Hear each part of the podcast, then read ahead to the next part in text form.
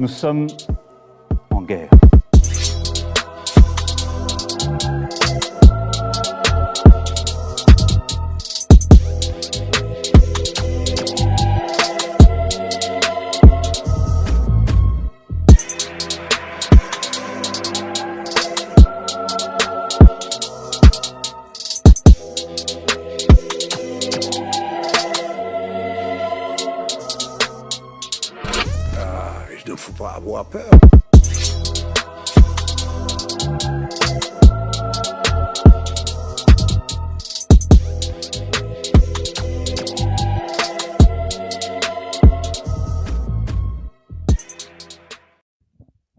Bonsoir à tous et bienvenue sur Géopolitique Profonde pour votre émission du dimanche soir, le fameux marathon que vous êtes très nombreux à suivre. D'ailleurs, je tiens à vous remercier parce qu'on est sur une des moyennes de plus de 30 000 personnes qui nous regardent, euh, in fine. Donc, merci à tous. Et pour cette première partie de ce soir, ça va être un, sujet euh, assez sp- spécial parce qu'on va parler un peu donc d'un roman et j'ai le plaisir donc euh, de pouvoir m'entretenir avec Marc Aubrégon. Bonsoir Marc, merci d'avoir accepté cette invitation. Comment allez-vous?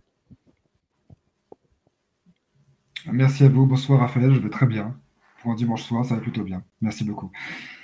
Bon, eh bien parfait. Alors il ne faudra pas vous étonner, il y a un petit décalage euh, de son, donc il y aura peut-être des petits blancs de quelques secondes, mais en tout cas, euh, donc c'est, on va parler de votre euh, tout dernier roman. Je vais vous présenter d'abord. hein. Vous êtes donc vous êtes écrivain, vous avez écrit donc donc des romans, mais aussi des plans faits. Vous, vous êtes journaliste pour l'incorrect. Vous pouvez retrouver d'ailleurs directement sur le site différents articles que vous avez pu rédiger.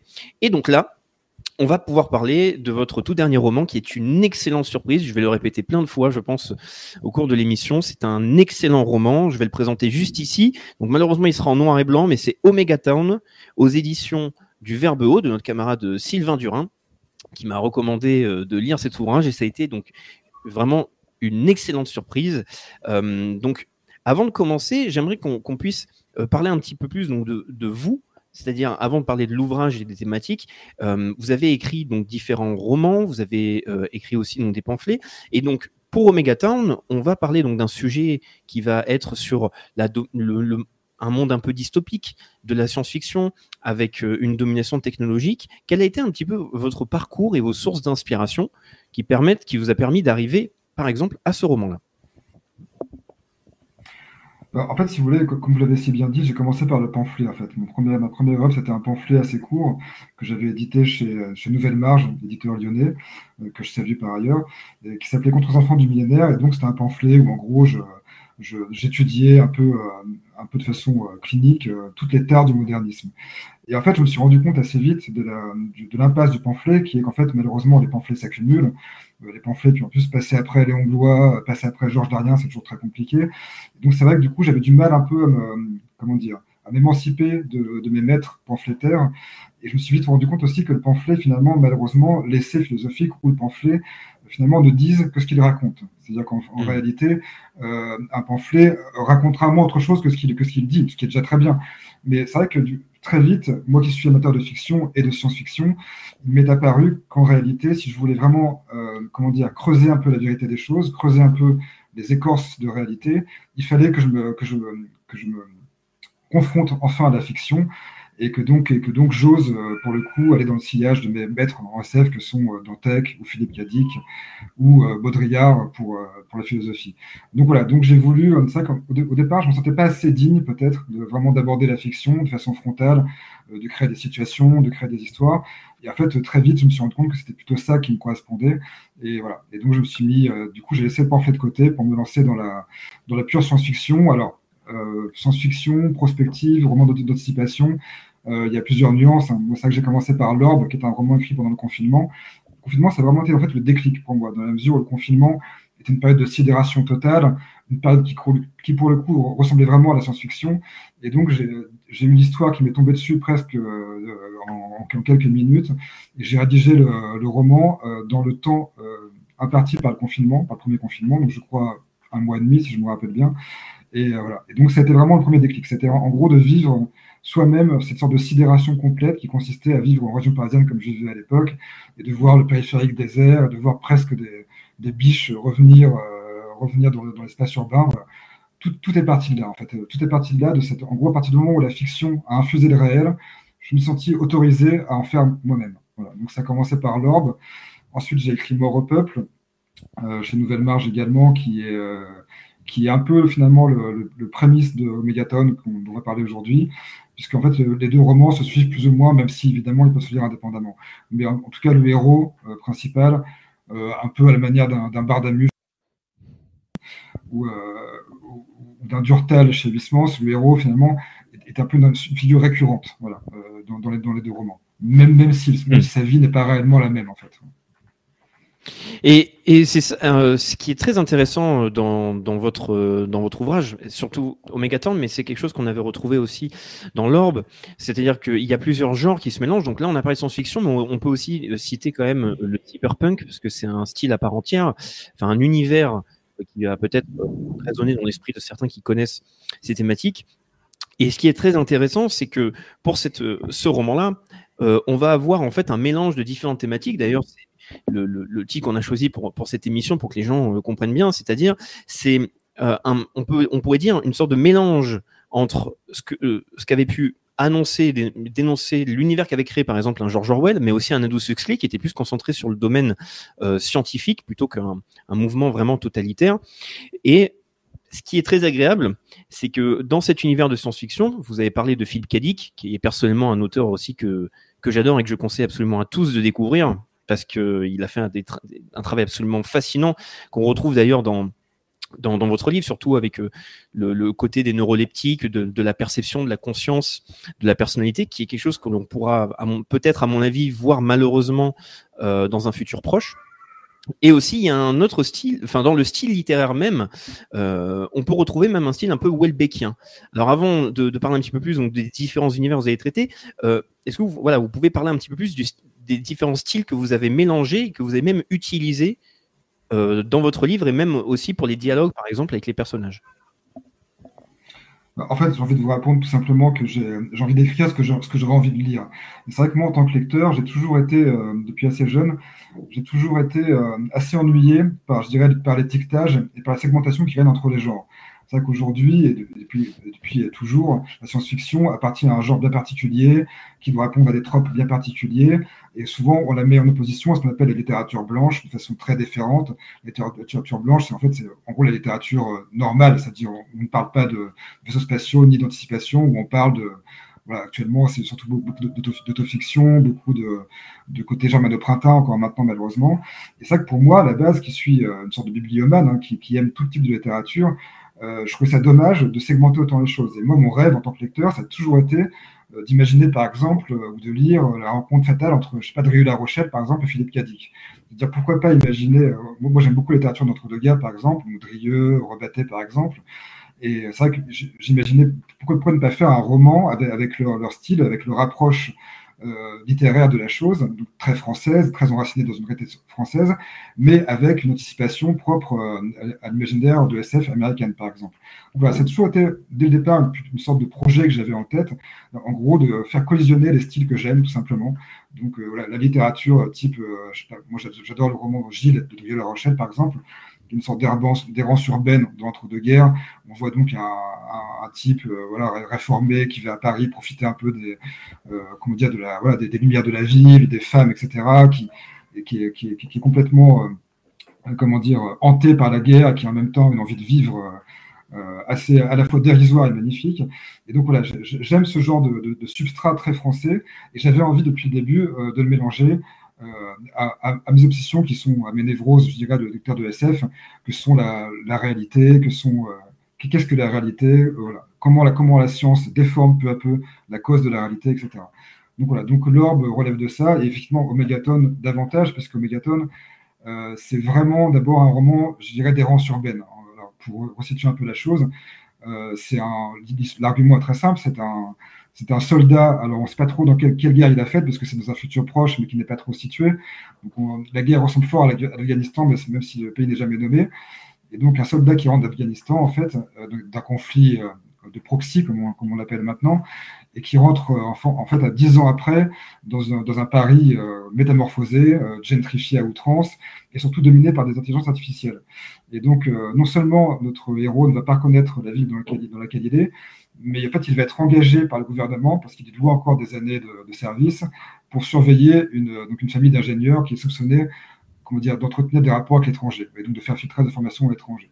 Donc, sous ce, alors, il y a un côté effectivement, euh, quand je vous parle de but en blanc, il y a un côté un peu une fiction, un, techno-thriller, un polar, un peu euh, euh, avec une histoire complexe. Et en fait, c'est vraiment le point de départ, dans la mesure où moi je vais surtout privilégier. Euh, c'est en fait c'est un prétexte pour, pour montrer comment dire un homme décalé de son temps mais aussi de son espace, et de montrer euh, finalement un retour au pays qui est, qui est complètement euh, corrompu par, euh, par, le, par la contemporanéité. En fait, voilà. Et donc c'est avant tout derrière derrière l'aspect, derrière le vernis un peu techno-thriller, voire roman d'espionnage parfois, derrière ça, en fait, il y a juste surtout un, roman d'errance urbaine et de, de quête, je dirais, un peu contre-initiatique, comme, comme ont pu l'être des romans type aussi Sartre dans La Nausée, par exemple, qui, euh, même si j'aime pas trop Sartre, la, la, nausée, je mets à part parce que la nausée, c'est le grand roman existentialiste où justement Sartre euh, évoque cette, euh, cet arraisonnement finalement des, comment dire, de la modernité à l'homme. Voilà. Je ne sais pas si Et... Si, si, bien sûr. Et je, je pense qu'il. Donc là, on va, on va aborder donc le, l'histoire que vous avez créée, donc le, le, le, sujet donc de ce roman. Donc vous avez parlé donc d'un personnage qui est euh, donc Victor Trévis, comme vous avez dit, hein, qui donc qui est un ancien militaire qui sort de prison et qui en fait euh, n'est pas simplement au service de l'État, mais c'est-à-dire qu'il se il, il, il, se met au il donne finalement son, son corps euh, euh, à l'État pour servir l'État parce que ce n'est pas simplement euh, récupérer une sorte de travail pour ensuite devenir un enquêteur, mais c'est qu'il y a là tout l'univers que l'on retrouve dans la science-fiction. c'est-à-dire qu'il va y avoir des systèmes de conditionnement mentaux, de suivi et quelque chose qui me semble quand même très important pour répéter en fait aux personnes qui vont euh, écouter cet entretien et, je, et je, je, je, vais, je veux les forcer à lire votre livre, c'est que ce qui est très intéressant, c'est surtout la période en fait dans laquelle se situe toute cette histoire. C'est-à-dire c'est une période qui n'est pas si lointaine. Donc, ce qui est vraiment excellent avec ce livre, c'est qu'on va retrouver énormément de notions très contemporaines. Euh, J'ai même envie de dire, euh, vous, vous, vous décidez de lancer un bingo un bingo même, c'est pas péjoratif ce que je veux dire, mais le bingo complotiste, vous allez retrouver énormément de notions et qui peuvent justement vous faire plaisir parce que là, il n'y a aucune grossièreté, c'est pas lourd et on voit des notions extrêmement euh, euh, intéressantes qui sont utilisées dans un univers pratique, c'est-à-dire un univers en fonctionnement, vu qu'on parle d'une histoire.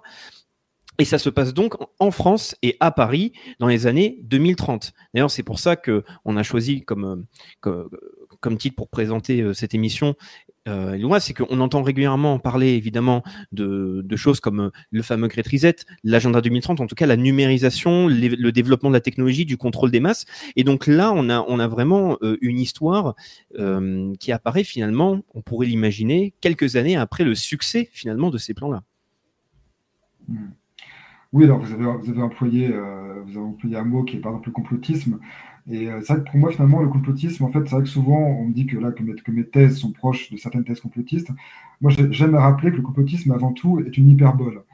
Dire tout comme la science-fiction, en fait. La science-fiction comme le complotisme sont des moyens, pour moi, d'abord esthétiques, de mettre la loupe sur des choses qui vont mal, et donc de les amplifier, et donc de les faire grimacer un peu. En fait, le complotisme, euh, quelle que soit la, la véracité de, de, de ce qu'il qu déploie, de ce qu'il dénonce, pour moi, davantage un appareil poétique, voire esthétique, qui permet en fait d'agrandir, d'agrandir le mal. Et en fait, la SF, c'est la même chose. La SF, finalement, c'est une sorte d'appareil euh, littéraire expérimental qui permet, avec quelques hypothèses euh, poétiques ou scientifiques, en fait, de, mettre un, scope sur, sur ce qui va mal, euh, donc sur, sur, le progressisme à outrance, mais aussi sur des, sur des hystérisations, je dirais, du système capitaliste. Donc, en fait, pour moi, complotisme et SF, dans ces marche de pair, parce que pour moi, en fait, tous les deux relèvent d'une sorte de, mythologisation en fait, du monde du, présent. En fait. Et c'est vrai que moi, ma SF, je, je, ne le dis pas, elle parle avant tout évidemment du présent, puisque en fait, ma prospective, à part quelques, quelques éléments un peu presque gaguesques, d'ailleurs humoristiques, euh, comme le fait que par exemple, tous, tous les quotidiens sont, sont attachés à leur, euh, à leur, financier. Donc, par exemple, on, on dit plus le monde, mais on dit le monde Vuitton ou le canard enchaîné, euh, je sais plus quelle, quelle marque j'utilisais, mais voilà, vous voyez ce que je veux dire, Balmain, je ne sais pas. Donc euh, voilà, ça, ça, ce sont, je dirais, c'est la perspective gentille, c'est-à-dire qui sert surtout à, mettre un, fusée un peu d'humour, un peu de légèreté, Et, mais en fait, en réalité, Omegaton ne parle que du temps présent. C'est-à-dire qu'en en réalité, le, ce pari que le héros retrouve, en fait, c'est le pari d'aujourd'hui, à peu de choses près. Alors oui, il y a, quelques éléments de décorum qui sont, qui sont fantasmés, mais qui seront probablement, qui vont sûrement exister, comme par exemple les fameuses euh, fermes verticales, vous savez, dont apparemment un projet a commencé dans le 15e déjà, sous les roulettes de d'Anne Hidalgo. Euh, voilà, on verra, aussi probablement bientôt le retour des zeppelins dans, dans le ciel parisien. Ce sont des choses qui sont vraiment étudiées actuellement par, par des cabinets de consulting. hein. Donc voilà, Donc, moi je me contente finalement de d'agréger un peu tout ça pour en faire un décorum qui soit à la fois euh, euh, esthétisant et également euh, toujours, je recherche- je recherche aussi toujours un peu de légèreté, toujours un peu aussi de ce que les Anglais appellent le sense of wonder, qui est en gros quand même de mettre un peu de magie là-dedans finalement. Je veux que mon pari soit un peu exotique. Oui, bien sûr. euh, c'est vrai qu'il y a quelque chose qu'on peut observer quand on connaît la, SF de manière générale, c'est que la SF peut des fois se prendre très au sérieux, ça peut être même un peu déprimant. Et là, euh, je, tiens à dire, c'est pour ça que je parlais même d'un... Parce que pour moi, c'est quelque chose qui me fait sourire et que, que, je peux beaucoup apprécier. Euh, c'est par exemple le style Welbeckien, surtout l'ancien, donc Welbeck, qui, euh, qui ramène un petit peu voilà certaines réalités, des fois un peu animales, qui peut désarçonner. Euh, et, ça, c'est quelque chose que l'on retrouve. Et vous avez donc, on parle du fait d'anticiper finalement. On, reste quand même dans le présent, mais on, anticipe un futur proche. Et ce qui est très intéressant dans ce roman, parce que c'est vous abordez euh, finalement un sujet qu'on va aborder d'ailleurs euh, euh, un peu plus euh, sur Géopolitique Profonde dans la revue mensuelle, mais on, on a aussi fait des émissions avec Marc Gabriel Draghi, par exemple. Mais c'est le fameux concept des smart cities, parce qu'il faut, j'aimerais bien qu'on puisse présenter un petit peu plus l'univers et comment il est composé, et quelles sont les, euh, les, les caractéristiques de cet univers et de surveillance généralisée, d'intelligence artificielle, etc. Et, et là, on, on est clairement dans, dans un univers où, par exemple, les fameuses smart cities sont mises en place. Est-ce que vous pouvez décrire un petit peu plus voilà, cet univers dans lequel, euh, finalement, ben, erre Victor Trévis Oui, alors moi, c'est une chose qui me, qui beaucoup, la Smart City, enfin, euh, et de manière générale, plutôt l'architecture, parce que pour moi, l'architecture, en fait, c'est un peu le nerf de la guerre. D'ailleurs, euh, pour moi, le plus grand philosophe moderne, euh, Paul Virilio, est également architecte, en fait. Donc, euh, pour moi, il y a vraiment une corrélation entre l'architecture et, la- philosophie, et aussi, le, comment dire, le, technoscientisme. Puisque la ville, euh, telle qu'elle s'est déployée depuis la fin de la post-industrielle, est aussi le moyen, finalement, d'assujettir les, âmes euh, à une sorte, comme ça, de comment dire, de, de répétition euh, euh, de tous les jours, une sorte de, aussi de, comment dire, de, de- culte de, l'individu, alors qu'en fait, ça cache derrière en fait une sorte de, collectivisme forcené. Donc voilà, donc la ville pour moi, c'est d'abord le, comme on très bien montré les premiers films mieux aussi sur le, sur le début des, des grandes mégalopoles américaines. Je pense à La Foule de King Vidor, qui est un très beau film là-dessus. En fait, voilà, les premières grandes villes, les premières mégalopoles, évidemment Métropolis de Fritz Lang, sont, sont les premiers lieux d'assujetion globale. Quoi en gros de la sidération capitaliste et de la façon dont on pouvait finalement euh, euh, interconnecter euh, entre eux des êtres humains et, faire advenir le fait que finalement l'interface soit plus importante que l'individu. Pour moi, c'est vraiment ça en fait. Et donc la Smart City, en gros, c'est un peu ça. Finalement, c'est comment, grâce notamment à l'intelligence artificielle, mais aussi à des, moyens plus simples, hein, que sont, sont ce qu'on appelle bah, la 4G, la 5G, euh, que sont aussi euh, tout, ce qui est, tout ce qui va être technologie embarquée, c'est-à-dire euh, les drones, c'est-à-dire ce genre de choses, finalement, va concourir à créer finalement des, des villes qui seront en fait dédoublées. C'est-à-dire qu'on aura, on aura la ville, évidemment, physique, et on aura également une ville, une ville dédoublée, une, sorte de jumeau numérique de la ville. Et donc bientôt, on le voit d'ailleurs avec ces premiers casques grotesques qui ont été vendus par Apple, hein, où maintenant les, les gens auront accès direct in situ dans leur environnement virtuel à en fait, des éléments en, en réalité augmentée. Donc, euh, donc ça, je pense qu'on est vraiment à l'orée de tout ça. Et euh, alors moi, j'y vois, en, tant qu'écrivain, moi, j'y vois un formidable potentiel, euh, je dirais, poético-littéraire, parce que du coup, ça ouvre plein de potentiels, ple- plein d'images que j'ai envie de traiter. Évidemment, d'un point de vue euh, humain, c'est terrifiant, parce que en fait, ça va, Absolument. ça va un peu contribuer, contribuer encore à siloter davantage notre bulle numérique dans laquelle on est tous euh, là comme une espèce de, de, de, de, de- de néo-fœtus euh, entretenus dans, dans, dans leur fantasme et dans leur, euh, et dans leur idiotie quelque part. Donc, je pense que les Smart Cities vont, vont encourager ça encore davantage. Et, euh, et là, juste pour finir un peu, parce que j'en parle dans mon roman, je parle de la ville du quart d'heure. La ville du quart d'heure, c'est ce concept qui a été lancé par un urbaniste dont j'ai oublié le nom, mais qui était pareil, qui a été beaucoup utilisé par la, par la maire Anne Hidalgo pendant, pendant sa campagne de, de, pendant sa campagne, en fait qui consiste en fait en, gros à, vouloir que d'un point de vue logistique, en fait, rien euh, ne soit euh, disponible à moins d'un quart d'heure de chez soi. C'est-à-dire en gros à, créer à créer partout des îlots, des îlots d'autosuffisance, je dirais, mais évidemment qui sont en réalité euh, gouvernée par le capitalisme. Hein. donc, en fait, de fausses suffisances, mais en gros, que, tout, individu dans une grande ville comme Paris, ait, accès à tout dans, un quart d'heure de périmètre. Et donc, c'est un concept terrifiant parce que du coup, ça, ça enlève aussi l'idée qu'une ville, c'est aussi, aussi le hasard, c'est aussi le hasard des errances. Quand, on lit les, grands écrivains de la ville, que sont, euh, je sais pas, Léon Paul Fac, par exemple, dans Le Piéton de Paris, ou Aragon aussi dans Le Paysan de Paris, euh, ce qui est beau dans la ville, c'est de changer d'univers. C'est que, c'est encore dans Paris aujourd'hui, euh, Paris, finalement, est une très petite ville, hein, Paris. C'est une ville qui, en superficie, fait, je crois, c'est huit fois moins grand que Berlin, par exemple, ou que Londres. Donc, c'est une ville qu'on peut encore faire à pied. On peut encore aller de Porte de la Chapelle à d'enfer Rochereau à pied.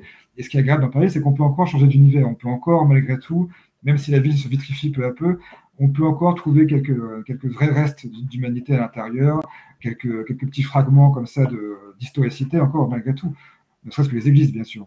Et donc pour moi, cette, cette euh, cet urbanisme qui est préconisé par, par toute la clique d'Hidalgo, mais aussi derrière tous ces, tous ces urbanistes euh, progressistes qui, euh, et qui, et qui, sont surtout assujettis au capital, en fait, veulent justement créer des îlots où finalement on ne sortirait plus en fait. En fait, voilà, on aurait juste, euh, comme l'avait vécu pendant le confinement, des sortes d'îlots autosuffisants où chacun serait dans son conapt, pour prendre un thème chez Philippe Cadic, c'est-à-dire dans sa petite ruche domestique, et aurait accès à tout, voilà, juste à descendre la rue, et encore, maintenant qu'il y a le Uber, il n'y a même plus besoin, voilà. Donc c'est un peu ce, que je dénonce dans Megatown, et, euh, mais malgré tout, j'ai une sorte d'optimisme, peut-être un peu chrétien, qui me fait dire que malgré tout, la ville euh, va toujours peut-être échapper à ça, parce que la ville, justement, crée elle-même des zones blanches sur la carte. La ville crée elle-même cette topographie du désastre, j'irais dire, pour reprendre un terme cher à Baudrillard. Et donc la ville va toujours échapper un peu, je pense, à ces, à ces, à ces programmes, en fait. J'espère. Mmh. Mais oui, ça, c'est un point euh, très intéressant parce que souvent c'est vrai qu'on peut être euh, donc doté d'un peu un certain défaitisme et même catastrophisme, mais c'est vrai que la modification intégrale de certaines architectures, de quartiers entiers, la mise en place de, certaines technologies, c'est des choses qui peuvent prendre du temps et il faut quand même se souvenir lors de la période justement sanitaire aux États-Unis, on avait vu des images absolument euh, fascinantes. Enfin, moi je trouvais ça fascinant, c'est-à-dire qu'il y avait des espèces de, de robots qui avaient été tentés, ont tenté de mettre en place des certains robots qui pouvaient se déplacer dans la rue pour diffuser des messages pour dire de respecter les conditions, etc. Et qu'est-ce qu'on a vu? Euh, on a vu des crackheads, tout simplement, c'est-à-dire les personnes complètement toxicomanes et à mmh. la rue, attaquer justement ces robots, les désosser, etc. Et là, on se dit, mmh. c'est évidemment, dans un roman, il faut quand même faire un choix quand on crée un univers, etc. Parce que le réel sera toujours plus complexe qu'un qu'un univers qu'on va créer, parce qu'on est obligé de créer des limites, hein, sinon on ne pourra pas avancer. Et c'est vrai que on pourra avoir, à mon avis, un ralentissement euh, ou, des difficultés pour euh, créer ces projets-là. Mais ce qui est très pertinent de votre part, c'est que euh, vous vous basez sur des choses que l'on peut voir déjà actuellement. Et ça, c'est vrai que c'est un très bon rappel, les fameuses villes de 15 minutes, l'idée de Smart Cities. on, sait qu'on qu'on observe de plus en plus toutes les problématiques avec l'écologie qui veut imposer de, des restrictions de plus en plus importantes pour tous les citoyens. Donc on, on sait que ça va venir à une perte de liberté, une perte de liberté aussi en termes de déplacement, etc. Donc finalement, c'est quelque chose qui est, euh, qui est, qui est axé sur le réel. Et encore une fois, je tiens à le rappeler, euh, votre livre est aussi extrêmement drôle parce qu'il y a des, euh, on parle, on voit finalement un monde sous, sous domination, on va dire une domination capitaliste, c'est-à-dire en fait une, une élite même euh, technoscientifique qui arrive à contrôler en fait son territoire.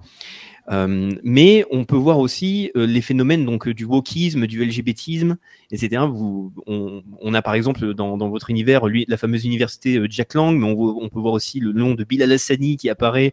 Je sais plus si c'était exactement pour le traitement des déchets ou quelque chose comme ça. Donc c'est à la fois quelque chose qui montre quelque chose de réel, c'est-à-dire qu'on sait que la cancel culture tente de faire ça, on voit le nombre de rues qui sont renommées, de bâtiments, etc. Mais ça met une pointe d'humour et c'est quelque chose qui est très intéressant et très bien fait dans votre livre. donc ça, je tiens quand même, je tiens quand même à le répéter. Hum, et je ne sais pas si vous avez un commentaire particulier sur ça, sinon j'aimerais bien pouvoir parler un petit peu plus donc de l'aspect technologique pour, euh, pour votre roman. Je ne sais pas si vous aviez un commentaire pour rebondir par rapport à ce sujet. Euh, par, rapport à l'humour, non, j'aurais simplement à dire que effectivement, moi, ce qui m'est toujours un peu euh, prodigieusement ennuyé dans certains écrivains de SF, c'est leur manque d'humour. C'est que je trouve que la SF, finalement, c'est un genre que, que plus de la, poésie presque avant-gardiste que vraiment de la prospective à, l'américaine. C'est vrai que pour moi, la SF, c'est quasiment plus le mot analogue de René Demel que, je dirais que, que, Frank Herbert, même si j'aime bien aussi Frank Herbert. Donc, par conséquent, moi, j'aime bien rappeler euh, dans, dans ma SF voilà, que, que, tout est un peu sujet à rire. Effectivement, j'imagine, j'imagine notamment, si pareil, j'imagine que notre amie Greta Thunberg est devenue présidente de l'Europe et que donc évidemment c'est une présidente complètement autoritaire que tout le monde déteste. Donc j'imagine voilà, c'est pas c'est pas forcément très subtil parce que c'est des choses que, que tout anti woke peut s'attendre à voir, mais c'est pour me faire rire aussi moi-même. Donc c'est aussi là pour le coup il y a un peu d'autosatisfaction, je dirais. Hmm. Donc, en tout cas, ça c'est quelque chose que les, les, lecteurs pourront découvrir et je suis sûr qu'ils vont pouvoir se régaler parce que, encore une fois, je, ce qui est vraiment rafraîchissant avec votre livre, c'est que c'est très compliqué. On sait que c'est très compliqué lorsqu'on va aborder ces sujets finalement donc politiques qui peuvent être très sérieux. Euh, et lorsqu'on veut montrer des choses qui peuvent être très contemporaines, on, peut faire face à beaucoup de lourdeur dans l'écriture parce qu'on peut faire face à des auteurs qui veulent absolument dénoncer et qui, peuvent avoir du mal à mettre une forme soit élégante et poétique parce que d'ailleurs euh, c'est quelque chose qu'on observe aussi dans, dans votre ouvrage. Il y a il y a, il y a vraiment euh, euh, on, on, peut y détecter quand même pas mal de même de poésie, donc c'est vraiment très bien fait. Donc ça, je tiens vraiment à le dire. Je vais peut-être peut-être je vais passer pour quelqu'un qui le survend, qui le vend trop, mais c'est parce que vraiment, je le répète encore une fois, c'est une excellente surprise. Donc euh, donc je tiens à répéter tout ça. Vous avez cité, parce que là on va parler un petit peu plus donc de l'univers et surtout euh, de la, de la partie de surveillance, euh, de surveillance pardon, généralisée, euh, d'intelligence artificielle, technologie, et vous avez cité un très bon exemple là qui a fait le buzz dans l'actualité, c'est les fameuses donc, lunettes connectées qu'on peut avoir aujourd'hui grâce aux produits Apple. Et on voit déjà des images qui peuvent être effrayantes pour le moment, étant donné qu'il y a des, des personnes qui se ruent dessus. Donc on peut voir des gens dans des restaurants, dans la rue, en train de marcher et complètement isolés.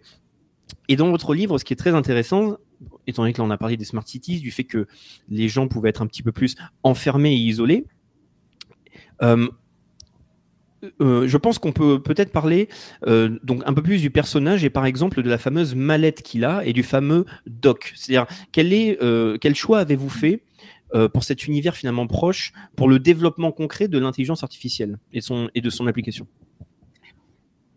Alors ça, ça, vient de deux choses. Alors, juste pour situer un peu par rapport euh, à ceux qui n'ont pas lu le livre, qui sont nombreux, euh, en fait, donc le héros est, euh, est affublé constamment d'une mallette. Alors, on ne sait pas trop à quoi ça ressemble, si c'est une sorte de mallette bourrée d'électronique, dans laquelle, en fait, est, comment dire, dans laquelle se trouve une, IA, une intelligence artificielle, qui est en fait une sorte de d'IA psychiatre, donc, qui est, qui est, qui est de loin par l'État, donc qui sert à la fois à l'écouter tous les jours, mais aussi évidemment à, juguler ses éventuelles pulsions ou ses éventuelles désobéissances. Et, euh, et, là où j'ai voulu euh, apporter un peu de complexité, c'est qu'en fait, l'État donne le choix euh, donc aux patients de choisir l'apparence de, ce, psychiatre qui apparaît en, hologramme. Et, donc notre héros a choisi Anna Karina, qui est une actrice connue des années, des années 60-70, qui a notamment beaucoup tourné pour Godard et surtout dans Alphaville, qui est un peu la, matrice de Megaton, mais on en reparlera peut-être plus tard. Oui, on en donc, donc, en fait, c'est euh, ce personnage principal donc en fait a accès à une sorte d'hologramme, donc une sorte de chatbot finalement holographique, qui en fait tous les jours va lui euh, dispenser des conseils, des, des, avertissements également, voilà ce genre de choses, et qui va également avoir accès à toutes les euh, toute la, toute la robotique de, de, son appartement, toute la domotique, pardon. Donc en gros, cette IA en fait gère un peu toute sa vie, c'est-à-dire depuis, depuis les médicaments qu'il prend, jusqu'à son régime, jusqu'à ses, confessions euh, amoureuses ou, euh, ou, mélancoliques. Et donc, euh, dans la mesure où c'est une IA aussi que, comme toute IA, je pense dans le futur, apprend également au contact de son, de son interlocuteur, ce qui est intéressant, c'est que je trouve, je trouve dans l'IA, en tout cas d'un point de vue littéraire, ce que j'imagine, c'est que l'IA va également progresser, évidemment devenir, alors peut-être pas plus humaine, mais en tout cas plus empathique à force de dialoguer avec notre héros. Et donc voilà, donc en fait moi j'ai tout simplement euh, fait coller, euh, deux choses que, voilà, que j'ai remarqué. C'est d'un côté que je pense que les futures interfaces euh, seront non plus des écrans, mais effectivement des, chatbots, en gros des, interlocuteurs vocaux qu'on aura dans, des oreillettes, qui sont maintenant chez Alexa et compagnie, donc qui, sont maintenant en dehors de nous. Je pense qu'on aura bientôt dans les oreillettes et qui seront sûrement couplés à des hologrammes. Donc, euh, on pourra voir en entrant chez nous, on pourra voir euh, une femme ou un chien ou n'importe quoi, une créature chimérique peut-être, s'adresser à nous, se demander si on a passé une bonne journée, etc. Et voir nous conseiller également dans le métro, comme dans une oreillette, vous savez, quelqu'un à la télévision, ça, ça pourrait être pareil, je, pense. Donc, euh, voilà. Donc, j'ai voulu concilier ça. Il y a un côté, évidemment, la fameuse mallette Doc, c'est aussi une référence à Philippe Cadic, qui a son fameux roman, je crois que c'est dans Ubik, qui parle de ça voilà, sans, trop, sans trop développer la chose, en fait, il, raconte que le héros est, constamment muni d'une mallette euh, qui, qui, lui sert de psychiatre, et sans, sans, sans complètement vraiment expliquer comment et pourquoi. Donc j'ai voulu en fait, voilà, j'ai voulu poursuivre un peu le geste d'Ikien pour expliquer comment, qu'est-ce qu'il pouvait y avoir dedans en fait. Mmh. Et euh, là, vous avez dit quelque chose d'intéressant. C'est vrai que euh, dans, cet univers-là, il y a, quelque chose là qui, est plutôt effrayant, on va dire, par rapport au développement de technologie. C'est-à-dire que cette personne, donc évidemment, donc, euh, donc a, un chatbot, donc on l'appelle le doc dans le livre, et par exemple lui prescrit des médicaments. Et même lorsqu'il doit manger, on découvre qu'en fait que, que ce soit pour avoir des médicaments euh, ou même manger, tout est fait tout simplement par une imprimante 3D qui est chez lui. C'est-à-dire que les gens sont dotés d'une imprimante 3D pour pouvoir simplement produire, euh, bah, en fait, simplement les, les, choses dont ils peuvent avoir besoin. Et c'est-à-dire même par exemple de l'alcool euh, qui ne qui va pas donner une gueule de bois, c'est en fait de l'alcool sans alcool, mais qui va essayer de reproduire les choses. Et donc ça, c'est c'est vraiment donc quelque chose qui est intéressant parce que c'est quelque chose que l'on pourrait peut-être voir plus tard. Bon, ce serait peut-être compliqué pour le moment à mettre en place. Cependant, c'est vrai que toute la partie sur l'intelligence artificielle, j'ai trouvé votre choix extrêmement pertinent parce que je ne pense pas, à mon avis, euh, que beaucoup de personnes soient au courant de l'évolution actuelle technologique. On sait que l'évolution de l'intelligence artificielle est, évidemment donc exponentielle, mais euh, peut-être ne sont-ils pas forcément à jour. Euh, c'est quelque chose que j'essaie de répéter de temps en temps dans certaines émissions quand on aborde le sujet. Là, par exemple, l'intelligence artificielle aujourd'hui peut créer tout simplement une voix, c'est-à-dire que maintenant vous pouvez avoir des vocaux, tout simplement des textes euh, qui sont lus avec une voix totalement et qui n'est pas une voix robotique, mais qui est une voix qui a l'air absolument humaine. Donc c'est-à-dire que déjà on a déjà atteint le cap où par exemple une fameuse IA qui nous accompagnerait pourrait parler comme une personne réelle et comme une femme qui pourrait même et d'ailleurs c'est un euh, quelque chose que vous venez de dire cette personne est adaptée au comment dire au, désir et aux attirances du, héros vu que c'est le personnage donc euh, d'Anna enfin l'actrice Anna Karina pardon parce que le personnage d'Alphaville, euh, je crois que c'est Natacha. j'ai peur d'oublier le nom, mais bon, c'est pas grave. Euh, oui. Voilà. Et, en fait, donc, on, sait que là aujourd'hui, et malheureusement, parce que ça aussi c'est un sujet que vous abordez dans votre livre, ça va être plutôt l'utilisation autour bah, du porno et de la prostitution, mais tout par la misère en fait sexuelle dans le, dans le domaine du numérique. Aujourd'hui, il est tout à fait possible de faire des images qui sont comme des photos absolument réelles, qui sont très difficiles à différencier bah, du réel. Donc, de, dans l'industrie du porno, malheureusement, ce sont des femmes et aussi donc des voix. Donc, c'est-à-dire que là, vous avez fait un choix euh, qui, moi, là, je, cherche, je, tiens à le dire, euh, malheureusement, est très très proche de notre réalité actuelle. Donc, c'est assez, euh, c'est assez inquiétant et c'est pour ça que c'est un, c'est un très bon choix de, de votre part. Et c'est vrai que la partie avec le développement de la, de, la conscience et même le, fait que les intelligences artificielles pourraient s'adapter à chaque utilisateur, on sait que ça se développe déjà actuellement avec le fait euh, tout simplement, bah, comme vous l'avez dit, les chatbots hein, euh, euh, qui se développent de plus en plus et qui essayent donc de s'adapter à chaque utilisateur en récupérant des tokens, etc. Voilà. Donc ça, ça c'était un, un, très bon choix, mais pour euh, rester dans le, dans, le, dans le sujet de l'intelligence artificielle, euh, il y a aussi donc euh, une intelligence artificielle qui est utilisée directement par le gouvernement. Et si par exemple je vous dis Talleyrand, est-ce que vous pouvez décrire un petit peu ce qu'est Talleyrand dans votre, dans votre ouvrage? Oui, alors en fait, j'ai imaginé, pareil, une perspective assez simple qui consiste à imaginer que chaque gouvernement se dote d'une IA capable de régler à la fois des problèmes de diplomatie, d'urbanisme, voilà, de toutes sortes, finalement, de, climatologie, bien sûr, et que donc euh, cette IA sera euh, mise en avant par chaque gouvernement comme une sorte à la fois de mascotte et en même temps de, comment dire, de, preuve de, la, de, efficience intellectuelle et mathématique. Et donc la France, donc, dans mon roman, se dote d'une IA qui s'appelle Talleyrand, donc référence au diplomate bien connu qui, a connu les, qui a connu les multiples restaurations euh, donc, euh, en son temps. Et, donc, il se trouve que malheureusement, cette, IA Talleyrand, un, peu comme Windows, est sujette à, beaucoup de bugs et donc connaît plein de versions différentes. pareil, là, c'est un peu une manière aussi de tourner un peu en dérision, euh, je dirais, la France et ses développeurs, même, si la France, je pense, a des très bons développeurs, mais ce n'est pas la question. Mais voilà, donc j'imagine que chaque pays a son IA, que chaque grand groupe industriel a également son IA, que chaque, euh, voire que chaque mairie va avoir son IA, voilà, que tout le monde finalement, euh, voire peut-être même les familles, seront noyautées par une, par une IA plus ou moins puissante, bien sûr, selon les moyens, qui en fait sera, deviendra un peu le, cœur euh, névralgique de, son fonctionnement en fait. ce qui est, je, ce qui est, je pense, assez, probable en l'occurrence, puisque finalement, l'IA ne sera pas tant comme dans un fantasme, vous savez, un peu, un peu à l'ancienne, c'est-à-dire une sorte de, de, de, dieux centralisés. Je pense qu'au contraire, il, y aura des myriades d'IA, en fait. Je pense que dans un futur assez proche, le moindre objet sera encapsulé par une petite IA qui, qui babillera ses petits conseils. Donc, ça, pourrait être un, trousseau de clés, ça pourrait être voilà, un, un mini drone, une console de jeu. Je pense que tout euh, sera embarqué, tout embarquera une IA, je pense, euh, à terme. Et donc, il y aura une multiplicité de voix, euh, je dirais même une sorte de cacophonie globale, qui a déjà été annoncée d'ailleurs par, les réseaux sociaux. En fait, moi, si vous voulez, c'est un peu mon regard de chrétien, sans vouloir faire de prosélytisme. je pense que ce qui est menacé avant tout, c'est la vérité, en fait. C'est la fameuse phrase de tarte à la crème du complot contre Dieu, en fait. C'est qu'aujourd'hui, je pense qu'effectivement, la vérité, c'est-à-dire en gros Dieu, c'est-à-dire en gros je dirais, s'il faut l'appeler euh, de manière plus prosaïque, la, hiérarchie, la transcendance, en fait, euh, est menacée avant tout par, cette, euh, par cet océan des possibles, en fait, qui crée la technologie. Et je veux dire, depuis, depuis les machines de Turing jusqu'aux réseaux sociaux, en passant par les IA qui, qui nous menacent bientôt de, leur cacophonie à, venir, je pense que le grand problème, ça sera qu'en fait, tout sera noyé dans un océan de possibles. Et je veux pour preuve qu'aujourd'hui, les deepfakes sont seulement à leur, à, leur balbutiement, mais qui nous dit que, demain ou après-demain, on n'aura pas, euh, comme dire, des, IA, des algorithmes qui pourront créer euh, presque même des, séries télévisées, de la pornographie, en fait, en temps réel et constamment. En fait, on, sera abreuvé en fait de, fausses séries télé, de fausses pornographies, mais qui sont évidemment photoréalistes. On ne verra quasiment pas la différence entre les, entre vrais. Et donc, il y aura, je pense, une sorte de robinet comme ça, de robinet à, fiction, de robinet à, deepfake, qui sera ouvert constamment. il sera presque impossible de différencier euh, euh, derrière quelles images il y a des humains ou des robots. Et, ça, je pense que ce, robinet à mensonge, qui a été, voilà, qui, qui je pense que c'est le principal complot contre Dieu et contre la vérité. Et donc, c'est très intéressant parce que là, c'est un point euh, donc, que je voudrais absolument aborder aussi.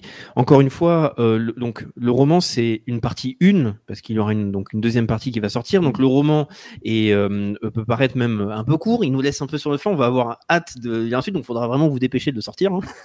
Mais c'est donc au-delà de présenter un, euh, toute une société donc technologisée, euh, euh, etc., il y a aussi quand même une part importante dans votre ouvrage, beaucoup de références donc métaphysiques, religieuses, même enfin ésotériques, gnostiques, et avant donc de vraiment d'aller un peu plus dans le vif du sujet, j'avais trouvé très intéressant dans votre ouvrage le fait que par exemple vous vous expliquez ou en tout cas le, roman explique que euh, cet univers-là, donc dominé par la technologie, a surtout réussi à s'imposer dans le monde protestant. Et ça, j'ai trouvé ça intéressant, parce qu'il y a finalement euh, euh, des analyses qui sont faites par rapport aux structures religieuses et leur sensibilité, comment dire, au monde matérialiste. Et je pense, et aussi, je, vous laisserai choisir ce que vous voulez dire exactement, parce que je voudrais pas trop révéler ce qu'il y a dans l'ouvrage, mais on peut aussi euh, voir euh, le, judaïsme euh, qui est présent et qui refuse la modernité. Et ça, c'est intéressant, mais est-ce que vous pouvez, par exemple, nous expliquer pourquoi vous avez présenté le, protestantisme comme étant la religion qui a permis, ou en tout cas où l'intelligence artificielle et la technologie a pu se développer beaucoup plus facilement? En fait, c'est parti d'un constat assez simple, mais assez éloigné en même temps, qui est, euh, moi je suis parti du Japon. En fait. Le Japon, euh, j'y étais une fois, et j'étais, comme beaucoup de, nos générations, abreuvé de culture japonaise quand j'étais, quand j'étais plus petit. je me suis toujours rendu compte qu'il y avait, y avait une forte imprégnation de la technologie au Japon. Et en fait, pourquoi? Je me suis posé la question, pourquoi? Parce que je pense que la religion, qui est en gros l'animisme, hein, pour résumer, en fait, permet justement euh, de croire que chaque objet, finalement, est animé par une âme. C'est la base de l'animisme, hein, c'est de penser que tout est vivant, que la pierre pense, que la feuille d'arbre pense, et que donc un Tamagotchi peut penser, un robot euh, euh, développé par Elon Musk peut penser, etc. C'est pour ça que je pense que la robotique est aussi développée au Japon, parce qu'il y, a, ce terreau finalement métaphysique qu'est l'animisme, qui a permis de penser que tout est, pensant. Et je pense qu'en fait, euh, sans vouloir faire de raccourcis un peu, comment dire, un peu osé, je pense que le protestantisme a également ce terreau. Alors pour des raisons qui sont plus complexes, plus lointaines, euh, mais je pense que le protestantisme, en, s'éloignant notamment de, l'idée d'incarnation et notamment de la mystique, est revenu à une sorte de, comment dire, d'aspect prosaïque, de, métaphysique tourné vers le réel, vers le capitalisme, et donc a pu notamment euh, à travers son implantation aux USA et la façon dont, finalement ce, socle religieux métaphysique a créé les USA, parce que les USA sont vraiment une création protestante en partie, bien sûr. Et donc je pense que voilà, pour ces raisons, effectivement, le socle métaphysique protestant a pu générer aussi une, potentielle adulation des machines. C'est une pure hypothèse de ma part. voilà, je, pourrais la développer euh, peut-être dans un essai un jour, que j'aimerais bien le faire d'ailleurs. Mais bon, pour l'instant, c'est pas encore le, sujet. Mais voilà. Et donc, euh, c'est vrai que je pense, dans mon roman, j'imagine que par exemple, les cultures latines, euh, catholiques et latines, sont beaucoup plus réticentes parce que pour un catholique qui a connu, en tout cas, la, révélation et l'incarnation, du coup, la chair, en fait, est sacrée. Et donc, la chair contient l'âme parce qu'elle est chair, si vous voulez. Or, je pense que pour un catholique, dur à cuire, euh, l'âme ne peut être contenue que par quelque chose fait, qui, est voué à au pourrissement et à la mort. C'est ce qui rend finalement l'âme chrétienne si belle. Et euh, donc voilà, donc, euh, je pense pour ces raisons, si, à l'avenir on doit vraiment se colter à des IA qui dirigent des États, je pense peut-être que les pays latins seront beaucoup plus réticents. Voilà. C'est hmm. le cas mon hypothèse. Oui, mais c'est intéressant, c'est-à-dire que vous avez même choisi finalement un cas pratique, bon, là, là, vous avez vraiment parlé euh, de, de, pays latins, mais hum, donc comme je l'ai dit, je ne pense pas révéler grand-chose, parce qu'on l'apprend évidemment dès le début du livre, et c'est aussi, euh, je crois même dans sur la quatrième euh, de couverture, c'est-à-dire que notre donc Victor Trévis, qui, qui finalement, c'est parce que le livre c'est quand même aussi une enquête, même si là on parle de tout un univers qui est créé, c'est quand même une enquête.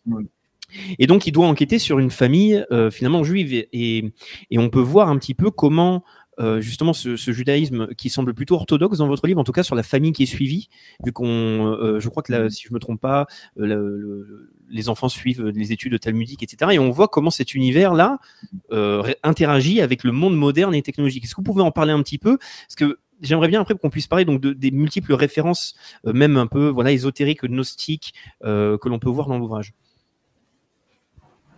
Oui, alors si vous voulez, en fait, euh, Omegaton, ça s'inscrit un peu euh, dans, la suite, aussi de Mouro Peuple, où le, dans Mouro Peuple, si vous voulez, le héros, en fait, comment dire, euh, était s'intéresser à, une culte, une secte chiite, en fait.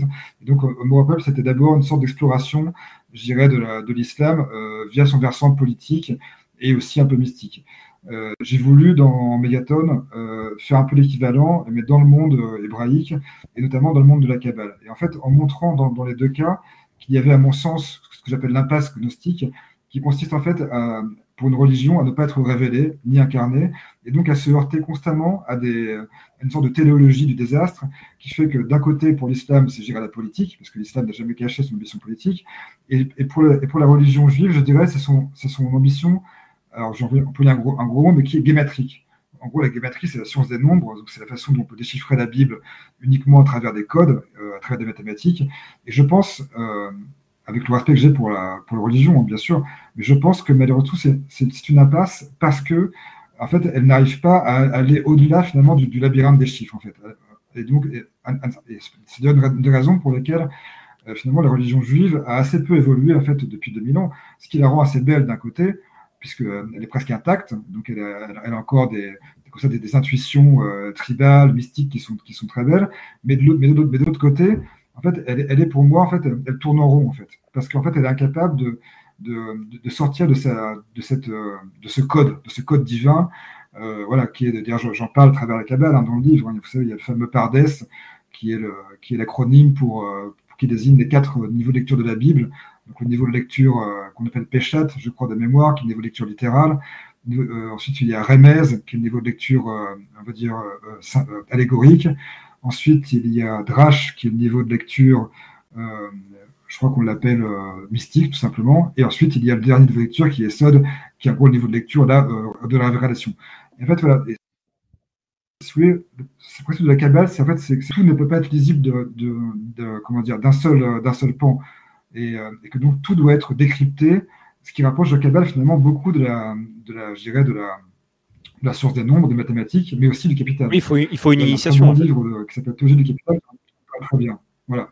D'ailleurs, c'est Gershom Scholem lui-même, hein, le grand mystique juif, qui disait que le capital, euh, notamment la finance telle qu'on la vit maintenant, avait ses racines aussi dans la, dans le, dans le golem hein, de Gustave Mirac, hein, il y avait entre les deux une sorte de, de corrélation, c'est-à-dire la, chose créée qui, qui, tout à coup prend son, sa rébellion contre, l'homme. Oui, et donc ce, et, et ça c'est un, c'est ce qui montre encore une fois que dans donc dans votre roman il y a, en fait, on peut vraiment dire voilà, comme j'ai dit, c'est un livre transgenre, mais pas dans le sens euh, LGBTisme que vous montrez dans le livre. C'est un mélange des genres, c'est un régal euh, à lire, c'est-à-dire que il y a tellement de références différentes que ce soit euh, littéraires, culturelles. Euh, euh, euh, vraiment, euh, vraiment très bien maîtrisé. Le tout donne vraiment un univers passionnant qu'on a envie de découvrir un petit peu plus. Marc, il va nous rester environ une dizaine de minutes. Je sais que vous avez un, un temps limité. J'aimerais qu'on puisse décrire encore un tout petit peu l'univers parce que donc là, on a parlé évidemment donc de finalement de l'univers occidental, de la partie technologique, etc. Mais quelque chose qu'il faut peut-être préciser, c'est donc, donc, dans cet univers, c'est-à-dire on est dans les années 2035, si je me trompe pas, euh, il y a eu un conflit, enfin une sorte de séparation, c'est-à-dire qu'il y a eu un conflit mondial.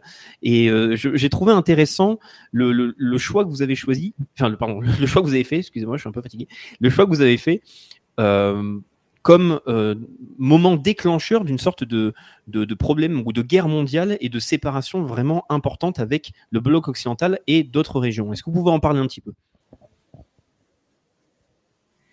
Oui, alors ce qui est amusant, c'est que j'ai commencé à écrire Bigaton euh, quand même deux ans avant le conflit ukrainien. En fait, ouais, je me suis demandé qu'est-ce qui pouvait vraiment euh, créer, une, euh, créer une sorte de, scission finalement entre, entre, un bloc, entre un bloc occidental et un bloc, je dirais, autoritaire dénoncé par l'Occident. Et moi, en fait, j'avais pensé tout simplement à, Taïwan. Et finalement, on, peut se rendre compte que finalement le cas taïwanais comme le cas ukrainien sont, quand même très similaires finalement. D'un côté, il y a, enfin, des deux côtés, il y a cette idée qu'une terre appartient à un, pays de façon ancestrale et que l'Occident euh, fait, euh, comment dire, instrumentalise ce pays pour, euh, voilà, pour désarçonner un empire qui lui paraît euh, menaçant. Et donc, je pense que le cas taïwanais, finalement, est quasiment une duplication du cas ukrainien. Et donc, j'ai imaginé, en fait, dans mon roman, que, euh, que Taïwan, en fait, est, est, est victime d'une bombe nucléaire de la part de la Chine ce qui crée, ce qui crée forcément une déflagration géopolitique dans le monde entier. Voilà. Mais j'en parle de façon vraiment sous-texte, comme un simple décor, géopolitique, mais qui infuse forcément mes réflexions.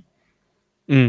Oui, oui, absolument. C'est que parce que encore une fois, je vous laisse les réponses parce que j'aimerais pas, euh, comment dire, révéler des choses qui, qui seraient mieux de garder euh, euh, pour le lecteur lorsqu'il va se mettre à lire l'ouvrage. Mais je pense que c'est voilà euh, pour essayer de donner un petit peu plus de détails pour montrer euh, vraiment l'univers très intéressant qui a été créé. Et, le dernier point que j'aimerais euh, qu'on aborde parce que on a parlé excusez-moi, de, de Cadic. On a parlé donc de l'intelligence artificielle. Et ce qui est intéressant, j'aimerais bien qu'on puisse euh, se concentrer un petit peu plus sur ça, euh, c'est-à-dire vraiment l'utilisation de certains médicaments, le, le, les fameux neuroleptiques, certaines drogues, les problématiques en fait de la conscience et de l'homme qui a une certaine, euh, comment dire, qui a atteint vraiment une, une aliénation pardon, de plus en plus importante à cause de produits chimiques, quelque chose que l'on retrouve par exemple énormément dans l'œuvre de Philippe Cadic, qui est d'ailleurs pour ceux qui ne connaissent pas Philippe Cadic, je vous impose de lire euh... Substance Mort, qui est très intéressant.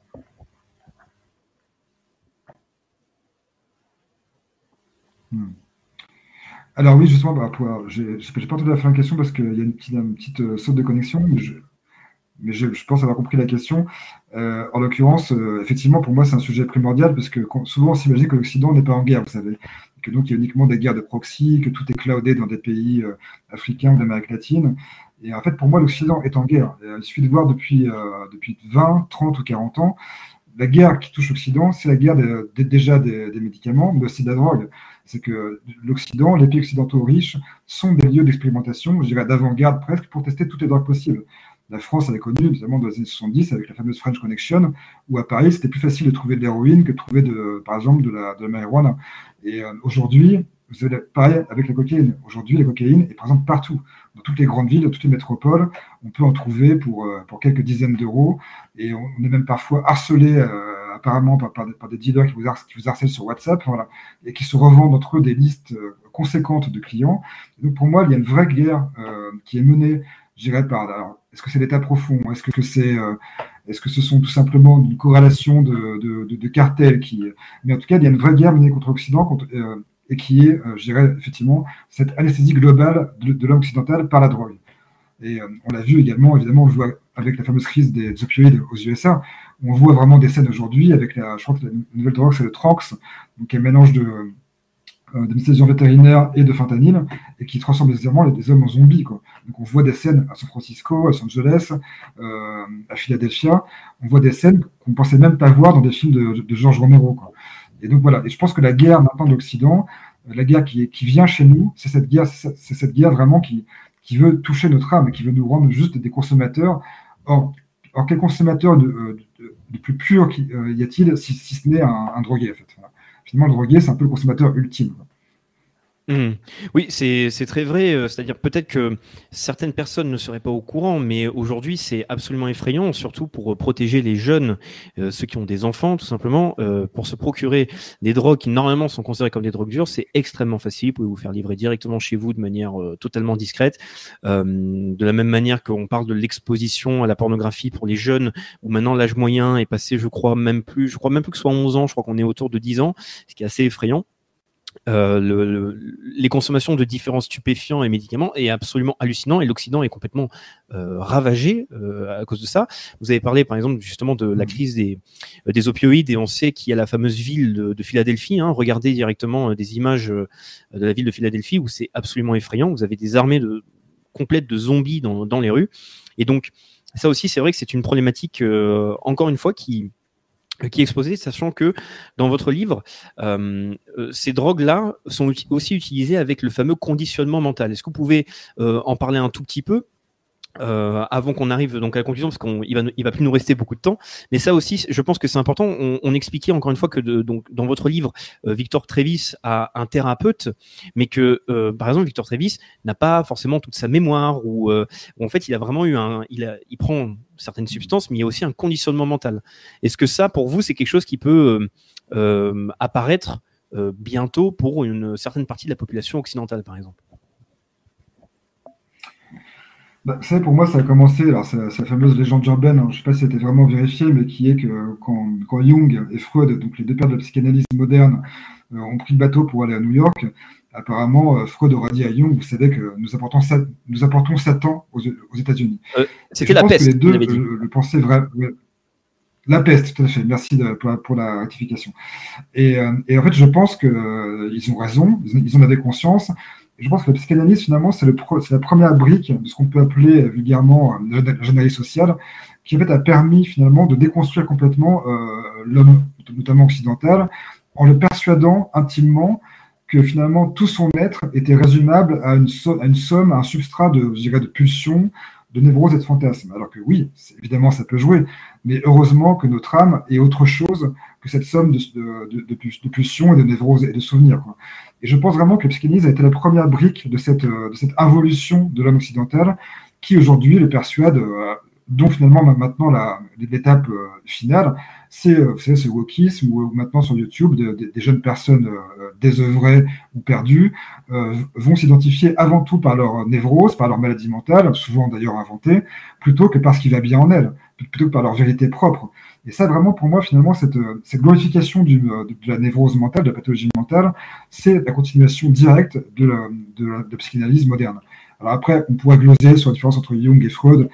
Je me sens un peu jungien parce qu'au moins Jung, avait, euh, euh, cet esprit, euh, je dirais, d'avoir répondu à ce qu'il appelait, vous savez, la, l'idée collective de l'homme, et que donc il y, a, bien, vous savez, une sorte de, mythe collectif que je, trouve, intéressant chez Jung, là où là où Freud finalement s'intéressait uniquement, euh, vous savez, au stade sadoanal, à cette, à cette réduction, je dirais, ad, euh, ad anal finalement de, de. Oui, ou, ou même sa pensée de totem euh, qui n'était pas forcément très, euh, très efficace.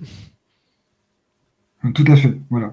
Et donc je pense vraiment que la psychanalyse et la psychiatrie par, par, extension, en fait, sont les, sont les premières briques de ça. Et, et après, évidemment, les, médications qui vont, qui vont après, en fait, servent finalement à juguler tout ça, à siloter tout ça et à emprisonner finalement les, euh, les, les, patients dans des, dans des silos, euh, dans des silos médicamenteux, euh, neuroleptiques, qui vont les dédouaner d'affronter leurs propres problèmes, qui sont souvent des problèmes davantage métaphysiques que vraiment personnels, je pense.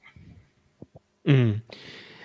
Eh ben, c'est vraiment, euh, encore une fois, un sujet très intéressant. Alors, je suis un peu frustré parce qu'il va nous rester 5 minutes et j'aurais bien aimé aborder d'autres sujets, mais c'est pas grave. Pour terminer, euh, et, vous, et après vous laissez, vous laissez partir, cher Marc, euh, donc je vais le remontrer encore une fois. Euh, donc c'est Omega Town. Donc désolé là c'est en noir et blanc. Euh, donc c'est les éditions du Verbe haut par une, c'est une partie 1, roman absolument excellent. Et donc là comme vous le voyez Omega Town et vous avez parlé donc de Godard et d'Alphaville. Donc pourquoi Omega Town et surtout pourquoi la, pourquoi Alphaville en fait? Pourquoi avoir utilisé Alphaville Pour terminer? Alors oui, alors en fait c'est euh, d'abord un clin d'œil parce que Alphaville, je trouve, je trouve que c'est un, film qui, a, qui, avait pour projet de, faire ce que je veux faire, c'est-à-dire en gros de, faire de la SF mais sans, SF, c'est-à-dire en gros Alphaville, c'est un film qui a été tourné dans une, euh, je crois dans, les, locaux de Peugeot qui étaient à l'époque flambant neuf et, euh, et, donc Godard s'est dit ça va suffire à faire des corps de SF. Donc il a, placardé là-dedans Nakarina, qui était à l'époque sa compagne, mais qui commençait à tromper avec Maurice René. Et donc en fait c'est un tournage qui était apparemment très compliqué, parce que en plus euh, celui, qui avait commandité, le tournage était, euh, était donc Peugeot, son héritier je crois, qui voulait donc une, série B de SF facile. Godard, effectivement, a pris malin plaisir à en faire un film à la fois un télo, mais en plus complètement raté. Hein. Favis, c'est un film qui est, qui est vraiment euh, non seulement raté, mais déplaisant, incompréhensible. Les, dialogues sont mal enregistrés. Tout, tout, est, tout sonne faux. Mais je pense que c'est, euh, euh, je pense que Godard a pris plaisir à saboter son propre film. Et donc voilà. Et donc ce film pour moi a toujours été la, matrice finalement d'une sorte de postmodernisme euh, déviant qui m'a toujours interrogé et surtout avec le visage d'Anna Karina qui, qui, est comme une sorte de muse de ce film. Euh, une femme devenue surface, devenue vitrine, qui, qui pour moi justement préfigure beaucoup les hologrammes. Et donc voilà, et donc c'est un film de rupture d'ailleurs aussi. Euh, et voilà. Et donc je, trouvais cette, euh, ce film, ce grand film bancal, ce grand film saboté, je le trouvais très inspirant finalement. Et donc Omegaton, évidemment, c'est la réponse voilà, Alpha, Omega, euh, Vilton. Donc c'est un peu ma réponse euh, à Alphaville, en espérant qu'il soit moins saboté que, que le film de Godard. Alors, ça, je peux vous le confirmer parce que comme je vous l'ai dit juste avant de commencer, je ne vous remercie pas, Marc, parce que j'ai regardé donc Alphaville aussi pour euh, voir de quoi vous parlez. Et donc, même si le scénario aurait pu être exceptionnel et que le film a des parties intéressantes, bon après ça fait partie quand même de la nouvelle vague, donc il y a des moments un peu intello euh, que, où je peux avoir un peu de mal.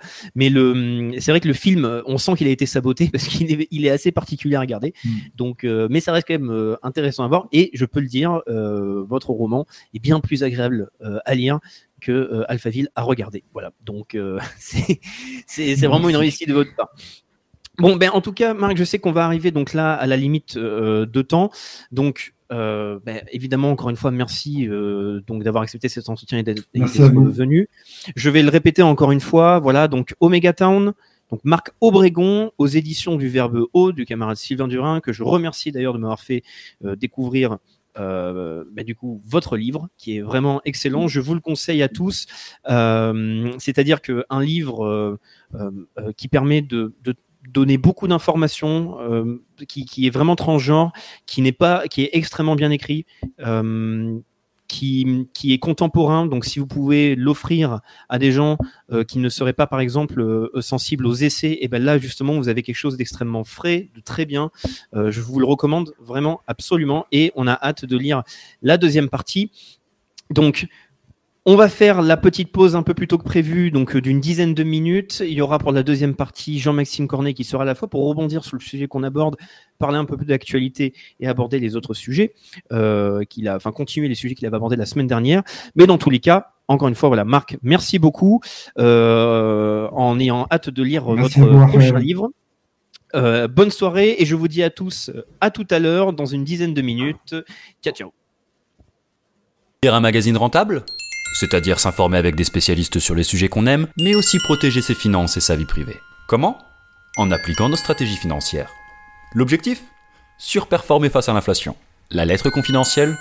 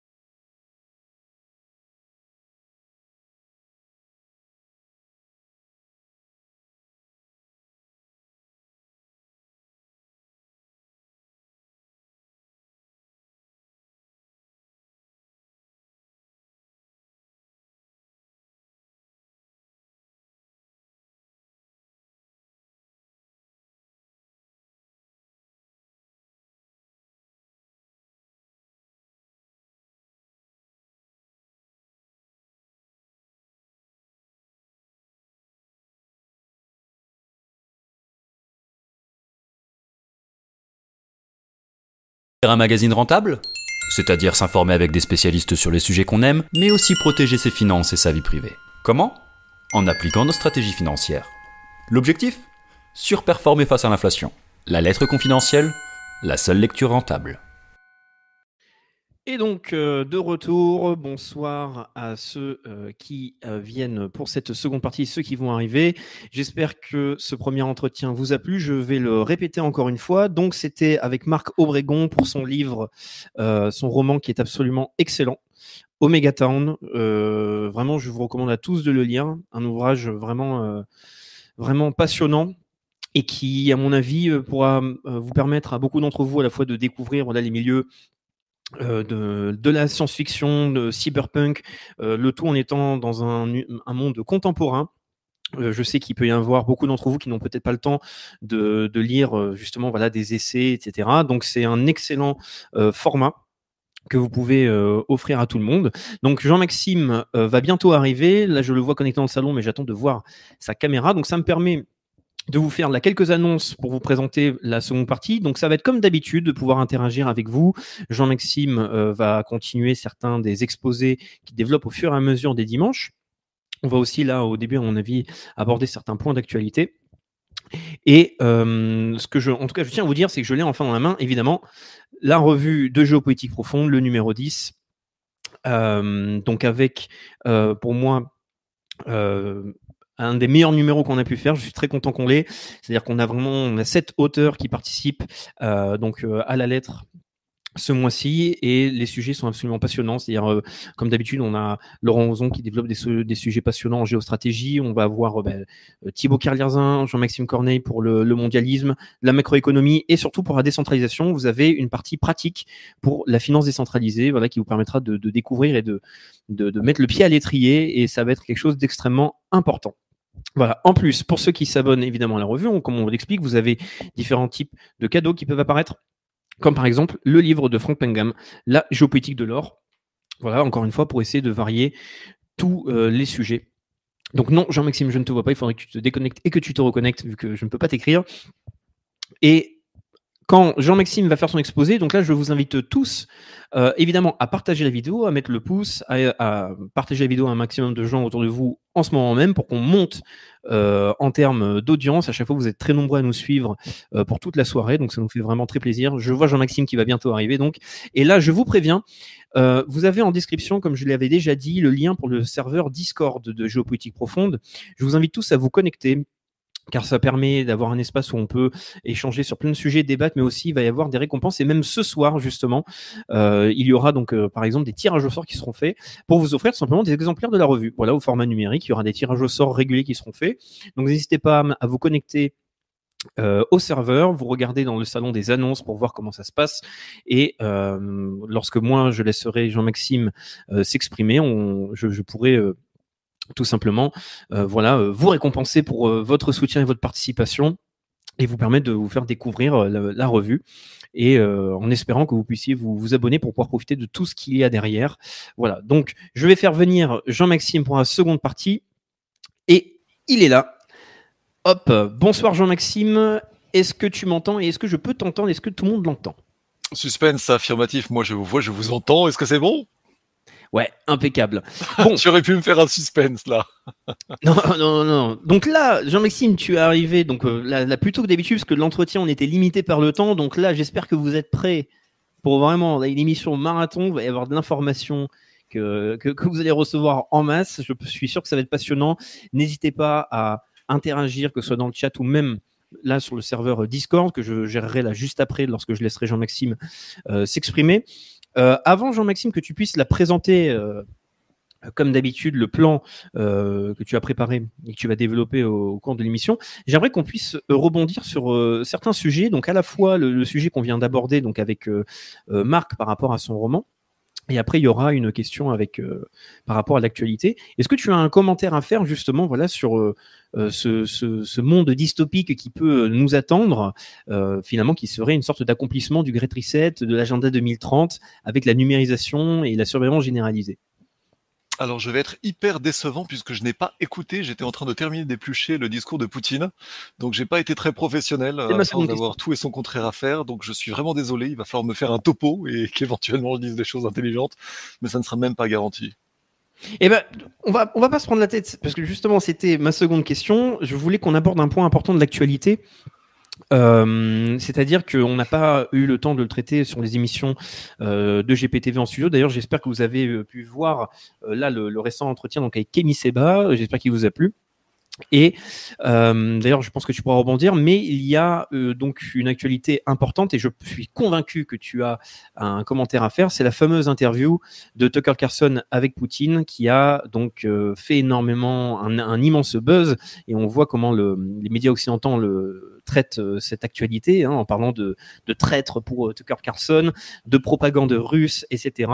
Donc n'hésitez pas à dire dans le chat si vous avez vu cet entretien et ce que vous en avez pensé. Jean-Maxime, je te laisse la parole si tu as des commentaires particuliers faire pour cet événement qui est quand même plutôt important.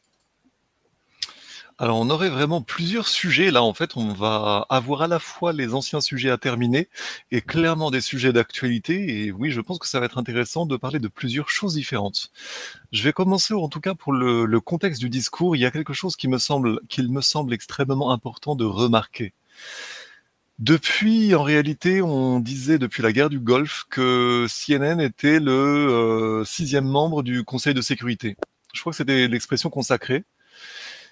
Parallèlement à cela, nous avions en 1936, je vous ai, je crois, déjà parlé du Comte de Saint-Aulaire, un livre très rare qui s'appelle Genève contre la paix, dans lequel nous avions un ambassadeur français qui avait réellement oublié d'être idiot en 1936, qui disait assister, qui disait avoir assisté en tant que diplomate à la naissance en réalité de ce que, pour euh, résumer le sujet, je qualifierais comme une nouvelle diplomatie mondialiste dès cette époque-là, c'est-à-dire dès la naissance de la SDN, et une diplomatie qui en réalité se constituait, se élaborait ses consensus de manière occulte, globalement dans le dos des diplomates, dans le dos des États, et qui apportait clé en main des sortes de compromis ou des textes déjà travaillés aux diplomates. Les diplomates, dans un premier temps, tombaient dans le piège en se disant euh, bah, c'est pas mal, euh, je prends pas de responsabilité, finalement c'est bien pour ma carrière. Oui, mais en réalité, ces consensus-là étaient en train de créer les conditions d'une seconde guerre mondiale. Et il disait que, non, il l'écrivait en 1936, mais il disait que dès la naissance de la SDN, la Société des Nations, eh bien, le crime originel de la SDM, de la SDN, qui ne nous est jamais enseigné, c'est vraiment, là, je vous, énonce des choses qui proviennent d'un bouquin très rare, très difficile à trouver, donc Genève contre la paix, comte de Saint-Olaire, 1936. Il disait donc que dès sa naissance, en fait, il y avait comme un consensus déjà prêt visant à l'abandon de la Pologne face à l'expansionnisme de l'URSS. Or, dans la réalité, l'URSS, euh, qui ne savait pas encore, enfin disons la révolution bolchevique, s'est cassé les dents sur Varsovie, avec notamment l'aide de matériel, de matériel français d'ailleurs. Mais dans ce contexte-là, nous avions d'un côté une diplomatie mondialiste qui voulait la destruction d'un pays, et finalement un pays qui a résisté face à une invasion armée, mais la SDN était anormalement favorable à la révolution bolchevique dès sa naissance. Et le comte de Saint-Olaire, par la suite, en 1936, racontait la même chose au sujet du nazisme. Il disait que la SDN était anormalement douce en faveur du nazisme et du bolchevisme. Elle permettait tranquillement à Hitler de se réarmer. Elle euh, passait toutes les facéties à l'URSS qui, par ailleurs, ne payait pas du tout ses cotisations. Mais le comte de Saint-Olaire demandait euh, est-ce que c'est la finance anglo-américaine qui leur paye les cotisations? Parce que de fait, on savait que c'était le cas. Ça veut dire quoi? Ça veut dire que nous avions une nouvelle diplomatie mondialiste, payée en loose par la City et Wall Street, qui agissait structurellement contre les États, qui favorisait l'expansion de la révolution bolchevique, qui finalement fut un échec après la Première Guerre mondiale, et qui ourdit, au passé simple, une nouvelle guerre mondiale qui consistait en fait en... C'était la leçon du siège de Varsovie, c'est-à-dire une radicalisation artificiellement créée de l'Europe tout entière pour créer à nouveau une situation de guerre mondiale, avec le calcul mondialiste suivant. C'est-à-dire que les, les patriotes de tous les pays devaient être, euh, broyés dans cette seconde guerre mondiale, afin qu'en 45-47, ce qu'il s'est passé 44-47 en réalité, la révolution mondiale, c'est-à-dire le vœu des mondialistes, c'est-à-dire une sorte de soviétisme privatisé dont la révolution bolchevique était le fer de lance en Europe, donc afin que la révolution bolchevique puisse s'étendre après la Deuxième Guerre mondiale, comme elle n'avait pas réussi à le faire après la Première Guerre mondiale. Rappelez-vous de l'axiome marxiste-léniniste appris durant le, le 19e siècle, notamment avec la France, c'est que la guerre est la grande accoucheuse de la révolution, parce que durant la guerre, on broie les régiments loyaux, et donc, quand les régiments loyaux et patriotiques sont broyés par ce que j'ai appelé récemment une fraude au patriotisme, c'est-à-dire un patriotisme hum, forcené et dirigé contre le voisin, eh bien, en réalité, on aboutit à, au fait d'entretuer des gens qui auparavant, qui sinon auraient eu beaucoup de choses à se dire. Et c'est le drame absolument terrible et méconnu aujourd'hui du double massacre des deux côtés, côté nazi, côté URSS avant la Seconde Guerre mondiale, de ce que j'appellerais ici l'armée traditionnaliste des deux côtés. C'est-à-dire côté allemand, c'était von Schleicher, qui était le général qui avait aidé à mettre euh, Hitler en place, mais c'était le grand patron de l'armée de Weimar et euh, c'était l'héritage militariste allemand de la Première Guerre mondiale, mais qui voulait une restauration conservatrice de l'Allemagne, mais pas forcément une guerre mondiale. Et ces gens-là, à peine ont-ils mis Hitler en place, ont été épurés. Nuit des longs couteaux, etc. Ça, c'est vraiment un épisode qui est méconnu dans le contexte de, ce qui va être la marche à la Seconde Guerre mondiale. Dans l'autre contexte russe, soviétique, nous avons eu la drôle d'affaire de l'épuration du maréchal Tukhachevski des grands procès de Moscou, d'ailleurs, dont certains dossiers avaient été donnés en sous-main par les nazis, c'est-à-dire que l'armée traditionnaliste allemande était en train de s'entendre avec l'armée russe bolchevique, mais bien plus russe que bolchevique. Dans ce contexte-là, on avait eu une, euh, une mise en place donc de la Seconde Guerre mondiale, et lorsque les armées russes d'une part, donc sous le régime bolchevique, sous l'URSS, mais l'armée était russe, elle n'était pas euh, soviétique, enfin dans le sens où c'était vraiment, elle était constituée, c'était un corps traditionnaliste encore, avec pas mal d'héritage et des gens qui avaient fait leur classe sous le tsar, etc. Du côté nazi, pareil, on avait une armée traditionnaliste avec laquelle les nazis n'allaient pas pouvoir tout faire. Tout l'art a été en réalité, pour les deux parties de part et d'autre, nazis et euh, communistes PCUS, ça a été de soumettre l'armée en coupant les têtes qui auraient pu se soulever contre le parti. Des deux côtés, nous avons eu un parti qui a soumis l'armée, et des deux côtés, nous avons eu un parti qui a poussé l'armée contre l'autre pays, ce qui a abouti à l'autodestruction des patriotes des deux côtés, y compris au sein de l'armée russe, qui aurait pu au contraire renverser le système, le système bolchevique puis devenu stalinien. Et ça, c'est une drôle d'affaire qui est peu connue à l'époque, qui est vraiment peu connue à l'époque. Je ne vais pas forcément développer ça tout de suite, sauf si ça vous intéresse. Mais ce que je suis en train de vous dire, c'est que le mondialisme en 1936, retrouvons notre fil rouge avec le comte de Saint-Olaire, disait que dès cette époque-là, c'était positionner une diplomatie mondialiste qui poussait à la Seconde Guerre mondiale.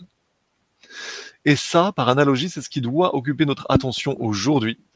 Parce que ce que je veux dire par rapport à cette entrevue de Vladimir Vladimirovich Poutine et euh, Tucker, Tucker Carlson, c'est que nous avons des médias qui étaient dominants depuis clairement 1991.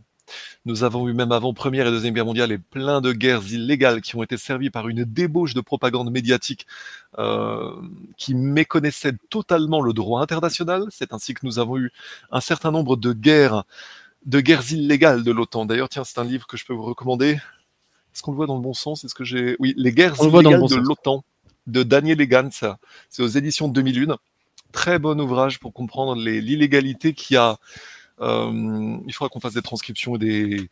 Euh, je, dès que je vais en prendre le temps un Mais peu. je me permets de prendre la parole. De toute façon, je le répète. Euh, là, je parlais du Discord. Sur le serveur Discord, il y a aussi un salon ressources qui va être développé de plus en plus avec une section de bibliographie, mais aussi mmh. de fiches de lecture, etc. Pour les personnes qui n'auraient pas le, temps de creuser tous ces ouvrages-là, mais à avoir voilà des résumés synthétiques pour pouvoir continuer à se former. Je laisse, je laisse continuer. Ce qui va même être intéressant, c'est de se constituer en réseau, c'est-à-dire que nous allons euh, envisager sans doute les, de, solliciter les, petites mains qui voudraient euh, ajouter à la cause, c'est-à-dire que personne n'a le temps de regarder toutes les entrevues, de lire tout, etc., etc. Par contre, il y aurait tout à fait moyen de s'organiser en réseau pour, euh, synchroniser pas mal de, travail comme ça. Ça serait intéressant pour les volontaires, on pourra en reparler.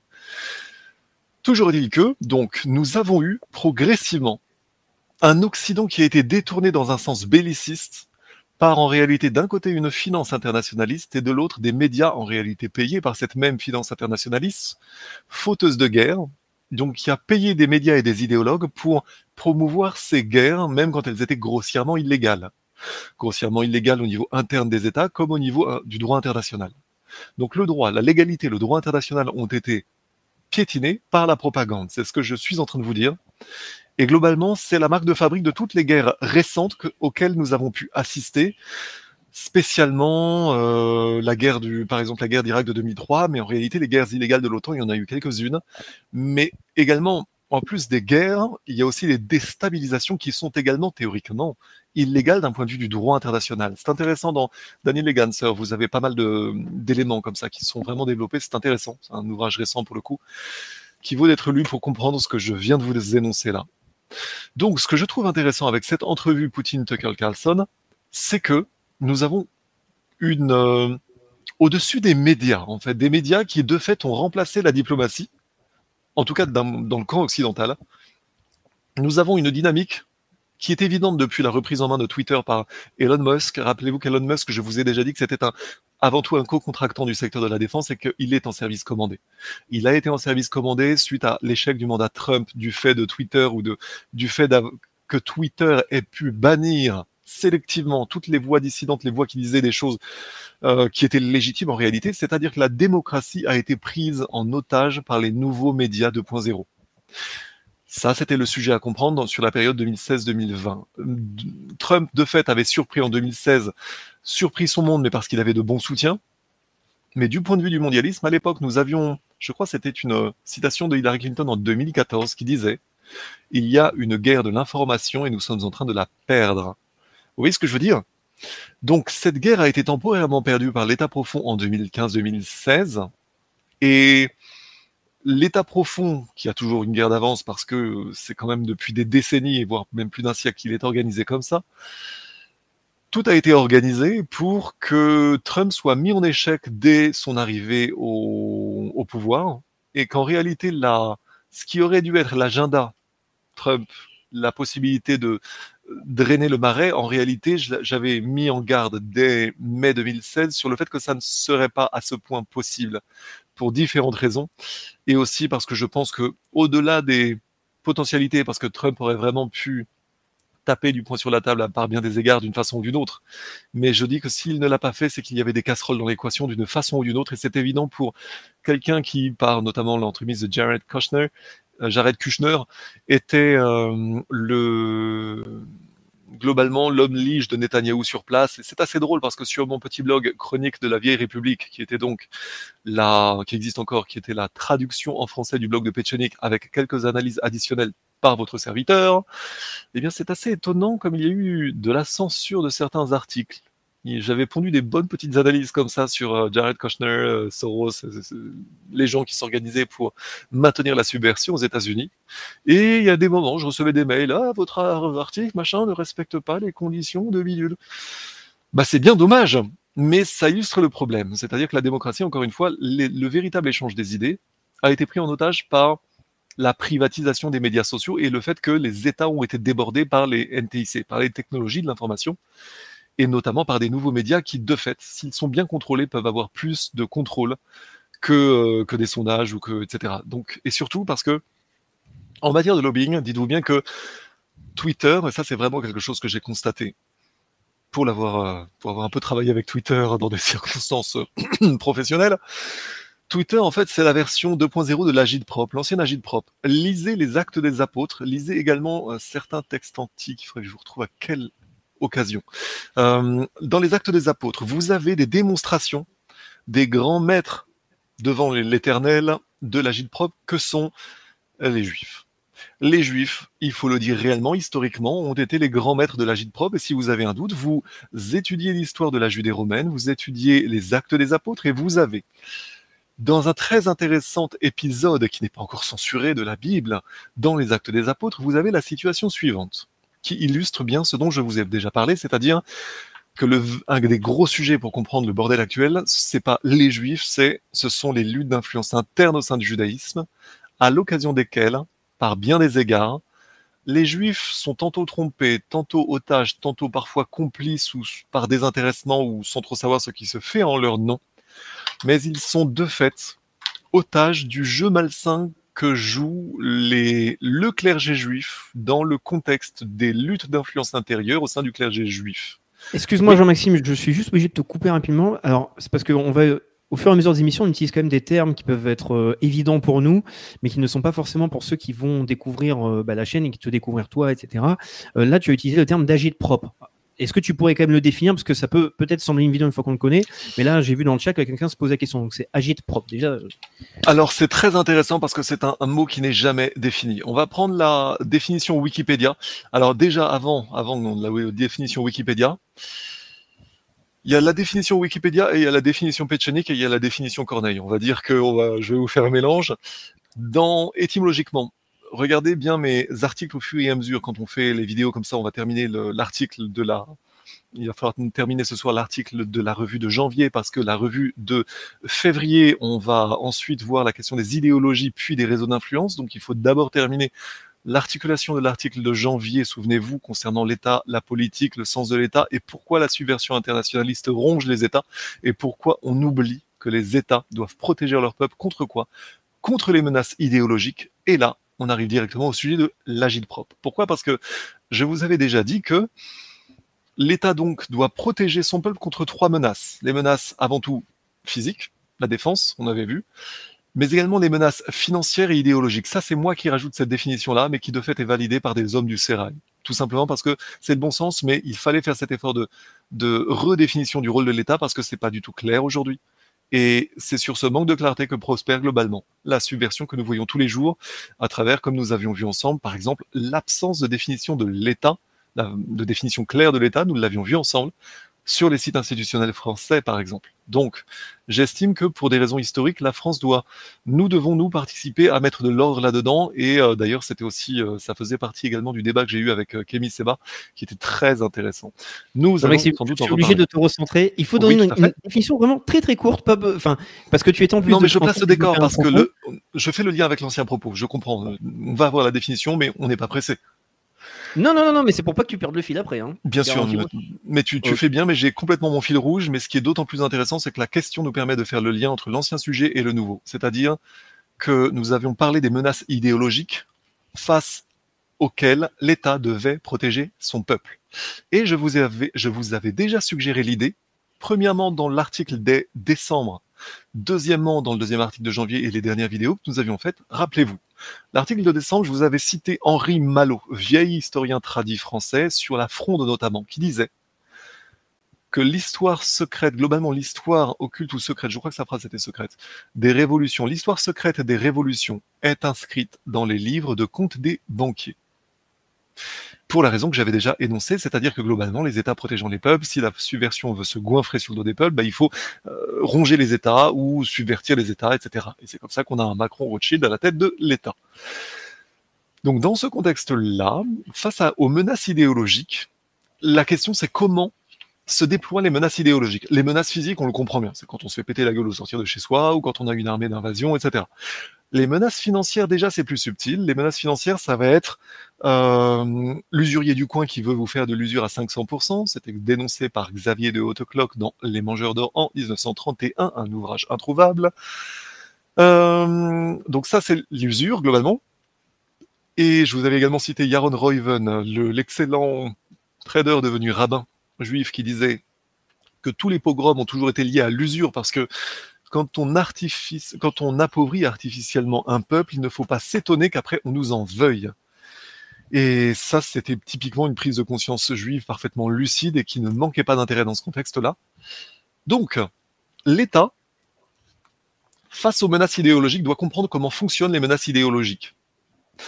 Or, comment fonctionnent les menaces idéologiques? Elles fonctionnent notamment par l'agite propre. Concrètement, vous devez avoir, et ça, ça va être un, sujet suivant que je développerai différemment, mais pour porter une idéologie, ça, ça sera dans l'article qui va venir à partir de justement de la revue de février. On, en parle, les idéologies. C'est que il faut, ça ne marche pas sans financement des idéologies, parce que par définition, nous verrons ensemble. Là, je vais pas déflorer mon sujet, mais les idéologies ne fonctionnent qu'avec des financements qui soutiennent les idéologues, qui soutiennent tout ce qui va faire que les gens vont être mis en contact et vont s'habituer à une idéologie qui va remplacer la réalité. Mais comme l'idéologie, par définition, s'éloigne de la réalité, s'il n'y a pas de financement, ça ne marche pas ou ça marche vraiment très difficilement. Ça ne marchera globalement que contre des, des gens vraiment en rupture de banc ou voilà. Anyway, on, reviendra là-dessus. Mais donc, pour propager une idéologie, et le but, c'est en fait de plumer un peuple grâce à une idéologie. Vous allez devoir créer donc des cénacles de pensée, des cercles de pensée, des idéologues, des, des, des, sociétés de pensée qui vont propager des idéologies. Donc tout ça, il va falloir le financer, mais vous allez la propager notamment par un phénomène de typiquement mondialiste consistant à créer un problème pour prétendre apporter la solution de l'autre. Et ça, c'est le principe de l'agite propre. L'agite propre, c'est globalement, étymologiquement, le fait d'agiter pour propager. Rappelez-vous, la propagande, congregatio des propaganda fide, la propagande, c'est le simple fait de propager quelque chose. En soi, ça ne devrait pas être péjoratif. Ça l'est devenu par, on va dire, abus de langage. Néanmoins, initialement, il s'agit juste de propager quelque chose. Euh, initialement, d'ailleurs, la foi dans un contexte catholique, euh, propagande en soi n'est pas réellement, pas euh, péjoratif. C'est pour ça que parfois je rajoute la propagande subversive ou la propagande évangélique, etc. Donc, pour propager, globalement, il va vous falloir créer, en réalité, euh, imaginez un groupe de gens, vous voulez leur faire propager une idée. Bah, si vous avez une bonne idée, les gens, vous allez les captiver, mais déjà là, ça va être quelque chose de très intéressant d'ailleurs, que je pourrais vous raconter tout de suite, mais je, vais, je, vais, je risquerais de faire une digression tout de suite. Mais les figures de style, comment? tu risquerais, oui. oui, on me connaît. Mais en même temps, c'est le talent du conteur. Il faut donner à voir, il faut faire comprendre les mécanismes. Ah ben, c'était, quelque chose qui m'était arrivé dans un cours d'allemand. Pour, euh, je vais peut-être vous la raconter plus tard, mais l'idée c'est à quoi sert, à quoi sert le verbe?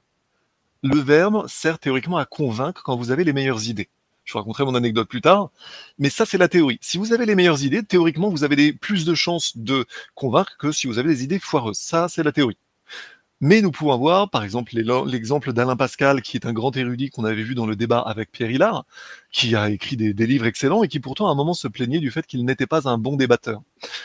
Et en réalité, moi, j'étais pas dans le. Le but vraiment, c'est de dégager une vérité ensemble. C'est-à-dire que théoriquement, quand on est respectueux les uns des autres, on se laisse parler de façon à voir qui, au final, va avoir la vérité. Si vous êtes un honnête homme, vous allez, même si la personne en face de vous n'est pas forcément un bretteur de salon qui va vraiment parler formidablement bien, etc., vous allez encourager la personne en face pour au moins savoir ce qu'elle veut dire et savoir si ça tient debout. Ça, c'est l'attitude de l'honnête homme. Mais si par contre vous êtes dans une attitude euh, de vouloir convaincre coûte que coûte, vous savez comme on voit parfois sur Instagram des pubs de, jeunes freluqués, euh, de jeunes roquets qui veulent vous dire qu'est-ce que vous feriez si vous vouliez convaincre coûte que coûte quelqu'un en face de vous et qui n'était pas de votre ami mais que vous voudriez vraiment le convaincre? Bah déjà cette attitude elle est complètement conne en fait, si je puis me permettre. Mais bon. Euh, vous devez en réalité être dans une optique, si vous êtes honnête, encore une fois, le sens de la vie, c'est un minimum de comprendre le sens de la vie, c'est de comprendre un minimum ce qu'on fout là. Donc, quelque part, vous devez peut-être vous intéresser au bon sujet et être dans l'échange honnête. Ça, c'est la théorie. Mais c'est pas tout le temps ça. Surtout parce que, c'est là où on va y venir avec notre article de février, c'est que derrière les enjeux de puissance, on a vu dans notre article de janvier la question de l'État, de la politique, etc. Et en fait, l'idée, c'est que la politique, rappelez-vous, c'est le partage du gâteau.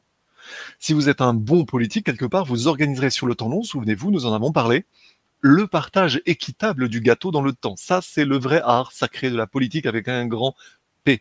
Le partage honnête et équitable du gâteau, de façon à quoi? De façon à ce qu'il puisse durer dans le temps. Mais ça, c'est la théorie. Mais quelque part, c'est aussi un postulat. Vous pouvez également être animé d'une idée contraire, c'est-à-dire, pourquoi partager équitablement un gâteau? C'était la, la, très bonne, métaphore ou allégorie de, de Kémy Seba quand il parlait des singes et des bananes. Euh, si vous avez 10 singes et 10 bananes, bah, une banane, un singe, ça peut faire. Mais si vous avez un singe qui en prend 9 et qui laisse la dixième être partagée entre les 9 restants, là, ça devient problématique. Et pourtant, c'est le monde dans lequel nous vivons. C'est un accident de l'histoire. C'est ce que je vous ai déjà expliqué dans notre première entrevue, c'est-à-dire un système usuraire qui a conquis le monde et qui aboutit, rappelez-vous, à la famine au sein de l'abondance d'un côté qui ne peut générer que la guerre de tous contre tous de l'autre. Ça, c'est bienvenue, dans le monde réel. Néo, c'est le mondialisme. Mais c'est un accident de l'histoire. Ça ne dure que depuis 300 ans. Et surtout, surtout, ça ronge la civilisation occidentale et aucune civilisation occidentale ne se serait développée de la sorte. Donc, ce que je veux vous dire, c'est que derrière la politique, vous avez donc deux façons de faire de la politique. Ou bien l'organisation de l'harmonie sur Terre, ou bien le contraire, l'organisation du pouvoir d'un petit groupe pour accaparer le maximum de ressources et faire en sorte que le peuple ferme quand même sa gueule malgré ça. Ça, c'est le monde dans lequel on vit actuellement, mais encore une fois, c'est un accident de l'histoire. Mais donc, ce qu'il vous faut comprendre, c'est le passage de la situation d'avant à après, d'une situation, mettons, harmonieuse à une situation disharmonieuse. Vous avez une situation harmonieuse, vous êtes une classe de parvenus qui voulait vous gonfler davantage, vous voulez euh, arrêter de partager le, le 4 quarts en deux, vous en voulez un peu plus, un peu plus et toujours un peu plus. Ce type d'humains-là, qui sont très avides, peuvent fonctionner en réseau. Et ce sont ces gens-là qui vont avoir intérêt à ce que l'État renonce à sa fonction de créateur d'harmonie politique, par le, par le moyen de la politique avec un grand P.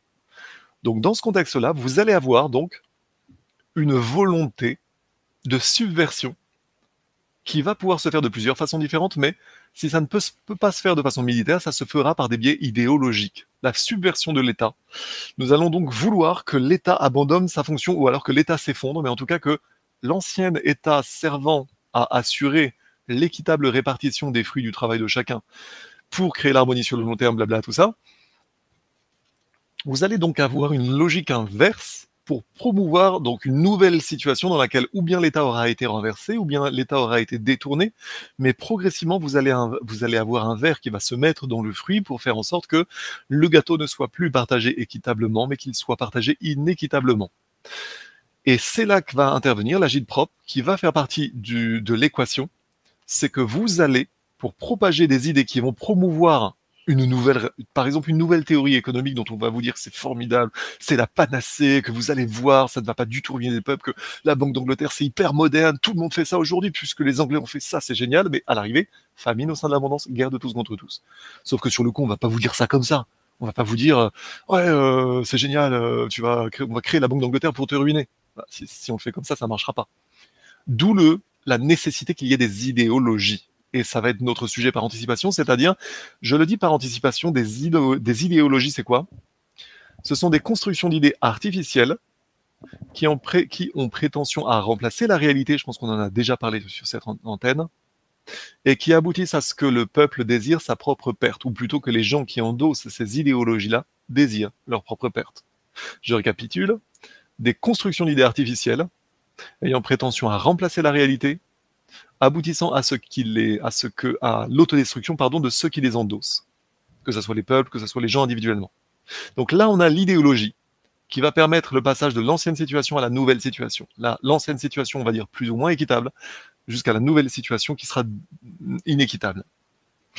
Sauf que pour propager ces idées-là, il va falloir créer de l'agitation par opposition à l'harmonie. Il va falloir créer du chaos. Et là, on va vite arriver à Ordo ab chaos qui en fait peut avoir un sens ésotérique très positif ou très négatif. Mais là, on a le détournement d'une idée potentiellement que du chaos naît l'ordre et que quelque part il y a toujours euh, il y a toujours une en fait il y a une réalité cyclique derrière d'un point de vue ésotérique, mais dans l'interprétation que vont en faire les mondialistes ou alors les subversifs ou alors les gens qui ont simplement l'envie de se goinfrer aux frais de la princesse, on va donc avoir l'idéologie mais il va donc falloir créer, comme je disais, la situation où, de l'ancienne situation harmonieuse, on va avoir une situation disharmonieuse, pour qu'ensuite l'idéologie trouve à s'appliquer ou pour que la situation puisse changer dans un sens qui était prémédité au début. Donc vous aviez l'intention de changer une situation, depuis une situation d'harmonie ou de développement ou de ce que vous voulez, mais quelque chose qui n'était pas assez rentable pour des gens qui voulaient accaparer, on va dire, les sources, les sources de revenus. Eh bien donc, il va falloir l'idéologie qui va changer la situation. En réalité, donc un courant d'idées, mais qui en réalité plaide, fera l'inverse de ce qu'il est censé faire, parce que vous ne pourrez pas convaincre le peuple à partir de mauvais arguments. Il faudra un vernis de bons arguments. Par exemple, le communisme, c'était bon, c'était libérer le peuple, c'est tout ce que vous voulez. La révolution, c'était formidable, etc., etc. Mais donc, ces idéologies-là, ou cette idée-là, vous allez devoir la propager. Et pour la propager, il va falloir agiter le peuple, comme dirait Talleyrand, agiter le peuple pour après s'en servir. Et c'est là qu'intervient l'agitation propagandaire. Globalement, l'agitation propagandaire, c'est juste de l'agitation pour propager. Ça, c'est la définition, mais en réalité, c'est la définition théorique. Parce qu'en réalité, quand on entend Steve Pechenik parler de l'agitation propagandaire, agitation propaganda, eh bien, il enseigne ce qui en réalité devrait s'appeler subversion. Ce que vous trouvez dans l'ouvrage de Roger Mucchielli, le patron de la, on va dire le grand expert français de la subversion, un bouquin de 1971 qui est vraiment euh, dur à trouver, mais une étonnante synthèse très très intéressante sur comment ou quand quoi comment marche la subversion. Et il racontait notamment comment la subversion avait besoin un d'agitation, deux de martyrs. L'agitation, en réalité, sert à créer des martyrs. Mais prenons, comparons les deux idées. L'agitation propagandaire, c'est le fait d'agiter pour propager une idée.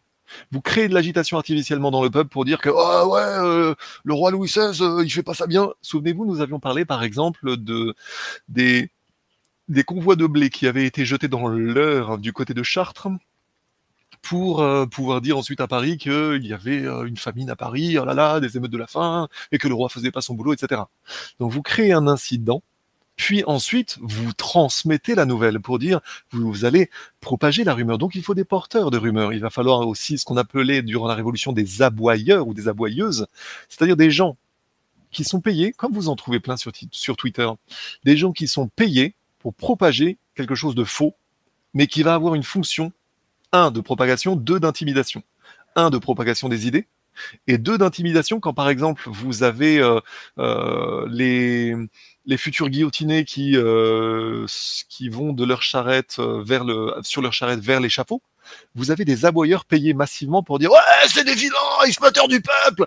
Ça veut dire que si vous avez ne serait-ce que 20 personnes très agressives devant, bah, si vous vous êtes seul individuellement, vous allez vivre ce que l'on appelle une panique muette. On en a déjà parlé la dernière fois dans un autre contexte, c'est-à-dire l'expression individuelle, enfin l'expression collective des insécurités individuelles. C'est-à-dire que si vous vous êtes à, côté de 20 euh, personnes qui gueulent, qui gueulent, qui gueulent, même s'ils disent une connerie, bah, vous comprenez quand même que les gens sont excités, vous allez réfléchir avant de dire le contraire en fait. Ça s'appelle de la panique muette le peuple ne va pas comprendre qu'il y a 20 personnes stipendiées qui sont payées donc, mais il y a peut-être 200 personnes derrière qui ne sont pas d'accord avec ce qui est en train de se passer. Quand on a envoyé en, sur les Madame Elisabeth, qui était la, une femme extraordinaire, la, sœur de Louis XVI, je crois, euh, ou alors euh, la Dubarry. La Dubarry était carrément aimée de carrément gens, dirait-on à l'époque, et pourtant on a fait zigouiller les gens qui ne les méritaient pas du tout, mais parce qu'il y avait ce système qui créait donc à la fois la propagation et l'intimidation. L'agite propre, ça sert à ça. L'agite propre, au-delà du fait d'agiter et de propager, il y a une volonté de créer un mouvement suffisamment intimidant pour qu'une minorité agissante puisse propager des idées ou un courant d'action potentiellement révolutionnaire, mais qui serait sous-estimé par des gens qui n'ont pas réfléchi dans leur tête, parce que toujours pareil, quand on est face à des psychopathes, quand on ne l'est pas soi-même, ça correspond à un effort que de penser comme un psychopathe là, on est vraiment dans un gros sujet politique, en fait. C'est-à-dire le sujet, euh, quelque part, euh, sous-politique, mais qui régit bien plus la politique que ce que l'on peut croire. Je vous donne un exemple pour comprendre l'agitation propagandaire. Nous avons ça dans les actes des apôtres. Nous avons un cas qui est un cas d'école extraordinairement intéressant lors de l'épisode narré par les actes des apôtres, donc dans le Nouveau Testament, concernant la persécution de Saint Paul. Rappelez-vous que Saint Paul, c'était donc Saül, qui était donc un, chef juif qui avait pour, pour mission de persécuter des chrétiens, puis qui soudainement, euh, Saül, Saül, pourquoi me persécutes-tu? Qui a une révélation et qui tout d'un coup se convertit et devient chrétien. Du point de vue des juifs, il devient donc un traître. Dans ce contexte-là, il finit par, suite à des justement à des dynamiques d'agitation propagandaire dont les juifs ont le secret à l'époque, parce qu'il faut comprendre autre chose, c'est que vous lisez là-dessus les historiens juifs Heinrich Graetz notamment, et également euh, les, ouvrages de Mireille, euh, hop, Mireille Haddad Lebel. On mettra, mettra les sources plus tard, qui parlent notamment dans Hérode du fait que les Juifs ne sont pas du tout clairs avec leur propre histoire parce que le clergé juif, à peine la Judée romaine a-t-elle été créée durant la révolte des Maccabées, j'en ai déjà un peu parlé, mais le clergé juif ne pouvait s'empêcher de créer des émotions populaires, de créer de l'agitation sur le peuple juif contre les rois juifs. Ça ne s'est jamais vu nulle part et c'est l'origine, peu comprise par les juifs bien sûr, des persécutions par les rois juifs, des les souverains asmonéens contre le peuple, contre le clergé juif, pardon, pardon. Notamment Alexandre Janet et euh, Irkan II, je crois. Euh, ça sera vérifié, mais je crois que c'est ça.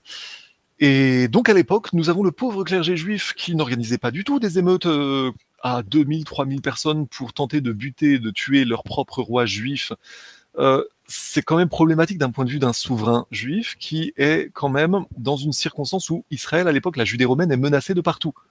Il y a les Nabatéens, il y a les Syriens, etc. Donc c'est pas vraiment le moment que le clergé juif lui crée à ce point des ennuis, sachant en plus qu'à l'époque on a cette lutte entre les Sadducéens et les pharisiens, les Sadducéens qui tiennent l'État, les pharisiens qui globalement développent un suprémacisme qui est très mal vu par les voisins d'Israël, de, la Judée, pardon. Donc dans ce contexte-là, nous avons des Sadducéens et des serviteurs de l'État. C'est exactement comme ce que je vous ai déjà raconté sur notre époque actuelle. Nous avons des serviteurs de l'État euh, de Judée romaine, des Sadducéens notamment, qui disent aux pharisiens calmez un peu vos ardeurs, nous on essaie déjà de tenir la baraque, c'est un peu compliqué. Or, vous avez de l'autre côté des pharisiens qui développent progressivement un nationalisme de plus en plus forcené qui donnera plus tard le fanatisme des zélotes et des, des sicaires. Mais tout ça, ça va être crescendo sur 200 ans. Mais donc, dans le contexte, à l'époque, des Sadducéens contre des pharisiens, nous avons donc un État qui est artificiellement fragilisé et donc un État qui va devoir sévir contre son clergé parce que le clergé juif agit contre l'État et dans n'importe quel État, ça aurait donné des persécutions contre le clergé juif. Ce qu'aujourd'hui le clergé juif n'a toujours pas compris dans la lecture de sa propre histoire, parce qu'il considère toujours qu'il a été euh, persécuté par des très vilains rois qui étaient toujours vilains. Si vous écoutez des, des rabbins fanatiques comme le Rav Ronchaya ou Dinovitz ou autres, il nous explique qu'un roi, c'est toujours, l'expression de Dinovitz, c'est, c'est toujours un taré sur son trône. Qu'est-ce que t'en sais? Non, ça peut être aussi un serviteur de l'État qui est sans doute bien plus clairvoyant que toi. C'est aussi une hypothèse de travail. En tout cas, le clergé juif est devenu de plus en plus fanatisé depuis la révolte des Maccabées et ça a donné en réalité l'autodestruction de la Judée par la suite. Mais avant cela, il y a l'épisode des actes des apôtres dont je vous parle, c'est-à-dire que Saint Paul part de ce qui est regardé par le clergé juif comme une, trahison, une trahison au c'est-à-dire la naissance du christianisme. Les chrétiens du point de vue du clergé juif étaient juste des traîtres ou des zigotos qui, qui allaient euh, qui allaient devoir euh, des zigotos qui allaient devoir euh, être soumis d'une façon ou d'une autre, voire massacrés. Et donc dans l'épisode des Actes des Apôtres, vous avez la persécution de saint Paul, qui est citoyen romain, qui va finalement dire, qui va finalement être victime d'une cabale pour l'assassiner, et qui demande la protection en tant que citoyen romain du centurion local, parce qu'il savait que les juifs de l'époque allaient se servir du transfert de Saint Paul d'une prison à une autre pour l'assassiner. Or, Saint Paul, à l'époque, est protégé par l'Empire romain, mais la logique globalement de l'emprisonnement de Saint Paul avant, puis de ce qui devait être son assassinat après, c'était de l'agitation propagandaire, c'est-à-dire vous créez autour d'une personne de l'agitation publique, vous créez un trouble à l'ordre public. Il y a plusieurs épisodes comme ça dans l'histoire des actes des apôtres, mais vous avez aussi ça à plusieurs épisodes, notamment durant un moment, un passage de Marc-Antoine à Césarée. Vous avez pareil un clergé juif qui essaye de mettre euh, le triumvirat, le triumvir sous pression, et ça se termine très mal pour eux. Vous avez plusieurs époques comme ça d'agitation propagandaire, mais face à un État qui fait son boulot, ça ne marche pas.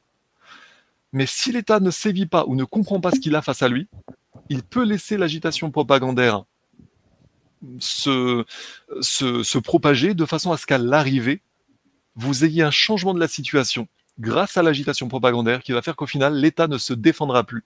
Et c'est ce qui va permettre des révolutions. Tout ça pour dire que revenons à notre fil rouge. De quoi je vous parlais? Je vous parlais de Twitter. Toujours garder son fil rouge. Twitter en tant que mécanisme d'agitation propagandaire 2.0.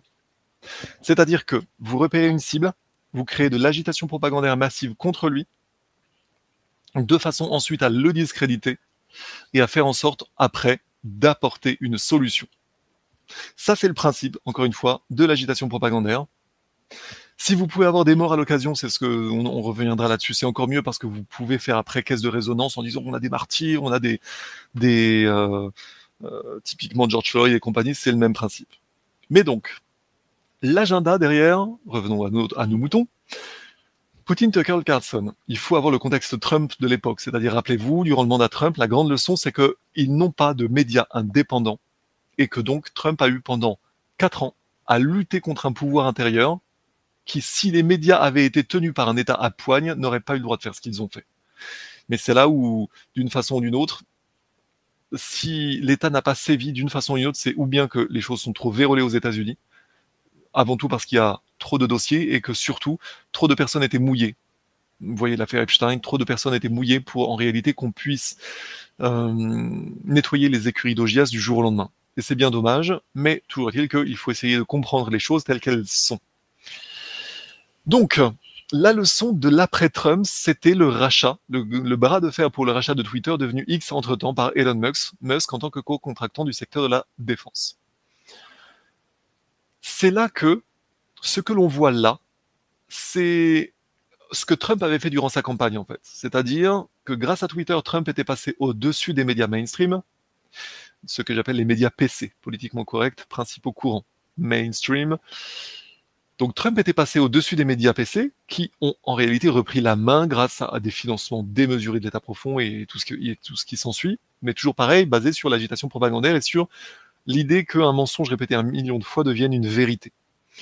Donc là, nous avons, au contraire, Twitter, donc devenu X, qui a été racheté, et au mépris des médias PC totalement anti-Trump et totalement unidirectionnel en faveur de la guerre d'Ukraine depuis les États-Unis et depuis l'Occident, nous avons eu au contraire un court-circuitage de un court-circuitage de l'opposition des médias à une entente entre les États-Unis et la Russie. Nous avons, je pense, le premier jalon sous nos yeux de ce qui en réalité est déjà prévu depuis quelques mois, mais ce sont des luttes d'influence, c'est-à-dire une entente entre la Russie et les États-Unis au-dessus des médias.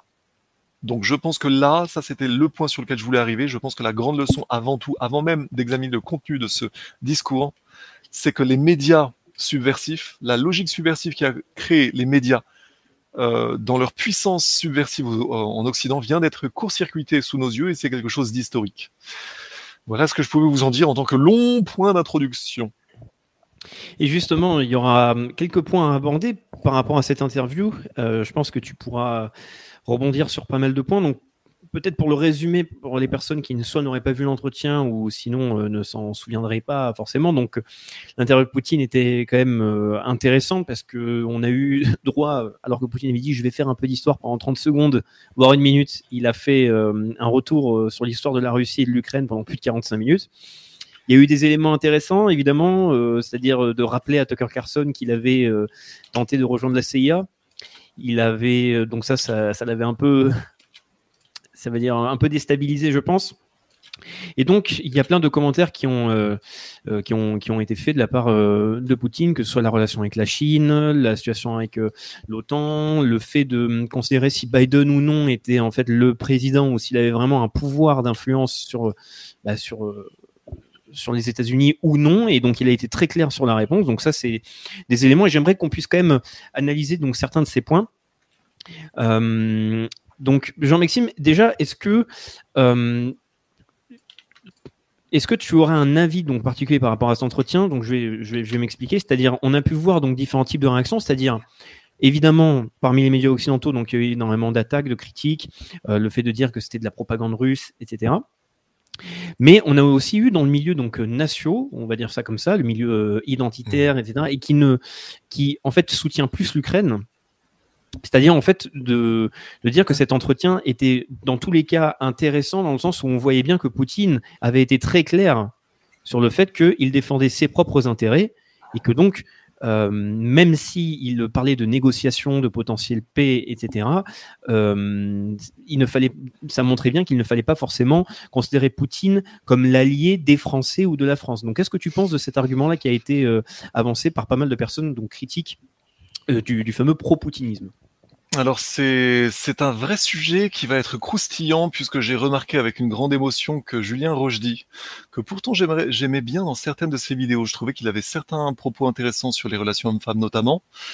Euh, il m'a grandement déçu sur cet axe euh, en justement en étant complètement un peu dans la on, on va revenir sur ce point. Dans, pour moi, il est évident que Julien Rochdy a été approché de façon à ce qu'il dise des choses de façon à lui-même à avoir la paix, mais qu'il dise des choses qui ont un effet perturbateur dans la, dirait-on, la dissidence, ou plutôt la droite nationale française, ou, plus, plus globalement, chez les gens qui, au-delà du clivage gauche-droite en France, sont lucides quant à l'histoire. Parce qu'au sujet de la Russie, on a une union assez historique et assez intéressante avec les séquelles d'un côté, côté communiste, côté l'humanité ou autre, on a souvent des séquelles qui peuvent être, ou alors même euh, Mélen- Mélenchon en son temps, qui pouvait être pro-Poutine, mais là Mélenchon s'est fait mettre sous pression, etc. Mais on a quand même, dans une certaine gauche d'héritage communiste, quelque chose qui est favorable à la Russie pour des raisons qui, pour le coup, historiquement seraient relativement légitimes. Et on a donc une union entre, euh, on va dire d'un point de vue des médias PC, ça sera une union entre les deux extrêmes, mais une union qui se justifie si on comprend qu'en réalité, ce sont les deux extrêmes en réalité populaires, avec des fraudes au patriotisme ou des fraudes au, euh, des fraudes aux bonnes volontés populaires des deux côtés, mais qu'au final, le peuple des deux côtés ne veut pas la guerre, et ce sont bien plus des, hommes politiques ou des médias PC qui la veulent. Mais donc on a des unions intéressantes là-dessus, mais c'est vrai que euh, des gens comme Julien, notamment Julien Rochdy, ou alors Daniel, euh, Daniel Conversano.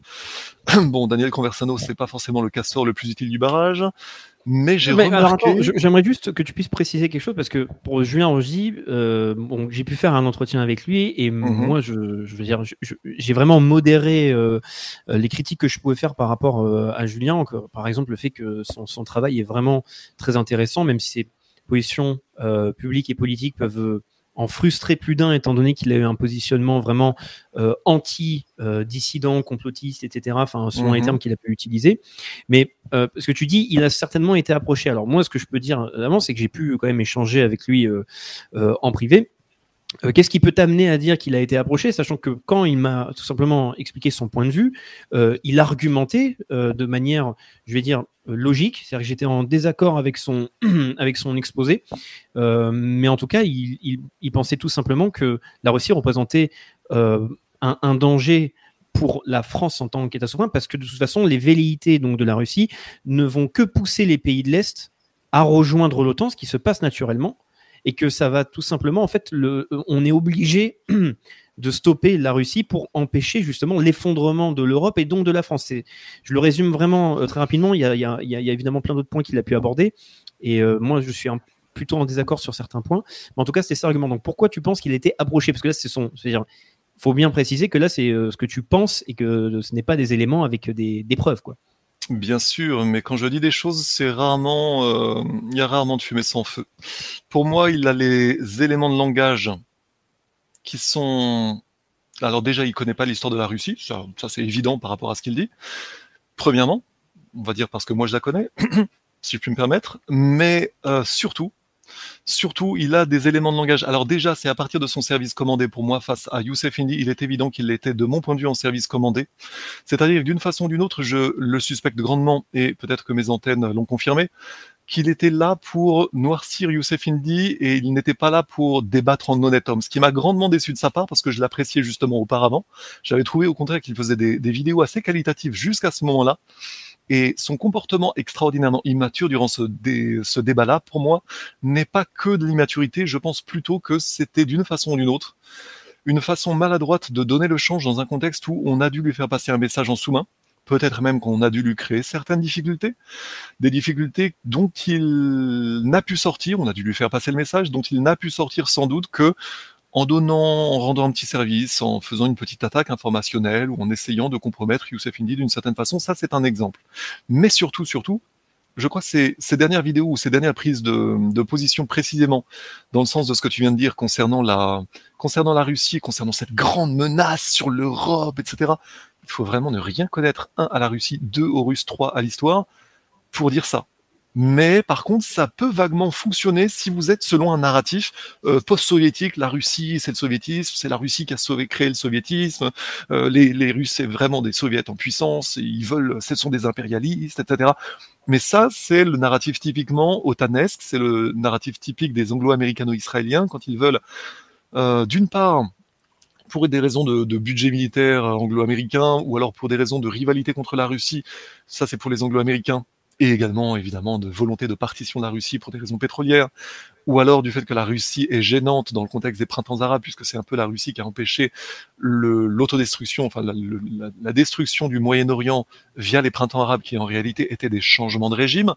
La Russie ayant empêché ce narratif-là, les anglo-américano-israéliens unis pour globalement la destruction du Moyen-Orient, mais dans, dans le contexte toujours pareil, hein, des luttes d'influence intérieure au sein de ces trois pays, parce qu'en réalité, il y a bien des ententes entre patriotes et serviteurs de l'État de ces trois pays pour justement empêcher les choses. Souvenez, euh, souvenez-vous, je pense, j'avais mis sur mon blog, il faudra en reparler, parce que nous avons laissé de côté la situation aux États-Unis. De côté, nous avons laissé cette situation de côté, mais souvenez-vous qu'en 2015, il y avait eu des partages d'informations dans le dos d'Obama pour limiter la guerre de Syrie y compris avec des complicités israéliennes, parce que même en Israël, certains voulaient détruire la Syrie, d'autres disaient non, ça sera encore pire après. Il y a des luttes d'influence réellement partout.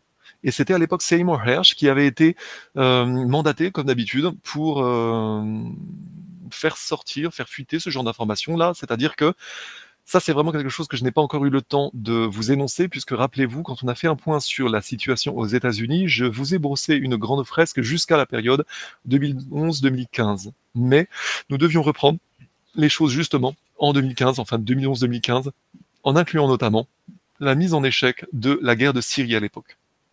Donc euh, là, nous avons... Est-ce que je peux juste me permettre de rebondir parce que là, comme je dis, ma, ma, question était euh, donc sur le, le, positionnement donc des personnes qui sont euh, qu'on appelle de manière un peu vulgaire donc le camp des nations et qui seraient donc anti-Poutine. Et là, donc là, tu parlais du Karoji. J'aimerais bien, enfin, juste répondre sur quelques trucs parce que déjà, il n'est pas là pour argumenter. Mmh. Et moi là, si je, je m'exprime ce sera pas forcément pour défendre Julien euh, enfin Julien, parce que je suis en désaccord avec avec lui, mais c'est pour apporter euh, certains arguments pour contrebalancer un peu. C'est-à-dire, par exemple, euh, je comprends tout à fait tes arguments parce que euh, qu'est-ce qui peut t'amener à penser que par exemple ça pourrait être une sorte de service commandé par rapport au Candy Moi, je pense que c'est beaucoup plus simple que ça. Euh, D'ailleurs, euh, même lors de l'entretien qu'on a fait sur sur GP, il a pu en parler. C'est qu'il était tout simplement euh, beaucoup plus tout simplement agacé, qu'il en avait marre parce que euh, le milieu complotiste l'énervait, le milieu qu'il appelle complotiste l'énervait énormément, c'est-à-dire qu'il se prenait énormément de troll, il avait aussi des problèmes euh, évidemment personnels et surtout il était en, en en désaccord avec Indy sur certains points, comme par exemple pour ceux qui ont regardé le débat, c'était par exemple sur la fameuse question du, du qui, où d'ailleurs il faut être objectif. Indy avait un peu botté en touche sur, sur les arguments que présentait Julien pour ça. Mais en tout cas, le côté service commandé, moi j'en doute fortement parce que euh, il y a plein de gens, et je peux comprendre, euh, qui vont dire Julien Rogy, c'est un imbécile, c'est un inculte, etc. Et je peux comprendre pourquoi vous dites ça. Mais moi, je vais être honnête avec vous. Moi, j'étais par exemple très critique de Rogy, je ne l'avais pas lu. Et d'ailleurs, des gens disaient tout simplement, et d'ailleurs, c'est même la remarque qu'on lui fait, c'est oui, mais est-ce qu'il écrit vraiment ses livres? Alors, ses livres sont vraiment très bien. Objectivement, ils sont très bons. Je suis obligé de le dire. Euh, et c'est lui, à mon avis, qui écrit ces livres parce que quand, quand on voit la bibliographie, les sources et quand on échange en privé certaines références, c'est quelqu'un qui travaille sérieusement. Ça, je suis mmh. obligé de le dire et ce serait vraiment être malhonnête que de vouloir tout simplement dire ce serait un décérébré, etc. Ensuite, très bien, pour les arguments et le positionnement pro-ukrainien, euh, il y a un truc tout simple, hein. moi qui me fait que j'ai cherché à, à, échanger euh, et vraiment de manière très cordiale avec lui, c'est que par exemple, Rochdy, moi, moi, par exemple, j'ai pas fait ça. Et je sais pas si toi ou même des spectateurs qui vont être vraiment très, euh, très dur envers Rojdi ou même très insultant, c'est par exemple, Rojdi, il a été dans le Donbass. Rojdi, il a été en Ukraine. Je veux dire, enfin, c'est quelqu'un qui, même, il a pu aussi se déplacer, par exemple, en Syrie. Je veux dire, il faut. Euh, ça n'enlève pas le fait, par exemple, je suis en désaccord avec lui hein, sur certains points. On soit mmh. bien d'accord. Mais c'est que des fois, pour modérer certaines critiques ou même le, le, descendre. Euh, oui, il faut être juste faut modérer un peu parce que vraiment, ce n'est pas, enfin, c'est tout simplement malhonnête, c'est pas, c'est pas, c'est pas objectif. Bien Enfin, sûr, pas bien par sûr. rapport à ce que tu as dit, hein, c'est quand je vois certains commentaires, Je etc. mais par contre, le service commandé, j'ai l'impression des fois que, euh, comment dire, tu surestimes un petit peu certaines choses. C'est-à-dire, des fois, j'ai l'impression que c'est peut-être beaucoup plus simple et plus humain que ça, certaines réactions. Après, je sais, je sais que tu peux me dire aussi, et ça, et c'est tout à fait légitime, que, que justement tous les, tous les phénomènes de subversion, de manipulation, etc., ben, euh, sont très présents et euh, peuvent être très bien cachés. Donc ça, ça j'en suis conscient. Alors voilà, c'est ça. sur ça. Mais c'est très bien de toute façon, à tout seigneur, tout honneur, il faut vraiment être juste et je, me- je réfute également tout phénomène d'idolâtrie dans un sens ou dans l'autre. Euh, bon, à part quand, quand Conversano essaie de se lancer dans la géopolitique, c'est bien, mais qui bosse un peu les sujets avant, en fait. Ah oui, là, moi, je parle gentil. uniquement de Roger. En Tout à fait, là c'est juste un autre exemple, mais on va revenir sur Rojdi. Euh, Je veux dire incidemment, euh, même en même avec humour et c'est pas grave. L'idée aussi c'est que pour Conversano comme pour les autres, c'est-à-dire que pour chaque personne, chacun est maître de l'honnêteté de son travail en fait. Et en ce sens, moi je jauge les choses à partir d'une certaine expertise, mais rappelez-vous évidemment que aucune source ne titre 100% la vérité, pas plus que je ne sache tout, et je suis pas non plus Dieu le Père. Mais euh, j'estime connaître un peu le sujet, et surtout, on ne dira jamais quand on est intimidé en sous-main, ou quand on nous fait passer un certain message en sous-main, ou quand il y a des échanges de bons procédés. On dira, on sortira toujours des, messages, des motifs qui seront en fait un camouflage d'une raison réelle, ou même quand on a eu d'une façon ou d'une autre.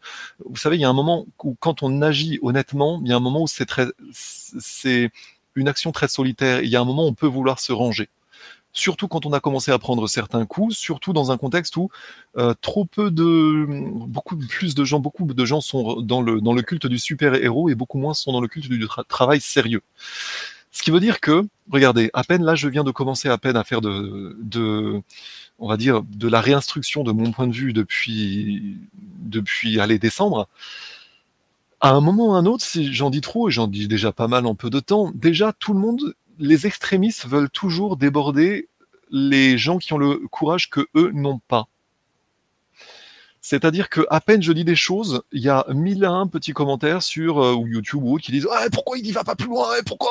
À ma place à ma place ça serait tous des guerriers du net. Ça serait oh là là ils, défonceraient tout. Ils se retrouveraient directement euh, non ça serait extraordinaire. Ils prendraient l'Élysée avec leurs petits bras à eux tout seuls bien sûr. Mais en réalité quand on est seul dans ce combat là ou alors quand on est en tête de réseau en fer de lance d'un combat, bah c'est pas si évident que ça, et surtout il y a un moment où on peut vouloir un peu plus de paix quand par certains mécanismes d'intimidation, on peut nous créer artificiellement plein de problèmes, plein de cuisine interne ou plein de dossiers, dont en réalité, enfin il y a toujours à trouver, dont en réalité avec le temps, bah c'est usant en fait. Donc il peut y avoir un moment où on peut avoir des émissaires de l'ombre qui vous disent d'un côté, qui, nous dit, qui disent d'un côté, bah, tu vois ton problème là, tu vois ton ton compte bancaire qui a été bloqué, ou tu vois ton petit problème de paiement là, ou euh, c'est bizarre, t'as eu une escroquerie financière, ah la banque peut pas gérer ça, oh là là, c'est bizarre ce qui s'est passé, hein. ah t'as eu une fraude aussi, oh là là, ta voiture a été accidentée, c'est bizarre cette loi des séries quand même, hein. c'est c'est bizarre, c'est bizarre. Oh écoute, t'as as besoin d'aide, oh on, va t'aider, on va t'aider. Mais nous on aimerait bien que tu fasses un petit truc comme ça d'un côté, etc. Autre exemple qui vient d'être documenté, là je vous donne un exemple, par exemple, je, folâtre dans mes pastels, évidemment, j'envisage ce genre d'hypothèse. C'est-à-dire d'un côté on dit, on crée des problèmes, et de l'autre on dit, tes problèmes vont solder, rends-nous un petit service là, mais on, va, on, gérer ça pour toi, tu vas voir, on va, on va passer un coup de fil, ça va être super. Mais qu'est-ce qui vous dit que d'un côté, ce n'est pas le même réseau qui, quelque part, a créé d'un côté des problèmes, et de l'autre côté qui euh, vous apporte la solution clé en main? Prenez ça comme une hypothèse de travail. Mais parfois, les méthodes d'intimidation fonctionnent comme ça. C'est documenté notamment dans un bouquin de Roger Langlais qui s'appelle Profession corrupteur de 2007 de mémoire. Autre exemple, Thierry Messant vient de parler de la façon dont il a été approché vers la période 2005-2007 par les États-Unis en France, pour, euh, par d'ailleurs un ancien de la France-Afrique. Souvent, les, pires de la France-Afrique ont souvent été recyclés, notamment par les États-Unis, contre les intérêts français. Dans, raconte dans une vidéo au courrier des stratèges comment il avait été approché par un, émissaire français pour le compte des États-Unis qui lui a proposé un salaire de général américain en échange de son abjuration au sujet du 11 septembre 2001. Alors que Messant raconte ce que savaient les initiés. C'est-à-dire que globalement, les éléments de Messant, d'une façon ou d'une autre, Messant était bien informé. Messant a été une mule mais il était bien informé. Et Messant raconte dans cette vidéo, donc qui est rendue publique, donc je peux en parler, il raconte la façon dont un émissaire des services français a fait savoir au Cercle des Armées, donc euh, place Saint-Augustin à Paris, il a fait savoir à ses homologues des services étrangers que Messan était son ami. Sous-entendu, vous ne le touchez pas. En tout cas, pas en France. Ça, ça s'appelle être protégé par les services français à l'époque pré-2007 où les services français faisaient le boulot. Et on doit en effet, c'est raconté par Messan dans cette vidéo-là, on doit en effet à Jacques Chirac d'avoir honnêtement servi la France dans ce contexte 11 septembre 2001 où la France de Jacques Chirac a voulu s'opposer au bellicisme qui allait retourner l'intégralité du Moyen-Orient arabe. Et aujourd'hui, en réalité, c'est la Russie qui a pris la suite du travail de la France, alors que la France, au contraire, a oublié sa mission de Saint-Louis, a oublié la protection des chrétiens d'Orient et a agi en tant que bout de feu belliciste post-2007, alors qu'avant 2007, au contraire, nous aurions agi comme la Russie a agi pour protéger la Syrie. Et ça, c'était historique, doublement historique de part et d'autre. Donc, vous avez là un cas documenté de la façon dont quelqu'un peut être approché en échange, en, en ayant quelque part donc une menace d'assassinat d'un côté, le, le, gars lui racontait qu'il avait eu euh, des, des, des, choses à faire, sous-entendu des, enfin, des choses qu'on ne devrait pas faire, mais ça lui a coûté de le faire, mais que parfois on doit le faire. Quoi. Il, il s'est posé à la. Messan donc raconte la façon dont l'émissaire euh, des Américains, donc un Français, ancien, un ancien de la France-Afrique, qui était du service d'ordre de euh, Bokassa, il le raconte comme ça. Cherchez la vidéo euh, Courrier des stratèges de, de Messan, c'est très intéressant. C'est une vidéo de deux heures avec beaucoup de contenu. Et donc, nous avions d'un côté la perspective d'un assassinat, nous avions une carotte un gros salaire de général en échange d'une abjuration, le petit service. Vous voyez ce que je veux dire? Un, la menace. Deux, la solution. Trois, un petit service. C'est toujours basé à différentes échelles sur ce genre de chantage-là. Donc moi, je vous dis que toute proportion gardée, j'envisage comme hypothèse de travail que la raison pour laquelle Julien Rochdy a été euh, soudainement particulièrement discourtois alors que ça ne lui ressemblait pas, et la raison pour laquelle je pense qu'il n'osera jamais le dire, ou alors qu'il va euh, tenter de dire ouais, Corneille dit, dit, des conneries, etc. Oui, mais moi je connais, on va dire, je connais certaines petites choses. Voilà, justement, voilà, je ne sois pas non plus trop bavard. Euh, je, vais, je, vais, me permettre parce que là, en fait, je vais juste te poser une seule question qui permet juste de clôturer le cas. Oui. dis pour revenir sur le, le sujet général oui, qui était non pas parler. Là, je voudrais pas qu'on parle vraiment des nations, mais je voudrais parler, enfin des nations. Oui, du sujet au fond, c'est ça. On... Les nations, bien évidemment. Euh, en tout cas, les personnes qui vont être critiques des pro-Poutine, euh, surtout suite à l'interview qui montrait que donc Poutine bah, défendait les intérêts de la Russie et surtout qu'il expliquait objectivement que les élites occidentales ne, euh, refusaient les débats, faisaient preuve, enfin refusaient les négociations parce qu'il y, y, a énormément de choses à dire. Mais bon, mmh. voilà. En gros, question juste simple parce que pour moi c'est important oui. surtout pour. Je suis obligé vu que euh, bien sûr, bien je, sûr. Mais c'est un point dire, très intéressant, ça me permet de le clarifier voilà, incidemment. Et même et nous, aussi, en fait, il faut... ce genre de réaction, je pense qu'il faut être le, le, le, plus honnête possible et surtout, euh, oui. euh, le personnage de Roger est beaucoup plus complexe que ça. C'est si tu parles de, de on va dire, de, du fait d'être approché de certaines manipulations, etc. Là, tu as cité des, des cas historiques.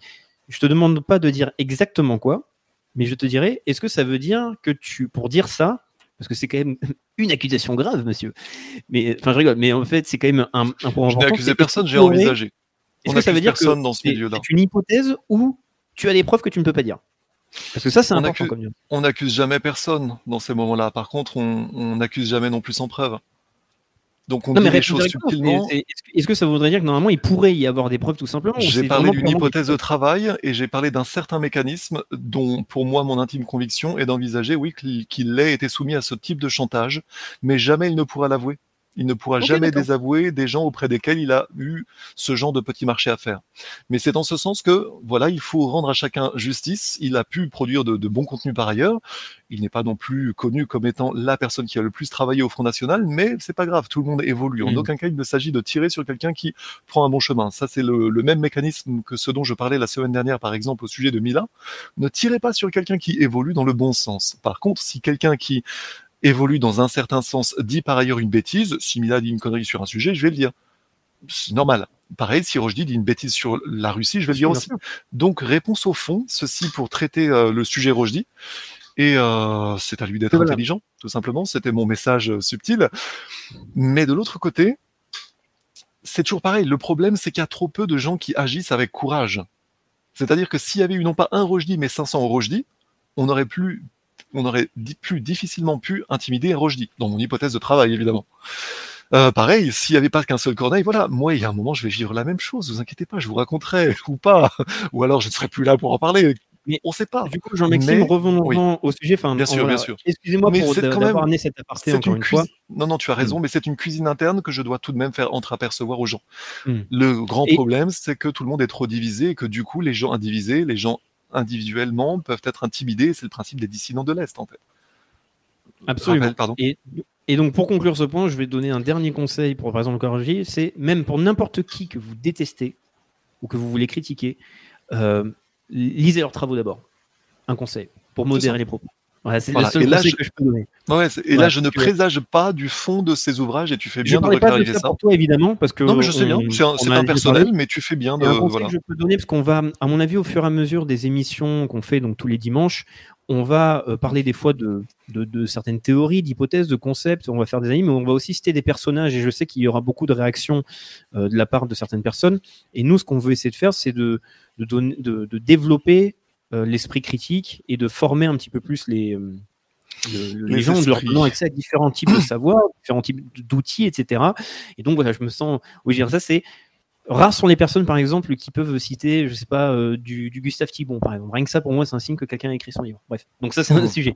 Et pour conclure, donc voilà, parenthèse fermée. Qu'est-ce que tu penses donc de cet argument-là, c'est-à-dire euh, suite à, à l'interview euh, de Poutine, parce qu'on on aura encore quelques points à développer euh, euh, très courts. Mais donc, c'est le fait que cette interview a montré, dans tous les cas, que euh, ça, montre qu'on ne peut pas avoir une position pro-Poutine, étant donné les propos même de Poutine qui montrent qu'il y aura un conflit qui ne peut que euh, amener en fait à une, à une hausse des tensions à cause de l'élite occidentale, selon les propos de Poutine. Alors, donc, il y a les propos. excuse-moi, je vais m'extirper un peu, je te laisse répondre. Très bien, très bien. Il y a donc les propos de Rojdi d'un côté, il y a les propos de Poutine de l'autre. Si Rojdi vient de découvrir le droit international, c'est une chose, mais que Vladimir Poutine parle du point de vue des intérêts stratégiques de son pays, c'est juste du bon sens. De la même manière que Katia Kolipova avait une, euh, Katia avait, fait une diplomate russe qui avait fait une réponse assez drôle euh, quand on lui avait posé la question de savoir en partant euh, Katia Kopilova, Kopilova pardon.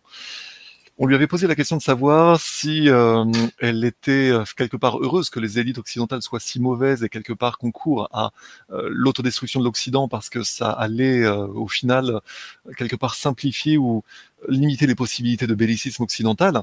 Et elle avait eu une réponse assez prime sautière en disant qu'elle était diplomate. Elle, elle n'était pas sainte, elle était diplomate. C'est-à-dire que elle n'allait pas non plus euh, bouder son plaisir s'il faut un peu se moquer des, dirigeants occidentaux incompétents avec un grand Z. Voyez-vous ce que je veux dire? Donc, concernant la lecture, le problème de ce qu'il se passe aujourd'hui avec la Russie, mais en fait depuis 20 ans, depuis 30 ans, et c'est la teneur du discours de Poutine, c'est que l'intransigeance, l'intransigeance et surtout la malhonnêteté de la diplomatie occidentale a créé en réalité une radicalisation de la Russie qui n'aurait pas existé si nous avions été honnêtes, si les Anglo-Américains, si les Anglo-Américains avaient été honnêtes. Ça, c'est vraiment le problème. Il y a eu clairement, du point de vue anglo-américain, en fait, ce sont les volontés des pires financiers internationalistes qui voulaient piller la Russie, qui ont été endossées par la diplomatie américaine. J'en veux par exemple, le, pour preuve, le, le financier Bill Browder, un ancien juif russe, qui faisait quelque chose comme 232% de mémoire de, de rentabilité avec son fonds Hermitage. C'était le fonds de le, le fonds vautour le plus spéculatif en Russie durant les années 1990. Et ce monsieur, avec euh, Khodorkovsky et d'autres, s'est retrouvé en tant que euh, grand, euh, grand promoteur de la démocratie en Russie et grand soutien du, pantin Navalny, justement, au motif que le méchant Poutine euh, n'était pas démocrate et que oui, on allait voir, on allait voir ce qu'on allait voir avec euh, Navalny financé par Bill Brother, la démocratie en Russie, ça reviendrait, ça serait génial. Mais Bill Brother ne voudrait pas plutôt de nouveau se goinfrer confortablement en Russie? Vous, pensez vraiment que c'est pour l'intérêt du peuple russe qu'il agit? Voilà, il faut rester, on va dire, lucide là-dessus. Mais le vrai sujet, c'est globalement ce qu'avait fait, on en a déjà un peu parlé ensemble, ce qu'avait fait Primakov dès 1999, puis après Vladimir Poutine, c'est-à-dire qu'ils ont mis un terme, en tout cas ils ont mis un grand coup d'arrêt à ce que l'on devrait appeler la criminalité financière internationale en Russie. Vous avez d'ailleurs un excellent livre là-dessus, est-ce que je l'ai sous la main? Je crois que oui. Mac Mafia, extraordinaire livre de 2009, Macha Glenny, Mac Mafia, extraordinaire livre concernant les mécanismes de la criminalité internationale, en réalité, de l'union d'une part des mafias vers le bas et de la finance internationale vers le haut pour détruire des États. C'est-à-dire que les États sont pris en tenaille entre d'un côté les mafias par le bas, qui les rongent par le bas, qui sont en alliés en réalité avec la finance internationaliste qui blanchit leurs fonds massifs, massivement. Et ça, c'est ce qui n'est pas dit pour comprendre ce que la Russie et en réalité tous les pays de l'Est ont subi, mais surtout la Russie, euh, l'Ukraine et la Russie en durant les années 1990. Et d'ailleurs, l'un des rares pays qui ne l'a pas subi, c'est qui? C'est la Biélorussie. Étonnamment, Loukachenko a étonnamment bien protégé son pays, et c'est vraiment une étonnante. Euh, enfin, c'est un constat étonnant quand on étudie vraiment le sujet raison pour laquelle euh, d'ailleurs il est mis sous pression et qu'il a été lui aussi radicalisé au soutien de Poutine, mais normal, mais avant tout parce que la Russie blanche, Biélorussie, la Biélorusse, c'était euh, historiquement partie de l'empire, euh, ça fait partie du cœur de l'empire tsariste. Et, également, d'ailleurs, c'était une, une région qui a été beaucoup, beaucoup dominée par les Polonais. C'est bien pour ça que c'est une région très russophile, pour des raisons historiques qui notamment sont racontées par Sol Solzhenitsyn, mais je ne développe pas. Donc, Derrière le propos de Poutine, en réalité, la Commission européenne a raison de dire que fondamentalement, nous n'apprenons rien. Poutine, de fait, n'a fait que répéter ce qui était déjà connu, à savoir la malhonnêteté des Occidentaux face à la Russie à partir des années 1990, et surtout dans un contexte où la Russie était tellement aux fraises que réellement les Russes voulaient réellement coopérer, mais que toutes les portes leur ont été fermées. C'est ce que disaient également, c'est ce que disent aujourd'hui les véritables initiés de la diplomatie française, de l'armée française et bien souvent russophile. Et Jean-Maxime, euh, j'en profite pour poser une, question euh, pertinente là, qui a été posée donc, dans, le, dans le chat et qui est en lien avec euh, ce que tu es en train de dire actuellement. parce que moi, je n'ai pas d'informations et je pense que tu peux faire un lien. Alors, je vais la retrouver rapidement. C'est, selon toi, donc, qu'est-ce qui a pu être dit entre Biden et Poutine lors de leur rencontre C'était en 2021, avant le conflit russo-ukrainien? Apparemment, ils se sont vus. Et selon toi, qu'est-ce qui a pu être dit, sachant que on parle là donc d'une rencontre diplomatique et ensuite donc une escalade du conflit. Alors, il est évident que euh, la guerre étant la continuité de la paix par d'autres moyens, il est évident qu'il a été dit précisément ce que la Russie dit aujourd'hui, c'est-à-dire que la Russie voulait une euh, démilitarisation ou en tout cas un coup d'arrêt à la militarisation à outrance de l'Ukraine aux portes de la Russie selon la doctrine Brzezinski, qui, ah, Brzezinski, ça se prononce Brzezinski. Comment? Brzezinski, on va dire. On, va rester en francisé. Euh, ok. Qui donc Brzezinski disait qu'il fallait absolument séparer l'Ukraine de la Russie, qui ainsi cessait d'être une puissance européenne. Par extension, il fallait créer une alliance franco-germano-polono-ukrainienne contre la Russie pour créer en réalité une nécessité de l'OTAN en une la persistance d'une nécessité de la présence otanienne en Europe, alors qu'en réalité, l'OTAN, le pacte de Varsovie étant dissous, n'aurait dû, aurait dû également être dissoute. Donc dans ce contexte-là, il est évident, je pense qu'on a parlé de les, griefs russes, c'était d'arrêter la militarisation à outrance de l'Ukraine, de permettre des associations douanières et économiques euh, constructives, de cesser sans doute la corruption et évidemment les magouilles euh, façon Hunter Biden dans le dos de l'Ukraine. Il est possible que les Russes aient fait passer ce genre de message. Ça, c'est ce que j'envisage, vraiment sans être grand clair, parce que ça me semble évident par rapport au fait que ce sont clairement les revendications russes depuis 2002 et c'était la base de négociation dès fin février 2022 entre la Russie et l'Ukraine, négociations qui, étaient, qui ont été interrompues, rappelons-le, par les Britanniques. Mais bon, c'est toujours un jeu anglo-américano-israélien, etc. Eh bien oui, donc c'est un, un, très bon rappel. Et donc je pense qu'on voilà, finalement c'est très bien qu'on aborde le sujet euh, d'actualité et qu'on le creuse parce que c'est très important et c'est vrai qu'il n'a pas pu être traité euh, euh, lors des plateaux sur, sur GP. Euh, donc euh, on va prendre on va prendre de l'avance et surtout c'est que là on a le temps de développer. donc j'ai d'autres questions comme je t'ai dit avant qu'on puisse euh, partir donc sur le, la continuité de ton travail, c'est-à-dire sur des articles que tu produis pour la revue. Donc encore une fois, voilà, il y a beaucoup de choses qui ont pu être dites lors de cet entretien. Et euh, parmi les choses qui ont été dites, c'est aussi le. On voyait que Tucker Carlson posait des questions sur les potentielles tensions entre la Russie et la Chine. Et ça, j'ai trouvé que c'était intéressant à la fois la réponse de Poutine et en même temps la question, parce que je vous le rappelle, si vous suivez les émissions que l'on peut faire, euh, on avait eu droit à une analyse assez originale euh, de Rachid Achachi, qui, selon lui, justement, voyait plus une possibilité en fait de conflit à venir entre la Russie et la Chine. Euh, comparé aux autres personnes qui, euh, euh, on va dire aujourd'hui, euh, scinde le monde en deux blocs qui seraient unis, c'est-à-dire les BRICS contre l'Occident. Donc, est-ce que tu aurais voilà, un commentaire à faire sur ça? Je pense que ça peut être très intéressant et on pourra après parler un petit peu plus voilà, des BRICS. Alors, je suis fondamentalement, euh, je pense que je vais vous citer les mots d'un ami science-piste parce que ça résume vraiment le problème. C'est-à-dire que le mondialisme refait l'erreur qu'avait fait délibérément l'Empire britannique contre l'Empire colonial français dans un contexte où il eût été bon de, donc dans le contexte de l'Empire colonial français à l'époque, il eût été bon de préserver des logiques de développement qui auraient permis globalement à l'Occident de grandement, euh, on va dire, faire entrer euh, les pays, les pays émergents dans une certaine modernité si ça avait été fait honnêtement. C'est-à-dire développer des infrastructures, voilà, ça pouvait se défendre. En tout cas, c'était la, vision du monde à l'époque, plutôt que, plutôt que de créer des, guerres dans tous les sens, de créer, comme je l'ai dit devant Camille Seba, des guerres extraordinairement consommatrices de ressources. Regardez un peu la façon dont l'Occident est allé chercher des matières premières stratégiques dans le monde entier. Oui, mais pour faire la guerre avec des préparations d'artillerie. Regardez, je, citais la bataille de la Somme. C'était une préparation d'artillerie anglaise de 15 millions d'obus. Des, des obus, euh, c'était pas du léger. Hein rien que ça, en termes de poids, en matière première stratégique, et pareil, regardez la guerre d'Ukraine actuellement, c'est autant de pertes sèches pour le développement des peuples. Nous avons un système prédateur mondialiste qui a besoin de toujours plus de ressources premières stratégiques, de matières premières stratégiques, en réalité pour les détruire. Et ça n'a aucun sens, mais en réalité, les économistes de Lincoln en dressaient déjà la critique.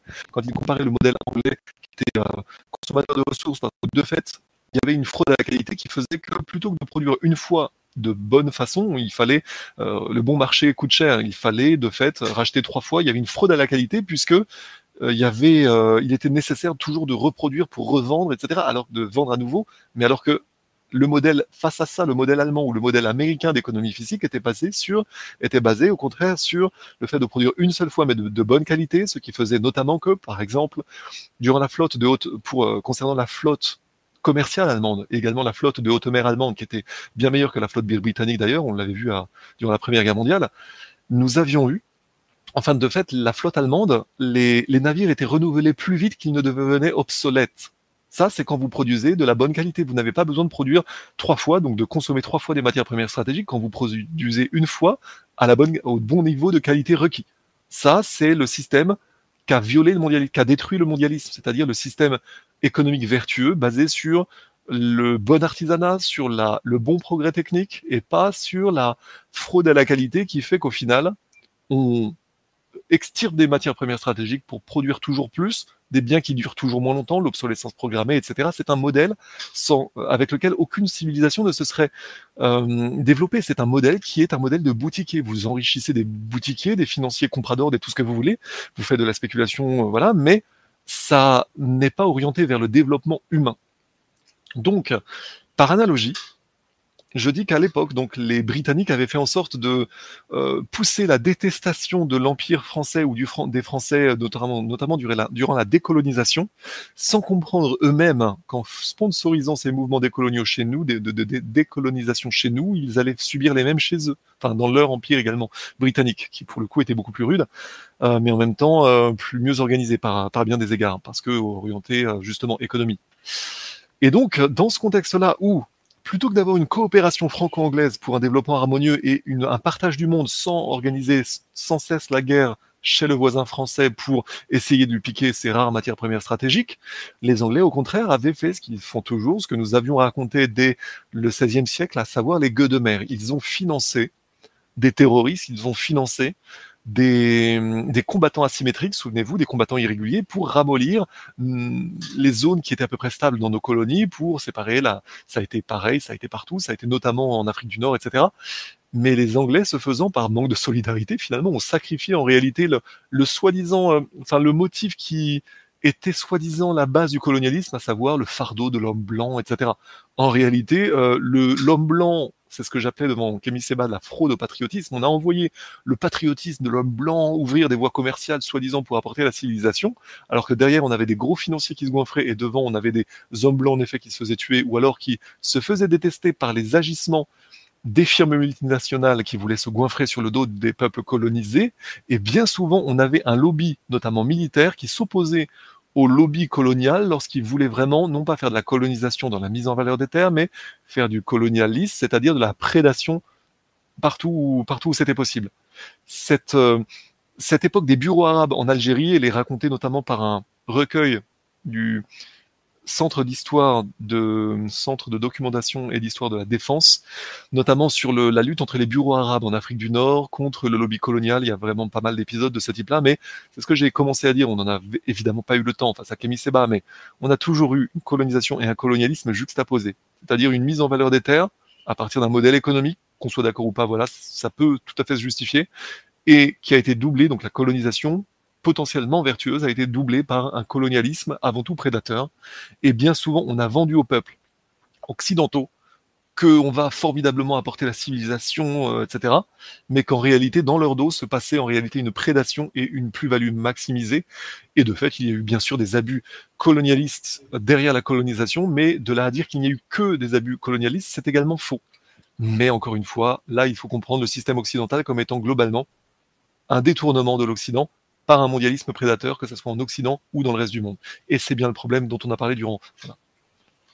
Et, et, donc, Jean-Maxime, est-ce que tu aurais un, un commentaire? Parce qu'après, j'aurai une dernière question avant qu'on puisse passer ouais. au, au, sujet que tu veux traiter pour, euh, Là, je, aux articles que tu rédiges. Donc, c'est vraiment le, la relation entre la, donc la, la Russie et la Chine, et mmh. donc le, le, le fait que certaines personnes puissent considérer, enfin que Tucker Carlson pose une question comme s'il imaginait donc que euh, la Russie pouvait avoir une mésentente qui pouvait apparaître avec la Chine, sachant que je vais la rappeler euh, parmi les propos qui ont pu être euh, donc proférés par Poutine, il avait expliqué par exemple le, en termes de statistiques le, renforcement de leurs relations commerciales et économiques extrêmement importantes.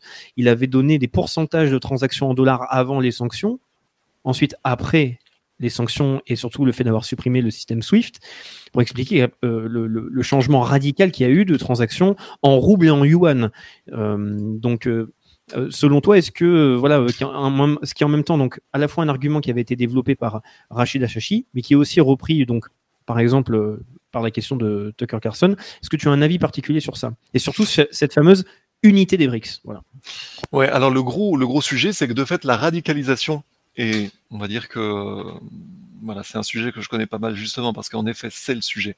C'est que la radicalisation de l'Occident a créé la radicalisation des BRICS, mais par nécessité, et c'est une bonne chose en réalité. Par contre, la suite de ce que j'étais en train de parler, de, de, raconter juste avant, était très important. Pardonnez-moi si j'ai fait une digression, mais ces choses sont très peu connues. C'est l'idée que la si globalement la finance internationaliste n'avait pas organisé la première puis la deuxième guerre mondiale parce qu'il voulait avant tout détruire la Russie, détruire aussi l'Allemagne impériale et détruire par extension ce système économique vertueux, système économique vertueux qui aurait fait de la Russie le premier État du monde en 1948 exactement, enfin en tout cas par rapport aux anticipations de l'époque dont je vous avais déjà parlé. Nous, rappelez-vous, la Russie se développait vraiment comme aucun pays au monde avant 1914. C'est bien la raison pour laquelle l'Empire britannique a voulu la détruire. Mais si nous n'avions pas eu ce traumatisme énorme dans l'histoire européenne et dans l'histoire russe qui a permis ensuite la révolution bolchevique et tout le, le terrible enchaînement de, de morts et de, enfin de, de troubles persistants de la plus haute intensité possible et des millions de morts derrière, nous aurions eu un bloc Europe plus Russie, plus Occident, qui aurait fait tout à fait jeu égal avec euh, la Chine, l'Inde, et il y aurait eu un équilibre civilisationnel. Au lieu de cela, l'Occident détourné par sa finance internationaliste, a créé une guerre occulte contre la Russie de façon à détruire la Russie. Et c'est fou et c'est fanatique parce qu'il y a bien un, facteur moteur dont j'ai déjà parlé, c'est que nous avons d'anciens juifs révolutionnaires russes qui ont été moteurs dans cette haine occidentale de la Russie, c'est raconté par Solzhenitsyn dans l'erreur de l'Occident en 1980, mais surtout allez lire les publications de la Free Russia Foundation dont je crois avoir déjà parlé ici. La la Free Russia Foundation avec des noms d'anciens juifs russes qui vous expliquent par A plus B qu'il faut détruire et morceler la Russie de toutes les façons possibles. Ce sont ces gens qui, depuis Washington, font la géopolitique, l'agressivité, le bellicisme de la politique étrangère américaine contre la Russie. Ce sont d'anciens révolutionnaires russes qui ont une haine complètement fanatique contre la Russie. Et ce sont ces gens-là que Tucker, Tucker Carlson et les gens Tucker, Carlson euh, court-circuite avec euh, Vladimir Poutine pour le compte globalement des intérêts intelligents aux États-Unis et parce que les Russes veulent une entente avec les États-Unis. Mais ce sont ces intérêts fanatiques qui sont ainsi court-circuités par via X par euh, Tucker Carlson et Poutine grâce à X dans ce contexte-là. Donc là, on est vraiment dans la grosse influence, mais avec cette guerre d'Ukraine, se recrée la situation de la Première Guerre mondiale, c'est-à-dire un affaiblissement terrible de la Russie qui a été obligée, de toutes les façons possibles, de chercher refuge auprès de l'allié chinois, évidemment, mais la situation aurait été bien plus égalitaire si, comme la diplomatie française avait demandé, nous avions honnêtement tendu la main à la Russie au tournant des années 2000. Ils en avaient besoin et c'était totalement dans notre intérêt. Économiquement, nous avions tout à y gagner. Et au lieu de cela, grâce, on va dire, à cause avant tout, le, grâce à l'activisme, à cause de l'activisme anglo-américano-israélien, nous avons une Russie artificiellement affaiblie d'un point de vue militaire parce que réellement c'est difficile pour eux. Même si la Russie redevient clairement puissante économiquement, la Russie est tout de même affaiblie face à la Chine. Et donc nous allons avoir un bloc BRICS déséquilibré, où la Chine sera ultra dominante, où la Russie, malgré toute sa puissance, sera quand même écorniflée, plus que de raison.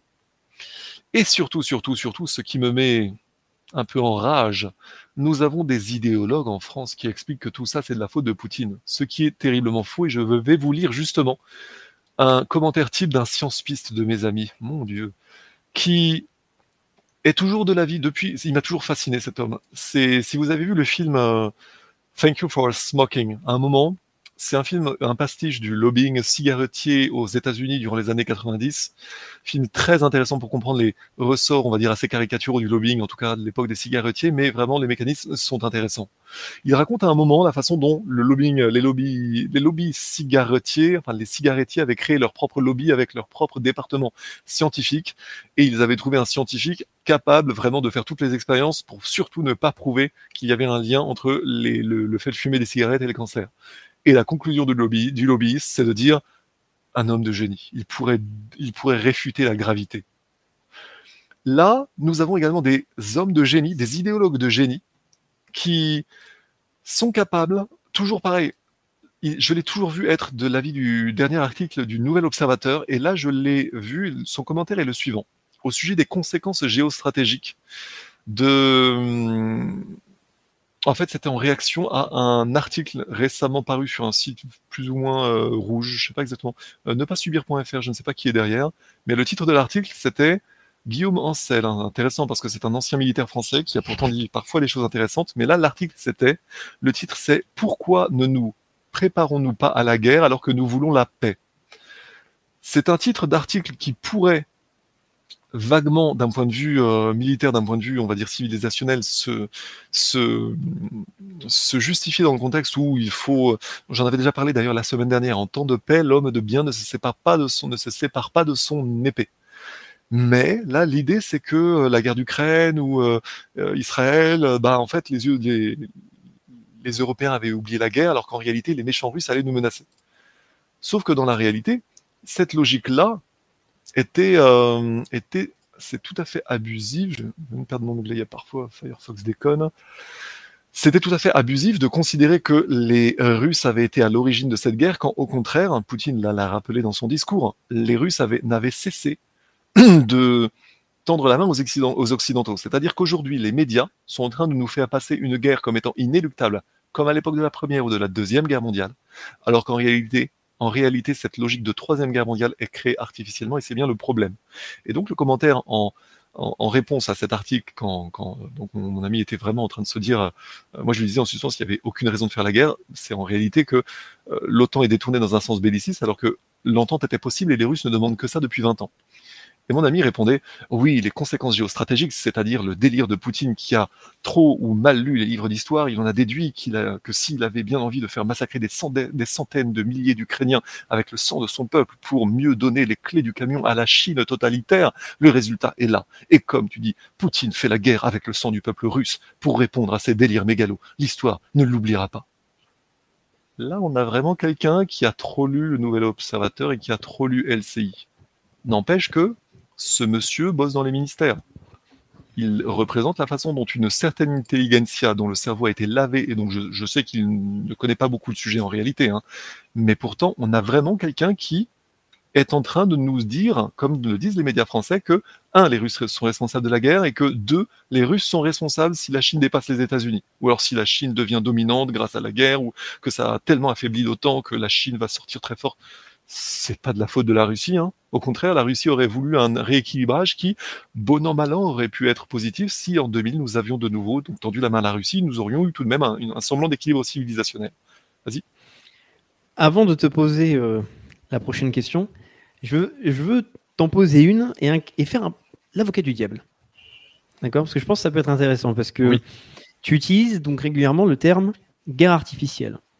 Et je pense qu'il y a une question intéressante que je pourrais te poser.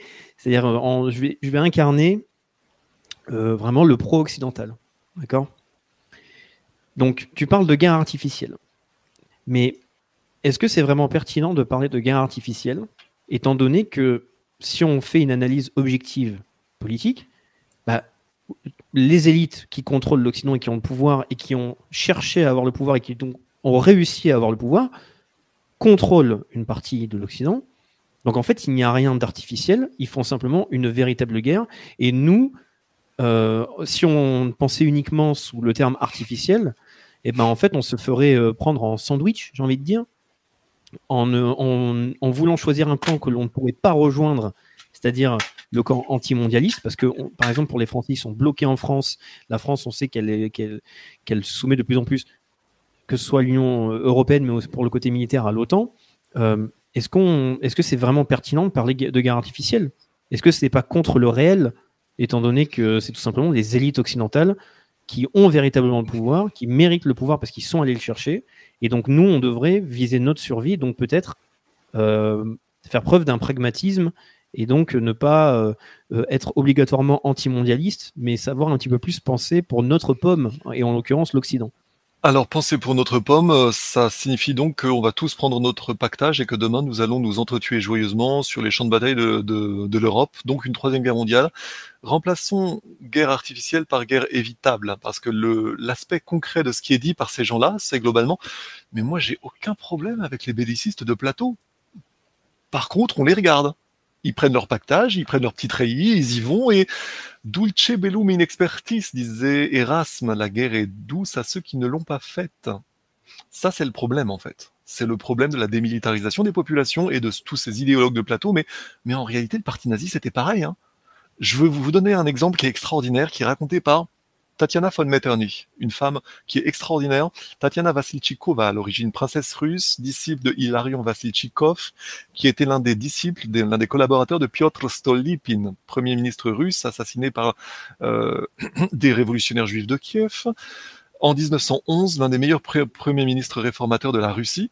Le grand problème, toujours ce fanatisme juif qui a créé d'ailleurs ce que les juifs non fanatiques ont été les premiers à subir avec les bolcheviks. Ça, c'est encore euh, toujours pareil. Hein. Euh, D'où d'ailleurs l'alliance de Poutine et des Lubavitch, mais en tout cas, c'est c'est la partie incidente du sujet. Donc, Tatiana von Metternich s'était retrouvée princesse russe toujours au mauvais, aux endroits au mauvais moment.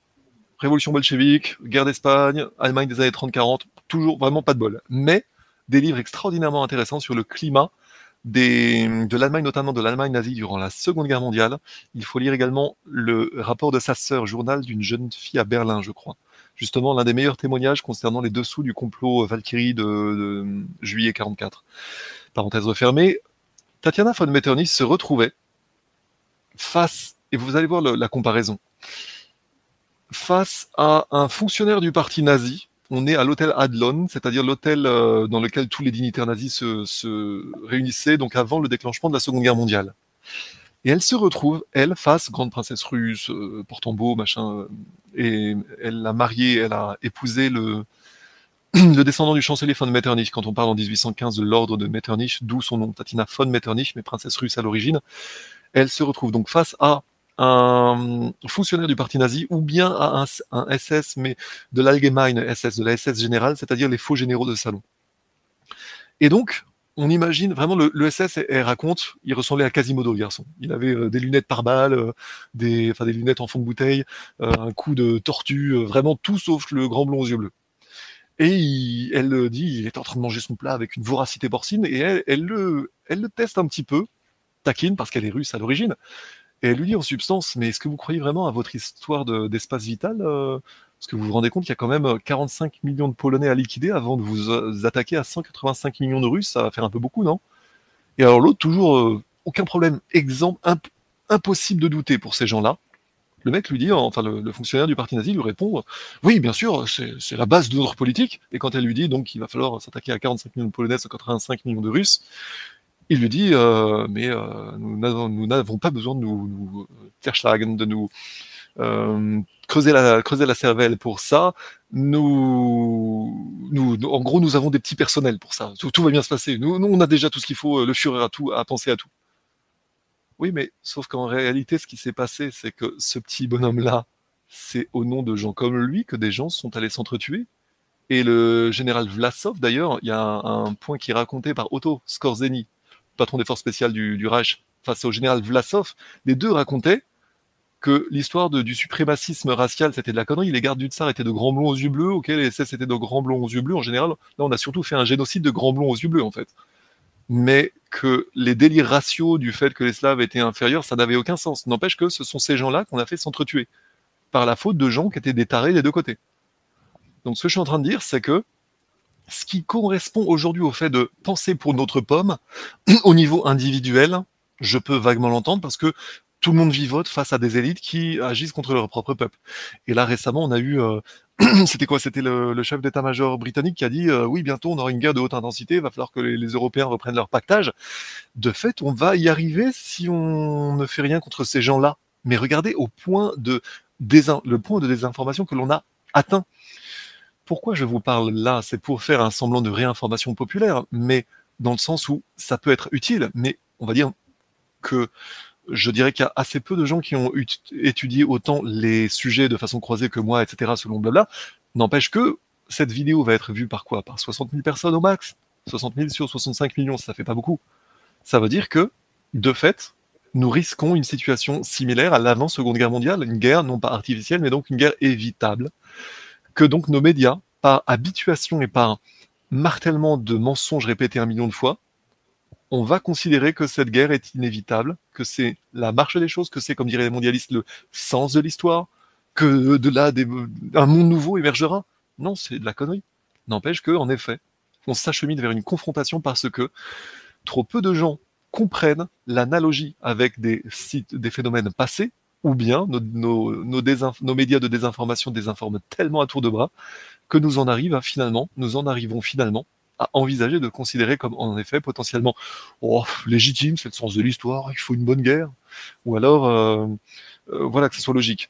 D'ailleurs, euh, Tatiana, dans le même ouvrage dont je vous parlais, racontait une anecdote assez significative. Vous savez, quand, quand on entend des vieux ou Badinter qui disait ça en parlant des gilets jaunes, euh, l'avocat le plus Badinter disait des proches, Badinter disait euh, des gilets jaunes, ouais, ils ont pas connu la guerre. Ouais, mais le petit Badinter, il a déjà connu la guerre lui-même? Non, je crois pas. Hein. Par contre, la guerre avec le sang des autres, je pense qu'il a dû connaître.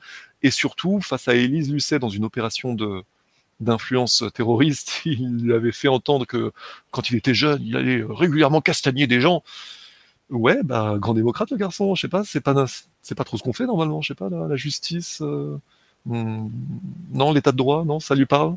Bon, ouais, laissons ça de côté, c'est Onisfa qui mal y pense. Mais donc l'anecdote que racontait Tatiana von Metternich, elle racontait typiquement ce genre de fatalisme goguenard de certains Français en 1940 ou avant, qui disaient euh, c'est ce qu'on entend, ce qu'on entend souvent dire euh, par les vieux, les vieux idiots en fait. Ah, une bonne guerre, euh, ça arrangerait bien les choses. Ah, une bonne guerre, ça arrangerait bien les choses. Ouais, ouais, une bonne guerre, ça arrangerait bien les choses. Par résultat, en 1940, il avait deux fils, il les a perdus tous les deux. Bravo, champion. Dulce, bellum, inexpertis. Voilà, euh, grande méfiance quand on connaît l'histoire concernant les, les bellicistes de plateau, mais j'ai hâte de les voir aller euh, charger sur les champs de bataille. Je leur offre un cheval, un char, ou je- on se cotise, ça peut être drôle. Vas-y, vas-y, Raph. Donc si je te pose cette question, évidemment, hein, c'est pas, on a bien Bien compris sûr, que c'était pas bien ma question Mais personnelle. il faut, il faut. C'est pour étayer un peu le propos. Et là, je vais t'en poser en fait une autre. Je vais vraiment, parce que je, prends, je vais prendre du plaisir donc à incarner euh, une personne en fait, euh, comment dire, que tu pourrais rencontrer si tu étais sur un plateau mainstream, euh, Oui. etc. Bah oui, ou même finalement au sein de ce qu'on peut appeler euh, la jeunesse dissidente, etc. Bien sûr. Qu'on parlait par exemple de Rogy, tu vois. Et je veux, Mhm. te, je veux te poser une question pour incarner ce personnage-là, pour voir ce que tu pourrais répondre. C'est-à-dire que là, tu, tu m'expliques tous ces sujets-là, même de la guerre évitable, d'accord? Et donc, C'est moi, bien, je tu vais fais mon dire- préparateur physique là. Ouais. Exactement. Moi, je veux dire, Jean-Maxime Cornet, c'est très intéressant ce que vous dites, mais euh, c'est de l'idéalisme politique. Il n'y a aucun réalisme politique derrière. C'est-à-dire que si on voulait faire du pragmatisme et qu'on voyait les qu'on voit les moyens que l'on a, euh, on ne peut, on n'a pas les moyens et aucun pouvoir d'influence pour rejoindre le camp que vous voulez désigner. Et on doit faire avec les outils qu'on a. C'est-à-dire que par exemple, l'armée sera toujours du côté de l'État, la police sera toujours du côté de l'État, et donc nous, on devrait plutôt se concentrer sur la récupération du pouvoir en, en interne, et on n'a pas les moyens concrets, et donc euh, au niveau du réalisme politique, on n'a pas les moyens, en fait, d'avoir, euh, comment dire, une forme de diplomatie, parce que nous sommes que d'humbles citoyens, nous n'avons pas le pouvoir, on n'a pas les moyens, comment dire, d'aller contre, euh, je veux les velléités occidentales, et donc se re- rejoindre le, camp plutôt des BRICS, plutôt, de la diplomatie russe, du monde multipolaire, etc. On n'en a pas les moyens, donc c'est que de l'idéalisme politique. Alors, s'engager au sein des forces de sécurité aujourd'hui a du sens, d'une façon ou d'une autre. Premièrement, parce que, au minimum, c'est ce que disait le, ce qu'avait dit le père du colonel Hogar, au colonel Hogar avant la guerre de Yougoslavie. Si tu ne prends pas la place, un autre la prendra et aura sans doute moins de conscience que toi. Donc, s'engager dans les forces de sécurité aujourd'hui est globalement ce qui a le plus de sens aujourd'hui. Malheureusement, en bonne partie, vous serez pris dans les fourches codines d'une certaine institution, mais vous aurez tout de même des chances de faire ce qui s'est fait sous le nazisme, sous le bolchevisme, c'est-à-dire d'être l'homme ou la personne qui, à un moment donné, va édulcorer une décision ou va permettre de mettre un grain de sable dans le mécanisme. Faites-le, moi, mais faites-le en étant plus malin que moi. Moi, j'ai été viré d'un programme d'officier de réserve de haut niveau parce que j'ai ouvert ma gueule au sujet de la guerre d'Afghanistan. Donc, soyez plus malin que moi. Pensez bien, mais au stade du recrutement, fermez votre gueule. Mais rentrer au sein des forces de sécurité aujourd'hui a du sens, d'autant plus que l'histoire enseigne qu'il y a beaucoup d'imprévus en réalité. Regardez la vitesse à laquelle les BRICS se sont structurés et surtout à quelle vitesse le Moyen-Orient a atterri, sinon en douceur, du moins à quelle vitesse la logique belliciste qui devait emporter l'in- l'intégralité du Moyen-Orient a été enrayée à partir de 2015 et de l'intervention russe plus le partage d'informations dont je parlais tout à l'heure. Vous aviez un puissant parti aux États-Unis qui ne voulait pas de cette guerre en Syrie, et même en Israël, vous aviez des gens intelligents qui disaient euh, on va se retrouver avec un État djihadiste juste à côté de nous, euh, l'Iran va donc avancer, c'est peut-être pas dans notre intérêt. Vous voyez ce que je veux dire? Il y a toujours des points de bascule. Rappelez-vous que les mondialistes sont avant tout des euh, ils fonctionnent par empirisme et par dilettantisme stratégique. Par contre, par contre, par contre, instruisez-vous, c'est la clé. Parce que, en effet, il y a un tel décalage. C'est intéressant parce que des gens, et je les en remercie, me contactent en sous-main pour, pour m'encourager par rapport à ce que je fais, pour dire voilà. Mais nous vivons, je pense, tous la même chose dès que nous sommes un minimum conscients. À chaque fois que nous, à chaque fois que moi j'allume la télévision, je me dis, oh, le décalage entre la vérité et ce que dit LCI ou Arte, euh, ouais, ça, ça devient du folklore, quoi. C'est, tu, on regarde LCI pour savoir ce qu'il faut. C'est, on recycle aujourd'hui toutes les blagues de l'époque soviétique. À l'époque soviétique, on savait qu'il fallait inverser ce que disaient les médias pour savoir où était la réalité. Et aujourd'hui, on est à fond dedans, quoi. Ça devient vraiment caricatural. Donc, je vous dis aujourd'hui que l'idéalisme, je suis loin d'être anarchiste dans le sens où les anarchistes, les, gens qui sont contre l'État ont toujours été les petites mains de la révolution et du mondialisme, en réalité. Nous en reparlerons notamment avec notre article de euh, février, justement, sur les, sur les idéologies et sur qui il y a derrière. Parce que la deuxième partie de l'article parlera des réseaux d'influence, en fait. Et que l'un ne va pas sans l'autre, en fait. Mais, mais que c'est quand même dual, parce que dans tout système de pouvoir, vous avez des réseaux de cooptation. La question, c'est de la cooptation à quel point. Nous reparlerons de tout ça parce que c'est un vrai sujet.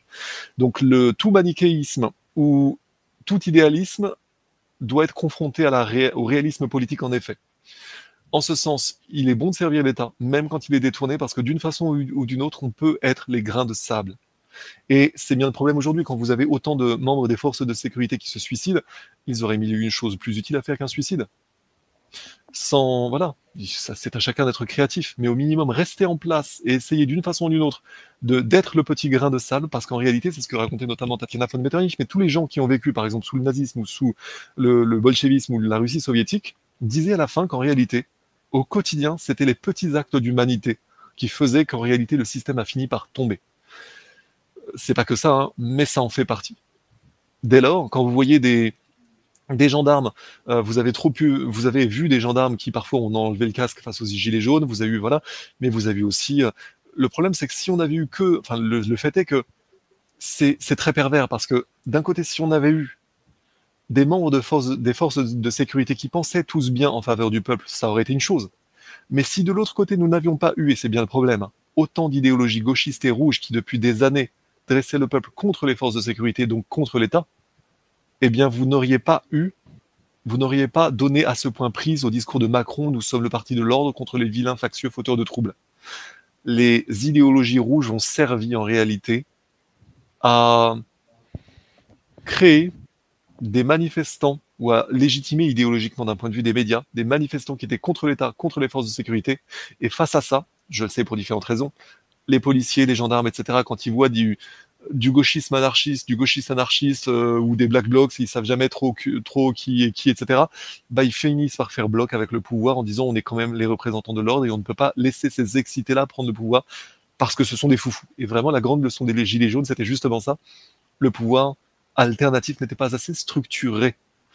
De là à dire que ça ne soit pas possible dans les mois, dans les années qui viennent, je n'irai pas jusque-là. Mais en tout cas, c'était la leçon telle que comprise par les gens intelligents qui peuvent être agents du changement en France. En tout cas, je vous dis, au minimum, la logique est spirituelle. Soyez utile là où vous êtes, vous pouvez. Je vais incarner encore le personnage. Non, c'est inadmissible, monsieur. C'est insupportable. Vous êtes vraiment coupé du réel. Bien, en quoi le fait de soutenir euh, des blocs qui sont contre l'Occident me permettra par exemple, d'éviter l'effondrement civilisationnel? Est-ce que Poutine va venir sauver notre civilisation? Est-ce que Poutine va payer mon loyer?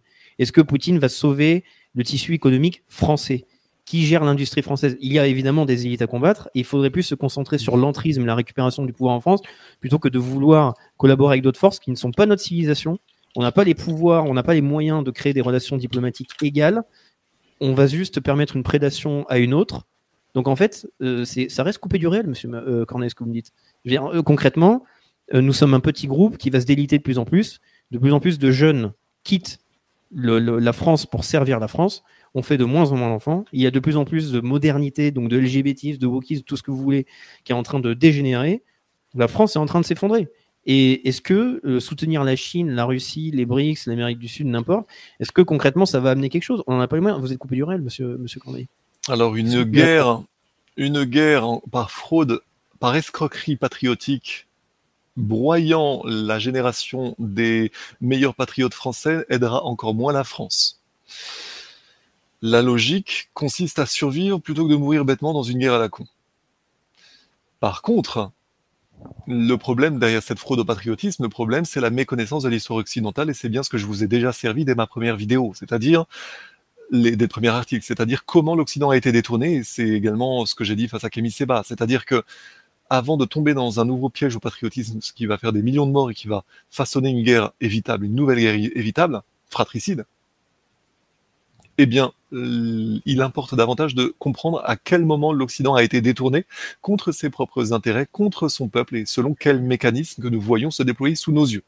J'ai déjà parlé, par exemple, de la sélection négative de l'information. Lorsque vous avez la moitié des opérateurs politiques ou la moitié des, porteurs d'un narratif, lorsque vous avez deux camps qui s'opposent au sujet d'une idée et que la moitié est totalement silencée par des moyens qui relèvent de la terreur d'État, c'est que vous avez un loup quelque part. Vous avez quelque part des intérêts qui ont intérêt à déclencher une grosse guerre dans laquelle tout le monde va avoir à perdre, sauf sans doute des gens qui vont se goinfrer là-dessus ou qui ont quelque chose, qui, visent quelque chose. Typiquement, pareil, en Russie, c'était les matières premières stratégiques, c'était voilà, euh, c'était raconté dans le bouquin dont je vous parlais tout à l'heure, Mac Mafia, c'est-à-dire comment des opérateurs privés ont pu agir concurremment à l'État russe pour acheter du pétrole à quasiment au prix coûtant, même pas, et le revendre à prix au prix du marché. Donc des milliards, des gens sont devenus milliardaires du jour au lendemain grâce à ces artifices illogiques parce que l'État se faisait piller. C'est ce qu'a arrêté Primakov, c'est ce qu'a arrivé à arrêter Poutine. Tant qu'on ne comprend pas ça, on se place du côté de la subversion internationaliste, du côté de la criminalité financière internationaliste, c'est-à-dire du côté de ces gens-là. Nous défendons des gens qui ont fait ça. En tout cas, nous défendons les héritiers de ces gens-là. Et Zelensky, euh, il a des belles casseroles. Enfin, vous voyez le problème. En ce sens, quelqu'un qui dirait que, euh, que ça serait dans le réel que, d'aller faire la guerre, non, non, ça serait tomber dans le piège, le piège d'une escroquerie nationaliste qui permettrait d'achever la destruction de l'Europe, en effet. Et donc la subversion euh, définitive de l'Europe. Monsieur, Monsieur Corneille, ou je dirais plutôt, euh, j'ai même envie de dire Monsieur Corneillovitch. Hein. Allons, allons jusque-là. On a compris. Vous- comment dire si, on suit, si on suit vos travaux, justement, je vais me baser sur vos propos, Monsieur Corneille, et trouver vos propres contradictions. Hein vous allez voir ce que vous allez pouvoir répondre. Vous avez fait un article très intéressant dans la revue de Géopolitique Profonde pour parler justement du sens de l'État. Donc parler du droit, etc. Vous savez que normalement, si l'État fonctionnait bien, vous serez, en fait, si on mettait encore en place la haute trahison, eh ben, ce que vous faites, c'est de la, haute trahison. C'est-à-dire qu'en fait, vous visez surtout des intérêts étrangers et non pas français au nom de la subversion internationaliste. Mais concrètement, est-ce que vous voulez attendre en fait 15 ans, peut-être 20 ans, pour pouvoir en fait permettre euh, finalement quoi? C'est pas de récupérer une souveraineté française. Je dis pas que justement, euh, c'est pas le Frexit qui va nous sauver. C'est pas euh, les voies électorales. Mais moi, je vous dis, qu'est- qu'est-ce que vous proposez comme réalisme politique concret à faire demain? Est-ce que comment reprendre concrètement le pouvoir? Cette joute devient bien croustillante. Bah oui, bah oui. Le... C'est honteux, le su- Monsieur Corneillovitch. Très bien, très bien. Le, le voilà, est-ce sujet condamnez est le Hamas, crucial. Corneille Pardon? Parce que j'ai vu ça. Non. Pardon? Mais on- non, non, Est-ce que vous condamnez le Hamas, monsieur Corneille? Non, non, mais voilà. Mais... non, mais, je- non, mais hors ce sujet-là. je Alors, c'est une distinction. qu'est-ce qu'on fait concrètement? Bien sûr, bien sûr. vous Alors, il y a discussion, une distinction qui existait en droit allemand, en ancien droit allemand, qui n'existe pas en France, entre la trahison, la haute trahison et la trahison à la patrie. La haute trahison, c'est un parti interne à un État qui veut un changement de gouvernement, mais donc qui agit contre le gouvernement, mais pas contre la patrie. Et la trahison à la patrie, donc la différence entre Landesverrat et Hochverrat, la trahison à la patrie, la, tra- la trahison au pays, c'est une trahison en alliance avec des pays étrangers. Sauf qu'en réalité, dans l'histoire de l'humanité, il y a en réalité très peu de changements dans un pays qui n'ait pas été un minimum ourdi depuis l'étranger. En partie, regardez la Révolution française, vous aviez clairement l'Empire britannique derrière, mais vous aviez aussi le relais prussien, les relais également euh, suisses et néerlandais, mais avant tout l'Empire britannique. En tout cas, la glorieuse Révolution française n'aurait jamais pu être faite sans l'Empire britannique. Donc en réalité, euh, si on commence à mettre l'histoire à plat, on va avoir des surprises. Pareil pour la Révolution bolchevique. Elle n'aurait jamais eu lieu sans le soutien de Wall Street et elle n'aurait pas tenu euh, deux ans sans le soutien de Wall Street également. Et ça, c'est peu connu. Euh, toujours dit que ce, ce sujet est réellement crucial parce que on... c'est vieux comme Thucydide. hein. Thucydide, le père de l'historiographie moderne depuis la Grèce antique, un diplomate, comme un syndicaliste d'ailleurs, est toujours suspect aux yeux des deux camps, parce que s'il est honnête, il écoutera les deux camps. Donc il sera suspect aux yeux des deux camps. Les hommes honnêtes sont toujours suspects aux yeux des deux camps. Et pourtant, il faut écouter les guelfes puis les gibelins, disait Vladimir Volkov, plutôt que de se fier à un observateur soi-disant impartial sur LCI, qui va se faire davantage payer par les uns ou fraternisera davantage avec les autres. Donc, là, c'est le problème de la désinformation, en fait. C'est que la désinformation et la subversion peut, c'est, regardez le Biesminov, le, le patron de la, enfin, l'un des transfuges soviétiques euh, dont on avait entendu parler via Call of Duty euh, il, y a, il deux ans, justement, dans le contexte de Navalny, quand on se souvenait que la subversion soviétique existait, oui, en effet, des années de subversion, il faut aussi des années pour l'annuler. Il n'empêche que si on commence pas à un moment donné, bah on va tous aller s'entretuer, ça va être génial, on va avoir une troisième guerre mondiale, formidable. Mais je dis qu'il y a d'autres options. N'empêche que il n'y a qu'une connaissance affûtée de l'histoire qui nous permet de sortir de ces logiques de bellicisme artificiel de laquelle nous pouvons absolument tous crever demain et personne ne sera là pour en témoigner. Par contre, les donneurs d'ordre seront sans doute encore là. On trouvera encore Christophe Barbier pour dire Ah oui, on s'est pris une branlée ou Ah oui, ça s'est terminé avec des armes nucléaires, mais savez-vous, euh, on avait raison, euh, surtout quand lui faisait le poirier pour plaire à Macron.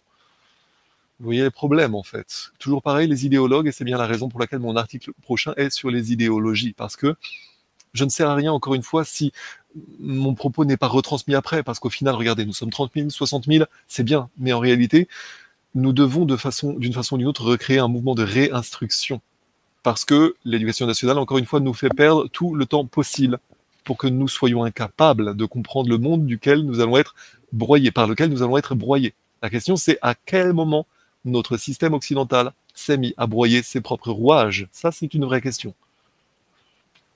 Et donc, je vais arrêter de jouer le, le rôle de la, de la personne parce que. Non, mais c'est bien, c'est intéressant. C'est un voilà, peu drôle de faire ça parce que ça permet euh, de d'imaginer Ouais, il- arguments qui être bien les armes, tout à fait, tout à fait. mais donc là, j'aurais euh, euh, là une question pour revenir donc sur le parce que je pourrais l'incarner euh, de manière pro-occidentale. Mais il y a eu un passage important en fait aussi dans l'interview de Tucker Carlson et de, et de Poutine parce que Poutine évidemment a repris euh, le, le- narratif suite à la question de, de Tucker Carlson sur la dénazification de l'Ukraine. Et ça, c'était quand même un point important parce que c'est-à-dire que Poutine maintient sa version des faits euh, sur le fait que c'est une opération spéciale de dénazification. Ok? Et donc, est-ce que tu as un commentaire à faire par rapport à ça? Et surtout, si je te rajoute un argument, encore une fois, qui est utilisé parmi les personnes qui seraient opposées, en fait, euh, on va dire, à Poutine, ce serait que c'est une sorte de technique rhétorique parce que ou une sorte de fausse justification parce que là aujourd'hui il peut parler de dénazification mais s'il récupère donc certains territoires certaines zones et qu'il gagne en puissance et que donc euh, que ce soit l'OTAN ou des pays de l'Union européenne se retrouvent affaiblis est-ce qu'il pourrait pas changer de narratif et parler simplement de décadence euh, occidentale sataniste pour ensuite tout simplement écraser encore plus l'Occident? Ah, Est-ce que la tout à fait n'est tout à possible. juste une première étape? Mais là, c'est extraordinairement intéressant parce que dans ce cas, nous nous retrouvions dans la situation des véritables milieux d'influence français, hors communistes, en 1940. On va y revenir. Je sais pour avoir fait cette semaine une entrevue euh, traduite en russe en temps réel sur euh, justement la situation de le Donbass, je sais, on va dire de sources sûres, que malheureusement les Russes sont aujourd'hui handicapés par des éléments de langage soviétiques hérités de la Seconde Guerre mondiale et que tant qu'ils garderont ces éléments de langage, ils ne seront pas crédibles en Ukraine. C'est bien la raison pour laquelle moi je sers les intérêts stratégiques français, monsieur, en suggérant aux Russes d'endosser la réelle expertise française, parce que sans cette expertise-là, ils resteront sur des éléments de langage qui en réalité les condamnent à ne pas être crédibles en Ukraine. Je m'explique. Durant la Seconde Guerre mondiale, il y a eu un certain nombre de mensonges du côté euh, soviétique qui prenaient la suite des mensonges de la révolution bolchevique. C'est-à-dire que, c'est d'ailleurs aussi raconté par Tatiana von Metternich dont, je vous ai parlé, il y a eu des... En fait, les nazis pensaient que les nazis poussaient l'armée allemande. Or, la- l'armée allemande était bien souvent chrétienne, même si elle était en bonne partie traitée, euh, trompée par les nazis par bien des égards, les prêtres leur disaient vous combattez pour la croix. Fraude au patriotisme, fraude à ce genre de choses, quand derrière les nazis disaient non, non, vous allez exterminer les Slaves, euh, vous allez voir, ça va être génial. C'était intenable à l'époque. Mais qui a financé Hitler Moi, il me semble que les milieux traditionnalistes allemands ont proposé de livrer Hitler en petits morceaux ou saucissonnés en 36, en 38, en 39, en 40, en 42, en 43. Je veux dire, il y a eu des moments où il y a eu des Allemands qui ont proposé de livrer Hitler aux Alliés. Pourquoi ça n'a pas marché? Est-ce qu'il y aurait eu côté allié des gens qui avaient intérêt à une guerre maximum pour redécouper le monde à leur sauce ou pour faire leur soviétisme privatisé mondialiste juste après la Seconde Guerre mondiale? Il y a eu une circonstance difficile en 44-47. Ce sont les patriotes anglo-américains qui ont tiré la sonne- sonnette d'alar- d'alarme, notamment les Britanniques en Grèce, qui ont empêché les communistes de triompher en, France. Qui sait ça aujourd'hui, en 47 En 44, les communistes ont fait buter plein de gens intelligents. D'ailleurs, souvent en alliance avec les Britanniques, qui voulaient aussi buter des patriotes français. Qui sait ça aujourd'hui? Personne. Mais Pierre de Villemarel racontait que des, des membres du renseignement non pro-britannique ou euh, plutôt d'ailleurs pro-américains ils étaient, euh, mais en tout cas des gens qui étaient avant tout des serviteurs lo- loyaux de la France, les Allemands avaient prévenu les résistants, la vraie résistance française, notamment des gens comme Villemaré, comme Pierre Nord. J'ai déjà parlé d'un dualisme interne au sein de la résistance française. Je ne vais pas euh, rentrer dans tous les sujets parce que c'est pas notre sujet, mais vous avez une ré- résistance communiste qui voulait euh, faire le coup de feu et créer un bordel maximum en France pour prendre le pouvoir. Et vous aviez une vraie résistance qui faisait du chiffre avec les Anglais et les Américains euh, sous Vichy, ça se passait très bien et vraiment, euh, ce sont des choses qui sont peu connues. La vraie résistance a fait un vrai travail. La fausse résistance voulait prendre le pouvoir en 44. Les Allemands avaient prévenu la vraie résistance dès 43. C'est raconté notamment par Villemaré, etc. D'autres. Je vous fais ça en bref, mais à l'époque, il y avait une logique communiste. D'ailleurs, des gens comme Laval le savaient dès 1932. Laval avait été en 32 en, URSS et disait euh, il se passe des choses là-bas, on n'est pas au courant. Le vilain Laval, vous savez, qui après est de- devenu le vilain vichiste. N'empêche que les gens qui, en 1940, ont capitulé savaient qu'il valait mieux une guerre bourgeoise très courte plutôt qu'une grosse guerre bourgeoise entre les nations bourgeoises du point de vue soviétique, c'est-à-dire euh, l'Allemagne, l'Angleterre et la France, parce que ça aurait signifié quoi? Ça aurait signifié que, en s'épuisant de nouveau comme durant la Première Guerre mondiale, eh bien, l'URSS aurait été arbitre sur le continent européen en 1943. Nous aurions donc eu une grande chance d'Europe communisée, communiste en 43-45. Vous voyez ce que je veux dire?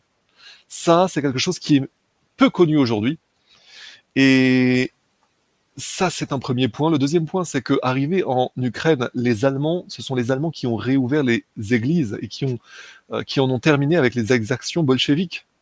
Sauf que en réalité, c'était la deuxième fois qu'ils venaient en Ukraine, les Allemands.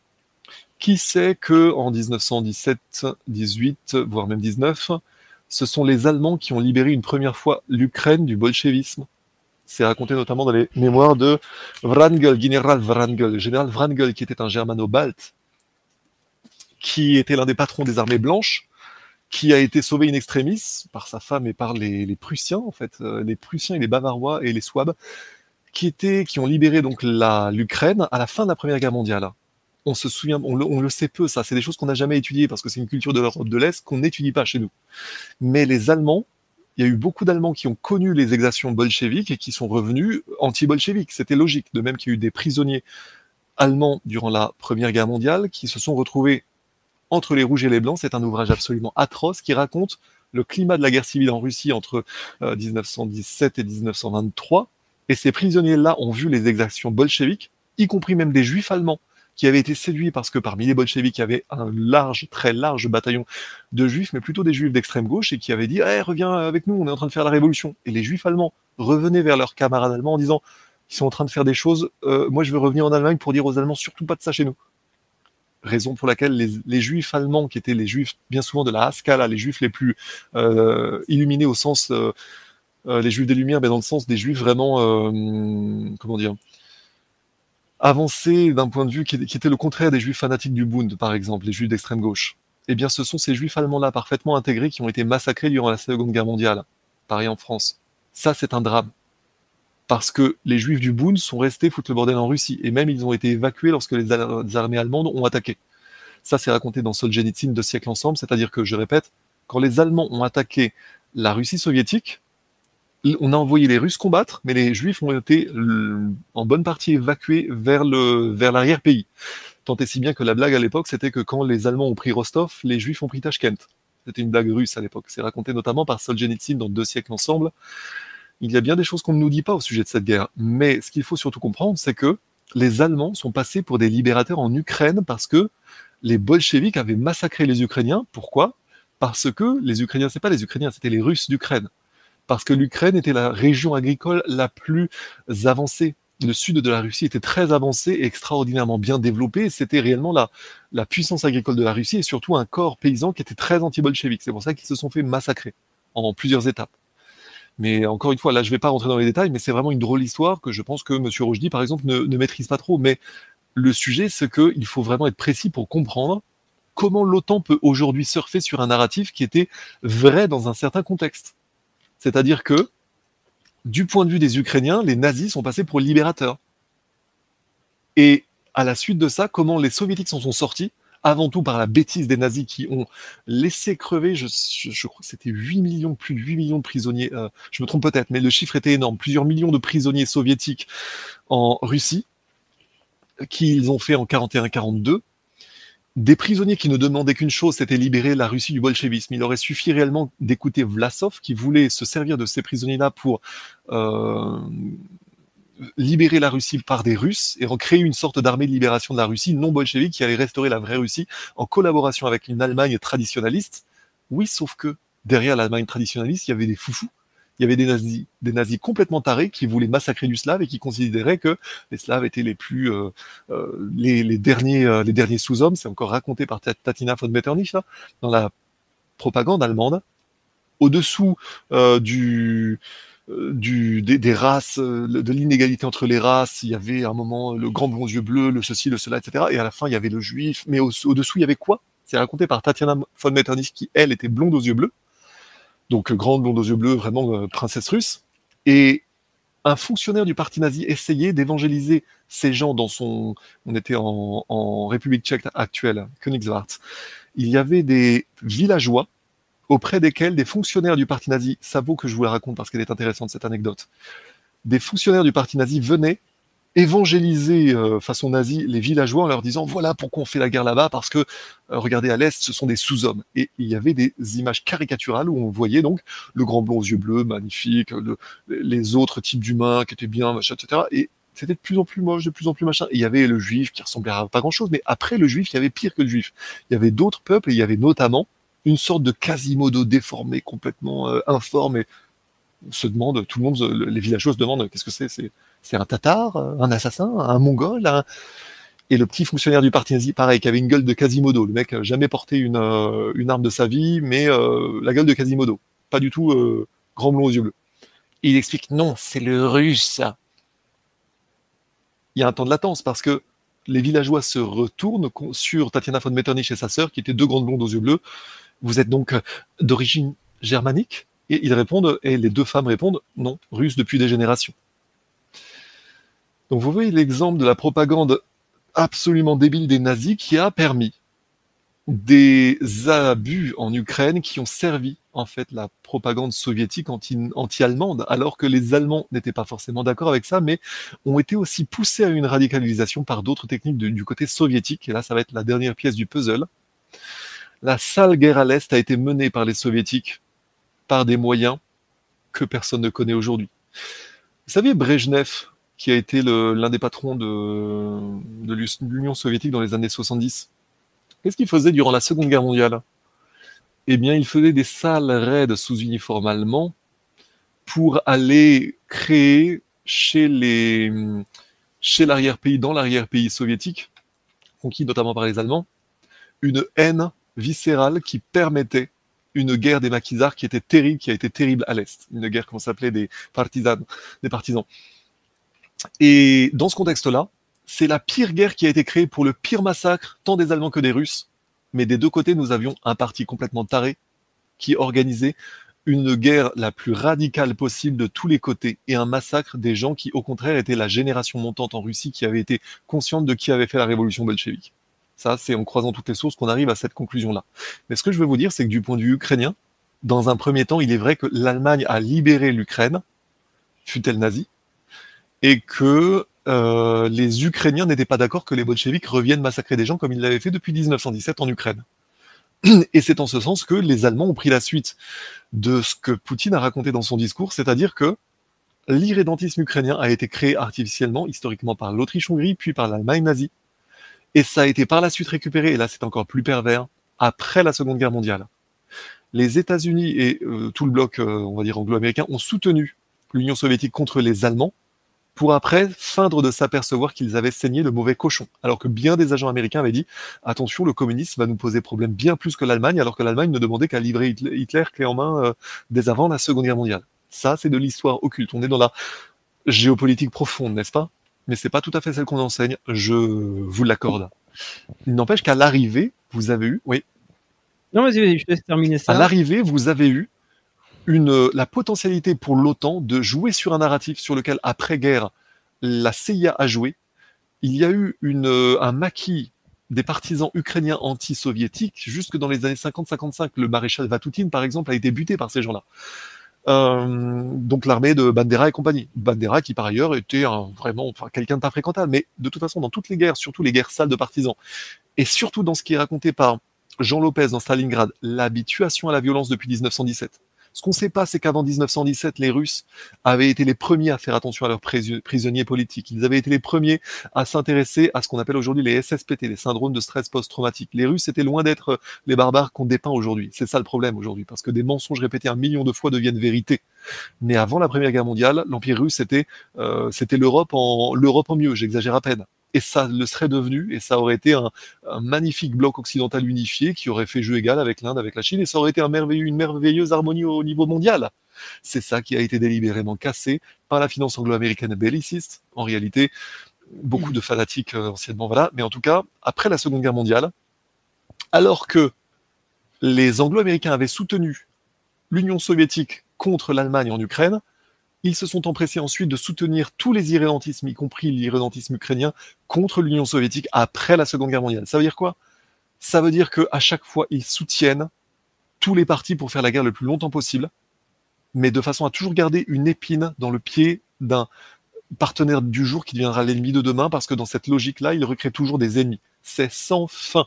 Et donc aujourd'hui, l'OTAN reprend le mécanisme absolument pernicieux de cette agite-propre anti-russe à partir du mensonge, et je pense que c'est la dernière pièce de puzzle qui nous manque. Le mensonge est le suivant, deux points, ouvrez les guillemets, la Russie a créé le bolchevisme qu'a subi l'Ukraine, donc il faut surtout pas laisser la Russie en Ukraine parce que sinon ça sera le bolchevisme. En tout cas, les Russes sont responsables de tout ce qui a été fait par les bolcheviks en Ukraine. Fermez les guillemets. La réalité, c'est ce que disait le même comte de Saint-Olaire dont je vous ai parlé tout à l'heure dans Genève contre la paix. Dans Genève contre la paix, il racontait la chose suivante. Ça, c'est la vieille expertise française diplomatique qui a vu arriver ce dont je vous parlais tout à l'heure, c'est-à-dire l'internationalisme, détournant les diplomaties, détournant le droit international, piétinant le droit international. Nous avions donc l'Union soviétique qui n'était en aucun cas un produit naturel, un, développement naturel de la Russie, au contraire. Le bolchevisme, donc la Russie bolchevique, c'était quoi? C'était la Russie qui était devenue, ouvrez les guillemets, la proie d'un syndicat organisé pour la destruction des nations. Fermez les guillemets. Tout ça en freestyle, je n'ai pas de notes. Mais c'est important pour nous de comprendre aujourd'hui que contre cette véritable expertise française qui avait dit qu'en aucun cas les Russes n'étaient responsables du bolchevisme et qu'encore une fois les bolchevismes c'était l'alliance de la lie de la société russe et surtout également d'un lourd facteur juif fanatique dont les juifs traditionnalistes ont été finalement les premières victimes en plus, c'est d'autant plus ironique. L'alliance donc avec Wall Street, la City, l'Empire britannique et euh, Wall Street, avec notamment un gros élément juif internationaliste, fanatique, violemment fanatique anti-russe, parce que du point de vue de ces gens-là, l'État russe avait été une concurrence pour les rabbins. Donc, ils voient, les rabbins voient toute concurrence étatique, à commencer par leur propre État. C'était l'époque au niveau de la Judée romaine. C'était déjà le cas à l'époque de la Judée romaine, et c'est encore le cas aujourd'hui en Israël. L'État israélien est vu par les religieux fanatiques comme un pouvoir illégitime y compris certains juifs à l'extérieur d'Israël qui disent qu'Israël ne devrait même pas exister. Souvent, ces gens-là tentent de bien se faire voir en disant Ouais, on est anti-israélien, nous aussi, vous savez. Non, non, vous êtes anti-étatique, vous, vous êtes aussi des fanatiques dangereux. Il ne faut pas non plus les écouter, ces gens-là. Il y en a qui sont honnêtes, mais il y en a qui sont aussi des fanatiques dangereux, anti-étatiques. Par contre, ces gens-là veulent en réalité remplacer Dieu. Ça, c'est leur délire à eux. Mais il faut pas non plus rentrer là-dedans. Par contre, de l'autre côté, il y a des véritables serviteurs de l'État israélien qui sont toujours débordés par les fanatiques, c'est ce dont j'ai déjà parlé. Mais donc, dans le contexte russe, c'était la même chose. Vous aviez un État russe qui avait tenté d'intégrer honnêtement, vraiment très honnêtement les Juifs. Et c'est réellement pour ça que le rabbinat, les rabbins ont eu peur parce que le modèle russe était tellement attractif que les Juifs de Russie allaient s'éloigner de leurs rabbins. C'est ce que les rabbins craignent toujours. Et c'est la raison pour laquelle, derrière un groupe terroriste comme Narodnaya Volia, c'était des juifs d'extrême gauche qui voulaient convaincre les juifs que, même en étant très honnêtes vis-à-vis de la Russie, en réalité, ils seraient toujours des vilains juifs du point de vue des Russes. Ce qui était faux. L'Empire russe était très loyal vis-à-vis des juifs, il demandait que les juifs soient des citoyens loyaux, et ceux qui jouaient le jeu étaient regardés comme des traîtres par les juifs. Tout ça, c'est raconté dans deux siècles ensemble, notamment de Solzhenitsyn, également dans La russophobie de Shafarevitch. Il faut lire les deux, mais il y a déjà tout dans Solzhenitsyn là-dessus. Mais c'est une très dramatique histoire des Juifs en réalité qui sont toujours fourvoyés par leur clergé, qui génère en réalité un système de contrôle social dont les Juifs sont finalement victimes au final, de toutes les façons possibles. Encore aujourd'hui, et c'est surtout ce clergé qui réécrit toujours l'histoire après coup en disant que c'est pas de sa faute. Et ça, le résultat, il est terrible, parce que ce sont toujours les juifs les plus intelligents qui sont massacrés et notamment, comme je vous disais, les juifs de la Haskalah, les juifs, notamment en Europe de l'Est et notamment en Allemagne, les juifs les plus lettrés d'Europe, les plus euh, fiables, en tout cas, euh, souvent financiers, etc., mais souvent bien loyaux et qui avaient largement d'ailleurs combattu pour l'Allemagne durant la Première Guerre, la Seconde Guerre mondiale. C'était d'ailleurs von Schleicher, qui avait le, donc le général de l'armée allemande traditionnaliste, euh, qui avait aidé à mettre Hitler en place, qui lui avait amené une liste à l'époque des accords de la Havara, on est en 1933-34, en disant il y a au moins 110 000 juifs qui ont combattu loyalement pour l'Allemagne, arrêtez avec vos conneries en, antisémites, on, peut, voilà, ils sont intégrés, il n'y a pas de problème, quoi. Par contre, il y a un judaïsme internationaliste qui a débordé, qui a créé des troubles dont les juifs allemands ont été les premières victimes les assassinats de Wilhelm Gustloff, etc. Ça, c'est encore d'autres affaires. Mais revenons là, pour le coup, au, euh, à, la, dernière pièce du puzzle dont je parlais. Je garde mon fil rouge. Le sujet, c'est que aujourd'hui, l'OTAN, très bien, que le sujet, le sujet, c'est donc que l'OTAN surfe aujourd'hui sur un narratif qui provient d'un mensonge historique. Le narratif historique, c'est ah, euh, l'Ukraine a été euh, détruite par la méchante Russie, les Russes sont très méchants, etc.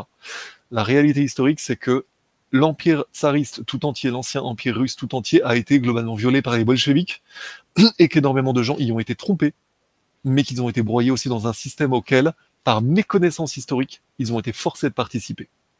Parce qu'ils ne comprenaient pas les choses, parce qu'ils croyaient qu'en face, les vilains blancs, c'était des vilains, et avant tout, par l'effet d'une subtile subversion idéologique qui avait fait que les esprits étaient préparés pour créer une guerre maximum, soi-disant, contre les bourgeois, contre les vilaines armées blanches qui étaient bourgeoises. Non, en réalité, c'était une guerre contre le peuple. Mais ça, on en reverra. On, reverra sous tout ça. Rappelez-vous surtout du sujet idéologique. Je vous ai dit quoi? Une idéologie, c'est-à-dire ce sur quoi l'entièreté de l'ancien empire tsariste a été détruit, c'est quoi? C'est une construction d'idées artificielles qui a prétention à remplacer la réalité et qui aboutit à ce que ceux qui endossent cette idéologie-là désirent leur propre destruction sans même le savoir. Et ça, ça a été le lot de tous les Russes, y compris des, Ukrainiens d'ailleurs, qui, pour le coup, euh, n'ont pas été les meilleurs combattants des armées blanches. Et ben, ça a créé quoi? Ça a, été, créé les massacres euh, en Ukraine par les bolcheviks. Donc ça, c'est une histoire terrible, mais aujourd'hui, il est abusif, totalement abusif et totalement faux de considérer la Russie comme responsable des souffrances passées de l'Ukraine dans le contexte de l'époque bolchevique, qu'en réalité tous les Russes ont subi, y compris les Russes d'Ukraine. Ce ne sont pas des Ukrainiens, ce sont des Russes d'Ukraine, historiquement. Et d'ailleurs, ça a été rappelé par le discours Poutine. Voilà, j'ai terminé ma longue tirade sur le sujet parce que c'est un sujet vraiment, tellement énorme avec des, avec des, interdépendances.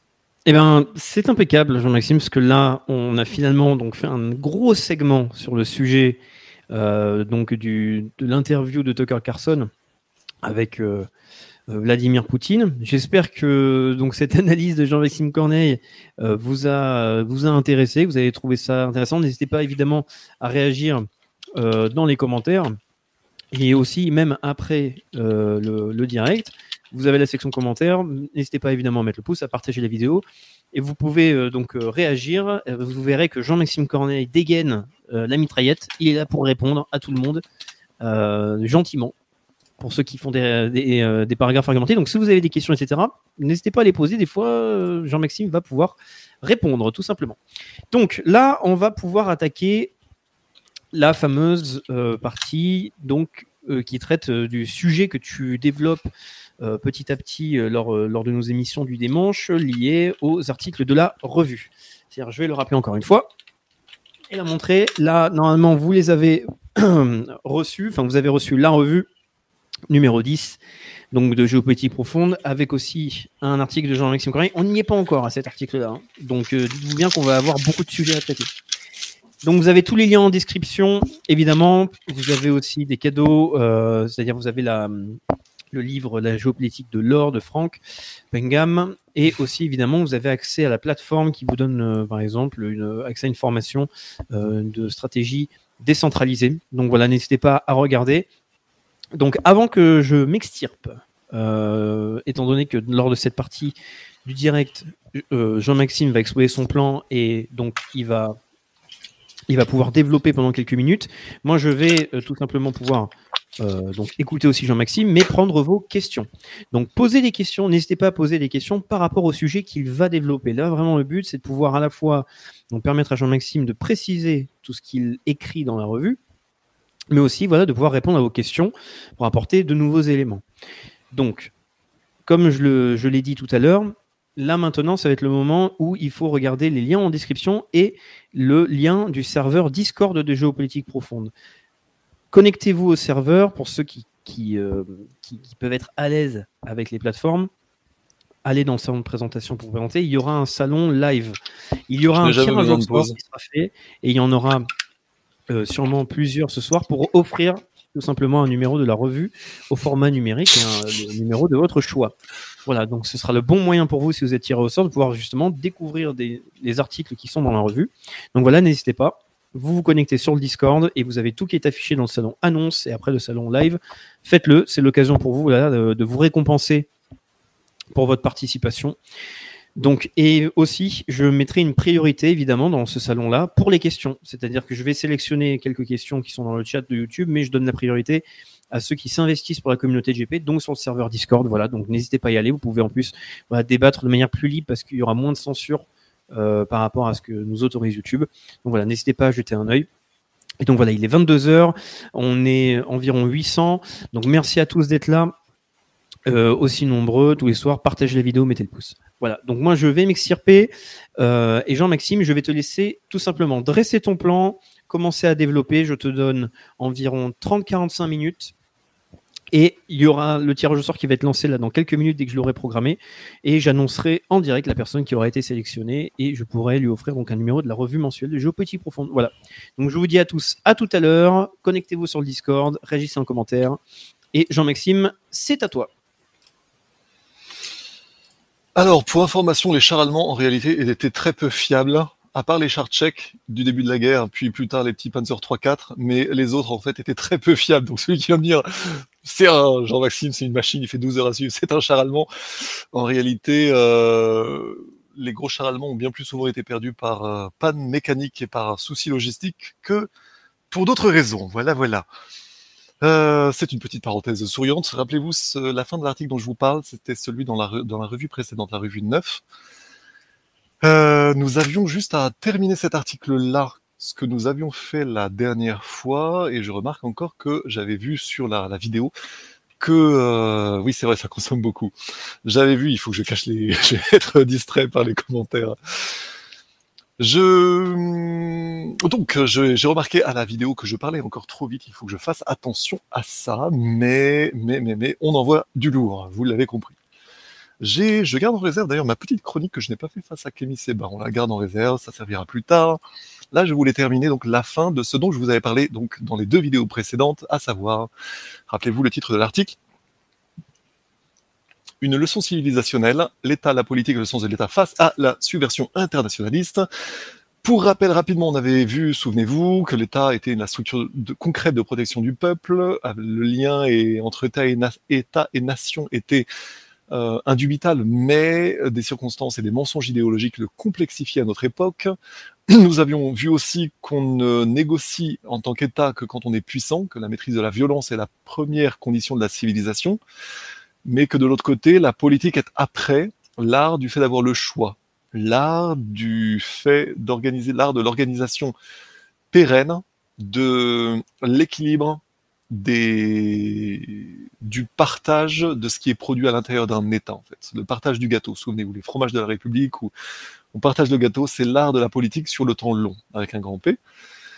Euh, tout ça, c'était détaillé. On avait vu en point 5 que l'organisation collective de l'abondance, ou bien, ou bien, le règne de la prédation généralisée en cas d'état défaillant. Donc tout l'enjeu de l'État et de la survie d'État et de cette question des États défaillants, qui était d'ailleurs le gros sujet du livre dont je vous parlais tout à l'heure, Mac Mafia. Il parlait justement des États défaillants et c'est vraiment une, un descriptif extraordinaire de, la, cette question des états défaillants. Mais de fait, vous pouvez économiser cette lecture, puisque de toute façon, je vous en ferai la synthèse au fur et à mesure. Mais je, on en avait déjà parlé, en fait. Les états défaillants. En fait, le mondialisme crée des états défaillants justement pour pouvoir piller les peuples. C'est aussi simple que ça. Mais donc, l'État, normalement, organise l'abondance. Par contre, quand on détruit les États, c'est la prédation généralisée. Et surtout, nous avions vu, donc après la, fragilité de toute idée de civilisation, le caractère sacré du sens de l'État, justement pour la raison que je viens d'évoquer.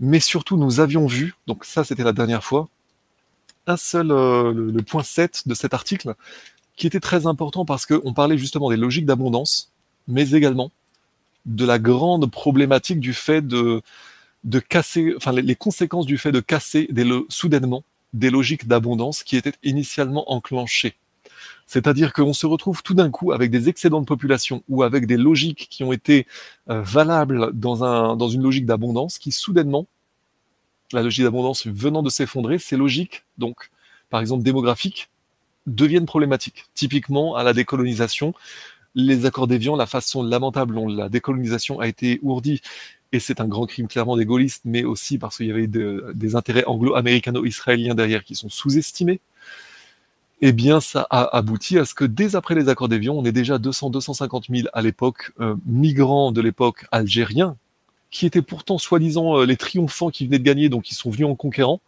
et ça posait problème dès cette époque-là. Donc on avait vraiment un gros sujet dès cette époque-là. Et je pense que j'avais donc parlé de tout ça.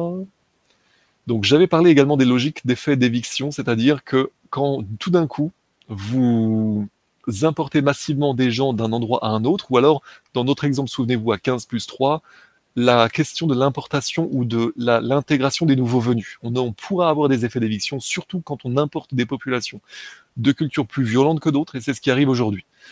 Bon, j'ai eu, euh, c'est intéressant parce que j'ai eu le retour de, de personnes intelligents des musulmans d'Afrique du Nord qui étaient intelligents, qui ont été réellement capables de comprendre ce que je disais.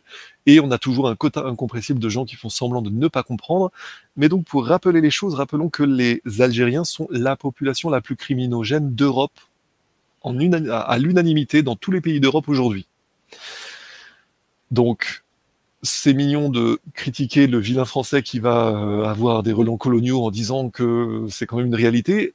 N'empêche que le gros enjeu, c'est ce dont Camille Seba a parlé, c'est-à-dire la responsabilité qui doit commencer par soi-même. En fait, l'autocritique doit commencer par soi-même, euh, la paille et la poutre, en fait. Donc, c'est un vrai sujet que de comprendre. En réalité, là, on est. Je ne fais pas un sujet polémique avant tout. Comme je vous avais dit, il s'agit de réinstruction apolitique pour comprendre la logique des États. Qu'est-ce que sont vraiment les États? Quand il n'y a pas les idéologies derrière ou quand les idéologies ne vicient justement pas le sens de l'État. C'est la raison pour laquelle je replace avec vous toutes ces définitions proprement. À quoi sert l'État? C'est pas la propagande rouge qui disait ouais l'État ça sert à écrabouiller le peuple. Non, l'État ça sert avant tout à protéger le peuple. Par contre, des idéologies propagées par des idéologues payés par la finance internationaliste pour faire de l'agite propre contre les États, pour finalement détruire les États, pour après en faire un système de prédation comme typiquement ce qu'est devenu l'URSS ou la, la révolution bolchevique avec directement des millions de morts, ça c'est la réalité des idéologies rouges. Donc quand on parle des idéologies rouges, que ce que c'est formidable, que voilà, non. Par contre, il faut bien remettre tout ça à plat. Donc on avait parlé des effets d'émission et euh, souvenez-vous de l'énorme problème du fait que des hum, l'organisation peut être perturbée en fonction de la disponibilité des ressources, l'organisation peut être perturbée. Nous avions vu tout ça. Et dans ce cas, il y aura globalement une prime dans le rapport à la survie. Il y aura une prime au plus violent. Et c'est ce qui se passe aujourd'hui en France. Il y a un avantage qui est donné, y compris par l'État français, aux mâles les plus violents, aux hommes les plus violents, qui sont importés massivement en France et qui ne peuvent que créer des troubles par simple effet d'éviction d'une part, et aussi par l'importation de cultures violentes qui font que, de fait, nous avions parlé de certains événements qui euh, gênent aux entours certains de nos, euh, de nos immigrés s'ils ne sont pas honnêtes, c'est que nous avons des effets d'éviction délibérés et nous avons clairement des logiques chez bien de nos immigrés qui consistent à détruire les hommes français pour prendre les femmes tout simplement. D'un point de vue primitif, ça s'analyse comme ça. Et quand nous voyons, rappelons, rappelons-le, quand nous voyons sur les chaînes françaises, quand nous voyons des médias qui fustigent des femmes françaises qui se plaignent de cet état de fait, qu'il y a des viols en pleine rue à Nantes ou ailleurs au pied de la Tour Eiffel, et que ces femmes-là se font engueuler par des agents d'influence sur le, sur le plateau de médias français, c'est anti-civilisationnel et en réalité, c'est le contraire de toute espèce de civilisation. Rappelez-vous, j'avais cité Jean Raspail qui disait que quand les mâles ne sont plus prêts à défendre les femelles, il parlait des peuples primitifs, mais de fait, c'est de ça qu'on parle, eh bien, une civilisation n'en a plus pour longtemps, un peuple n'en a plus pour longtemps. Voilà ce qui est absolument ourdi, ourdi, et il y a bien des responsabilités qu'il faut remettre à plat pour bien comprendre ces choses-là. Souvenez-vous également quand nous avions vu le sémillant Patrick, le sémillant, nous avions parlé de l'affaire de Crépol, quand Patrick Cohen nous expliquait doctement que les jeunes hommes avaient du succès avec les femmes et que c'était pas bien pris, ce narratif absolument immonde, donnant un, air de romantisme euh, aux, gentils, immigrés comme s'ils étaient venus, aux gentils là, on peut appeler ça des importés, comme rappelez-vous d'Assan II. Euh, c'est-à-dire des, gens qui ne sont pas du tout là à leur place en France et qui se comportent très mal. Mais quand nous avons derrière des agents d'influence qui, au contraire, modifient la réalité comme des gros idéologues subversifs pour dire au final que quelque part l'homme français a été justement châtié au final, parce que c'est de fait ce que disait Patrick Cohen, c'est terrible, parce que dans l'histoire, le destin de ces idéologues-là est terrible quand les États tiennent debout en réalité. Et là, nous sommes dans un contexte où, au contraire, ces gens-là peuvent ourdir la guerre civile tous les jours en organisant l'horizontalisation, l'horizontalisation des luttes, c'est-à-dire la même horizontalisation des luttes qu'à juste titre que nous avons évoqué durant le, débat face à Kémy Seba, c'est-à-dire toujours pareil.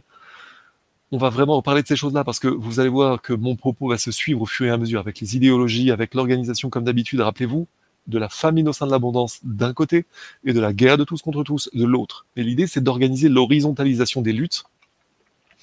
Je crois que ce terme, c'était dans une entrevue de, Pierre-Yves Rougeron. Il avait très bien caractérisé ça. Je ne sais pas si le terme est de lui, mais en tout cas, c'est très, très imagé, c'est très bien, très bien joué. C'est-à-dire qu'on organise, comme je vous avais déjà dit, la guerre spéciale. C'est-à-dire vous créez artificiellement dans un peuple homogène, vous créez en réalité deux peuples l'un contre l'autre pour oublier qui a créé cette situation-là. Globalement, la, la gauche et la droite d'affaires, la gauche euh, idéologique subversive et la droite d'affaires internationalistes sont unis dans la destruction de la France. C'est pour ça que nous reparlerons du clivage gauche-droite, qui est pour moi une, globalement une fumisterie depuis la Révolution. Ça ne sert qu'à diviser le peuple. Nous reparlerons de ces choses-là au fur et à mesure. Mais à chaque fois que nous avons des phénomènes d'union potentielle du peuple, tant de gauche que de droite, il y a des idéologues qui paniquent, il y a des médias qui organisent toutes les opérations de déstabilisation de tel ou tel mouvement de, différentes façons pour égarer de nouveau les uns et comme les autres vers des ornières idéologiques qui vont recréer de nouveau ces divisions artificielles entre, entre donc deux moitiés de peuple qui auraient en réalité à s'unir naturellement. Ça sera vraiment le, thème des articles suivants et là de la première moitié de, du, thème de ce mois-ci. Mais là, nous terminons le thème du mois dernier. Donc, donc, donc, euh, donc, donc, donc, voilà, il faut. C'est assez intéressant parce que nous avions terminé notre propos l'année, la semaine dernière sur le manque de courage d'une part des idéologues de plateau, d'autre part également des femmes françaises. Quand nous voyons, pardon, la façon dont les néo-féministes sont incapables, globalement, de toucher au vrai problème lorsque cela concerne un problème importé. C'est-à-dire que lorsque le problème des violences aux femmes est largement imputable aux importés, à ce qu'Hassan II appelait les importés, c'est-à-dire des, des immigrés artificiellement importés en France, mais qui sont également dopés à la haine de la France par des idéologues parce qu'ils sont pris en main dans l'éducation nationale ou dans nos médias, ou par nos idéologues ou par les réseaux Soros et compagnie, mais que ces gens-là n'ont rien à voir avec un grand nombre d'immigrés qui sont souvent tout à fait loyaux et qui d'ailleurs me contactent en sous-main pour me dire des choses qui sont justes quant à ce que j'ai pu dire par exemple au développement de l'Afrique du Nord, et toujours rappelez-vous parce que c'est notre sujet, à la fragilité de l'État, à la défaillance toujours possible des États, et au fait que quand les États s'effondrent, eh bien c'est problématique pour tout le monde et les femmes sont en première ligne. Et donc nous avions terminé sur l'asymétrie entre des jeunes femmes de France courageuses qui osaient dire la vérité sur des plateaux télé, et de l'autre côté des néo-féministes ou des lobbies antiracistes qui voulaient ne pas dire les choses. Par contre, je n'avais pas non plus, j'avais bien parlé, par, exemple, dans l'affaire Mila, du fait que l'effet pervers, c'est que le système donne la parole à de jeunes femmes françaises, en réalité pour les mettre en danger d'une certaine façon. C'est-à-dire qu'on donne la parole à ces jeunes femmes-là, puis on les prend en main de façon à ce que quelque part elles soient comme des, cibles idéologiques de la part de, de tous les réseaux euh, bien pensants en face, mais qu'au final, les agents subversifs comme Richard Malka dont j'avais parlé ou Patrick Cohen, mais Richard Malka qui pressés de défendre Mila, euh, etc., ce sont ces mêmes gens qui sont derrière le narratif Charlie Hebdo pour encourager le blasphème en France, pour encourager un narratif dont nous allons voir plus tard que c'est une opération idéologique, une opération pardon, psychologique pour radicaliser artificiellement la France entre deux parties dans un contexte de choc des civilisations artificiel. Ça, c'est un vrai sujet sur lequel nous reviendrons. D'ailleurs, je pense que je reviendrai dans, une émission prochaine de GPTV sur le sujet, parce que on va avoir un, sujet qui va s'y prêter. Toujours dit que méfiance et surtout dualité du fait que soudain, un système médiatique donne la parole à des gens qui auparavant se la voyaient dénier. Donc soudainement, nous avons des comment s'appelle? Comment elle s'appelle? Alice Cordier notamment ou euh, Thaïs Descuffon qui ont été promus sur les médias ou alors perfidement promu pour être ensuite le cœur d'une opération d'agitation propagandaire qui est sous-estimée. C'est-à-dire que ces gens-là, c'est comme chez Hanouna, quand souvent on met, euh, après les émeutes par exemple au Stade de France, Hanouna, il y avait une émission intéressante dans laquelle ils avaient interviewé, donc sur le plateau d'Hanouna, sur le plateau d'Hanouna, deux caricatures d'importés qui parlaient à peine français et qui étaient en train de dire que ouais, on avait forcé les barrages avec mes amis tout, que c'était bien, etc. Alors que c'était vraiment une opération d'agite propre pour discréditer les immigrés en montrant vraiment des gens pas finaux qui en effet avaient forcé les barrages, mais qu'en réalité, je pense que cela s'insérait dans une opération plus ou moins artificielle qui permettait de faire monter la guerre spéciale en France, c'est-à-dire de montrer vraiment par de grosses opérations de mauvais maintien de l'ordre et de mauvaise communication ministérielle, tellement mauvaise que je me demande réellement si à un moment ce n'est pas une, ce n'est pas calculé. Mais en tout cas, nous avons une situation dans laquelle tous les prétextes sont bons pour créer des opérations d'agile propre médiatique, pour tresser artificiellement le narratif d'une guerre spéciale, pour indigner des gens en voyant tantôt des immigrés complètement, euh, des importés complètement, euh, euh, enfin d'un niveau qui n'ont qui ne peut être que ridiculisé ou qui ne peut que susciter l'opprobre populaire. Donc on jette en pâture ces gens-là au tout de même à ce qui reste de bon sens du peuple français. Et de l'autre côté, on donne la parole à des euh, Alice Cordier et Thaïs Descuffon pour en réalité les retrouver face à des gens qui sont là plus ou moins pour les discréditer ou pour les attaquer euh, durement durant les entrevues ou pour les faire passer pour des idiotes. J'avais cité notamment face à Alice Cordier une entrevue qui mériterait, euh, qui mériterait en réalité un cas d'école. Souvenez-vous, comme nous avions fait pour les, la vidéo concernant les opérations psychologiques, ça mériterait d'être regardé entièrement parce que il y avait eu Alice Cordier face à Rost, une sorte de pseudo-rappeur euh, qui était très agressif et complètement dans l'agite propre. Vous voyez cette vidéo, elle est vraiment intéressante. Dans l'agite propre, dans l'invective et également dans un comportement typiquement euh, misogyne dans ce qu'il a de pire, c'est-à-dire de d'irrespect et même euh, plus que de l'irrespect de la femme, c'est vraiment d'un- d'une intimidation latente en parlant fort, en impressionnant par sa masse musculaire, etc. Et il disait des choses très malsaines pour camoufler, pour noyer le poisson et pour noyer le fait que, bien sûr, les importés sont une cause de totalement criminogène en France et c'est totalement vrai, c'est documenté, euh, c'est ce que disait Alice Cordier. Et euh, également, Rost, le, sieur, le sustomé, le, le ci devant Rost, finissait par dire que euh, oui, bah, si les immigrés violent, c'est qu'ils sont dans une misère sexuelle et donc ils violent. Et que c'était quasiment normal. Mais de la façon, je ne sais plus exactement de la façon dont ça avait été dit, mais c'était dit d'une façon tellement grossièrement intenable qu'encore une fois, au-delà du caractère intenable, il faut comprendre deux degrés de lecture. Le caractère déjà intenable de la, position, euh, non d'abord, d'abord en première lecture, la façon dont il est anormal de voir des femmes de France oser dire le vrai, mais ne pas être assez soutenus, alors que tous les, tous les hommes français du plateau auraient dû être, s'ils avaient été un minimum euh, masculin dans le sens euh, euh, cohérent, en comprenant à quoi servent les États, comment naissent les civilisations, pourquoi un État doit protéger son peuple, et que quand on ne protège pas sa femme en général, d'une façon ou d'une autre, on se reproduit pas, c'est aussi simple que ça. C'est vieux comme le monde, et on revient malheureusement, dans ce contexte-là, on revient à quelque chose de primitif en France, alors que nous sommes sans doute le pays qui avait développé le respect de la femme le plus intéressant, sans doute des pays occidentaux. Par opposition justement aux schizophrénies protestantes anglo-américaines, ou, euh, également un peu en Allemagne, où euh, voilà, on peut trouver, on pouvait trouver de bonnes choses également dans les pays du Nord, mais aujourd'hui ils sont au contraire totalement gangrénés par des idéologies euh, là pour le coup extrêmement subversives, subversives, alors qu'en réalité la vraie culture celtique nordique n'a jamais été l'infériorité de la femme. Nous oublions cela la femme impure, euh, la femme impure qui a du, quand elle a un flux, etc. L'infériorité de la femme, ça, ça vient du Deutéronome, c'est pas de chez nous normalement. hein. Là, nous devrions nous souvenir un minimum de notre histoire. En tout cas, je vous avais, rappelez-vous, souvenez-vous que le sujet de tout ça, c'était la connexion entre degrés de civilisation et respect de la femme. N'empêche que sous nos yeux, on est en train de détruire la société dans laquelle le respect de la femme était quand même le plus intéressant. Je ne dis pas que tout était parfait, je dis que c'était fragile. Pourquoi? Parce que germinal, parce que usure, parce que euh, lutte sociale plus idéologie derrière qui faisait que tout ça était fragile. Mais quand même, la France euh, pouvait tout de même, et encore aujourd'hui peut s'enorgueillir d'avoir tout de même un respect de la femme qui est quand même très enviable du point de vue des femmes du monde entier. Et si les femmes françaises ne sont pas d'accord, qu'elles aillent voir à l'étranger, elles, elles seront heureuses de revenir aujourd'hui en France. Mais c'est de moins en moins le cas en France. Et les femmes qui justement osent tirer la sonnette d'alarme sont ciblées par un système médiatique d'une façon tellement malsaine qu'elle est réellement anti-civilisationnelle, comme je vous le disais. Mais ça, ce n'est que le premier degré de lecture. Le deuxième degré de lecture, c'est quand on voit par exemple Alice Cordier face à Rost, on a une caricature de pseudo-rappeurs africains qui voudraient euh, se taper la petite blanche en la soumettant. C'est absolument grossier comme type d'intimidation, du même type que les, types d'intimidation que les Françaises subissent tous les jours.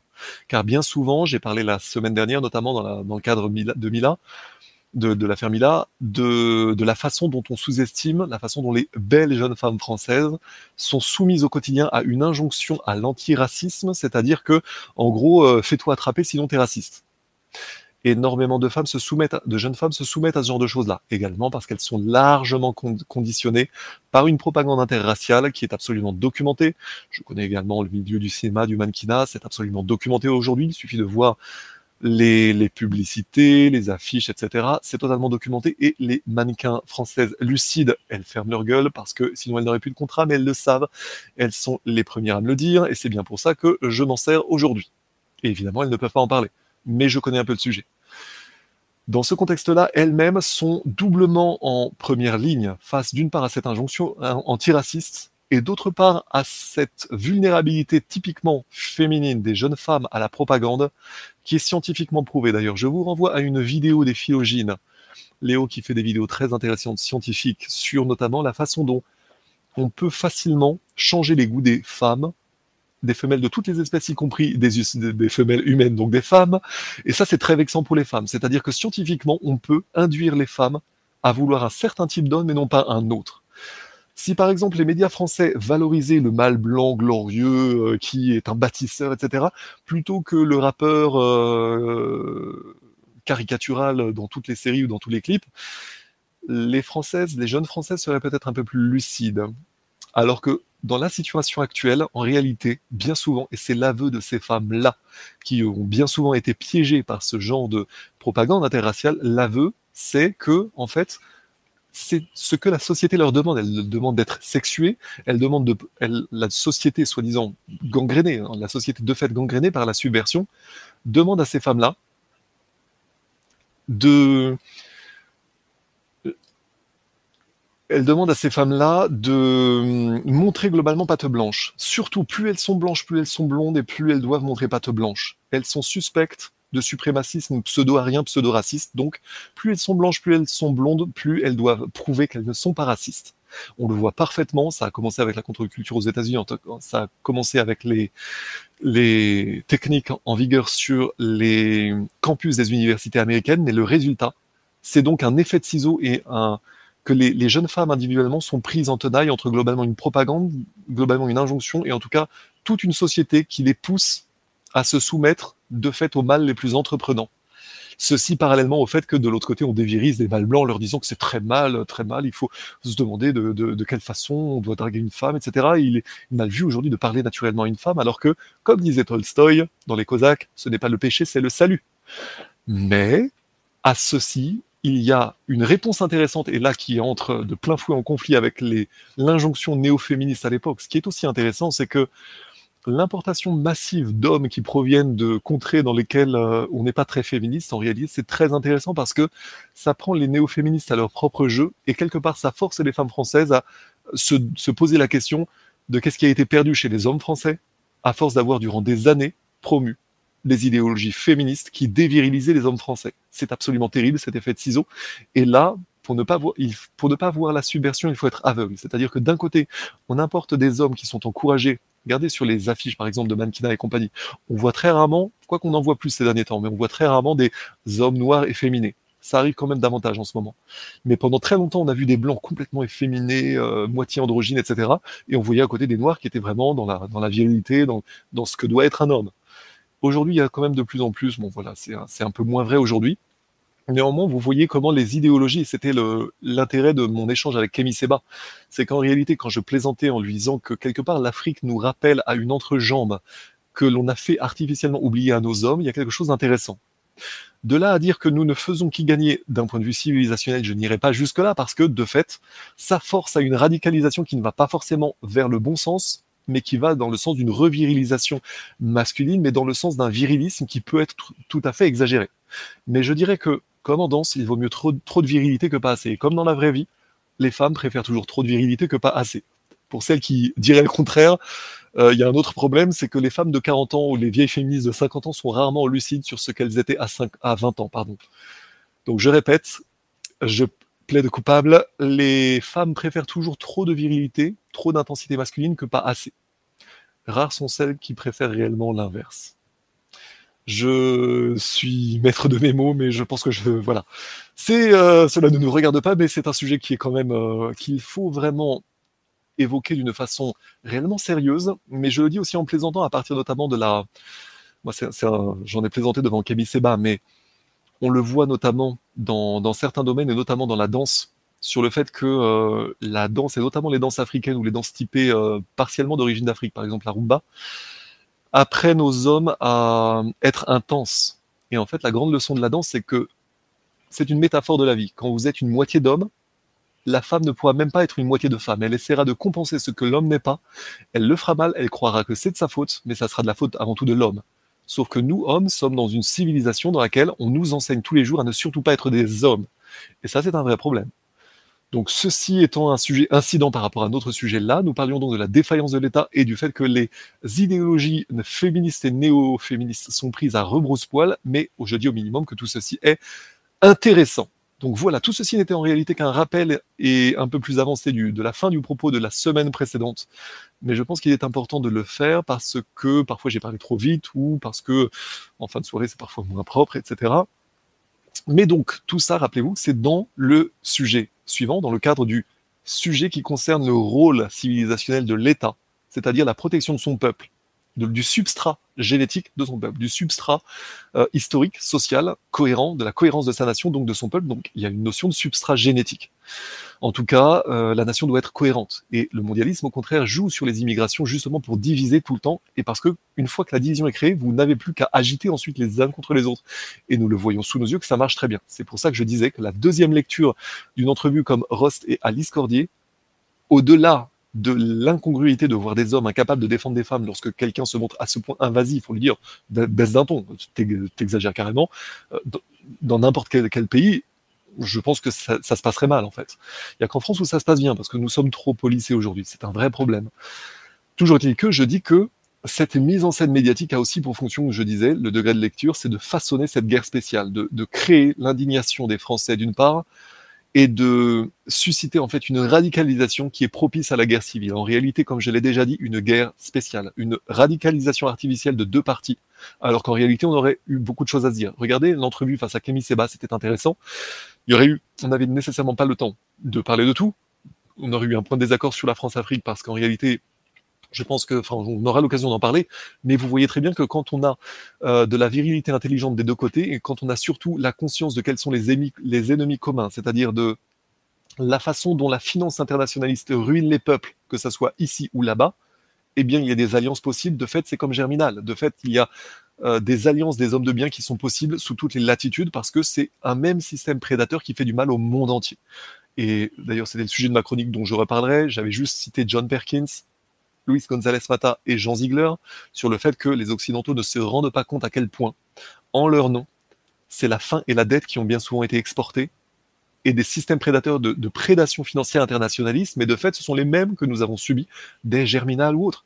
Mais parce que nous ne connaissons pas assez notre propre histoire, nous pouvons tomber dans des pièges qui sont des injonctions, y compris suprémacistes, y compris identitaristes, quand en réalité nous ne connaissons pas assez tout de même ce qui a été fait en notre nom dans des pays étrangers. Donc vous voyez à quel point il faut mêler tous les segments de l'analyse pour essayer de dégager des solutions juste aujourd'hui dans un contexte de pré-guerre civile potentielle.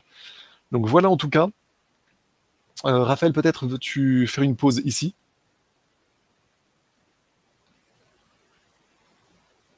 Je vais prendre ça pour un non. Oui? Non, c'était le temps que je me connecte, donc euh, je vais ah, pardon, te laisser.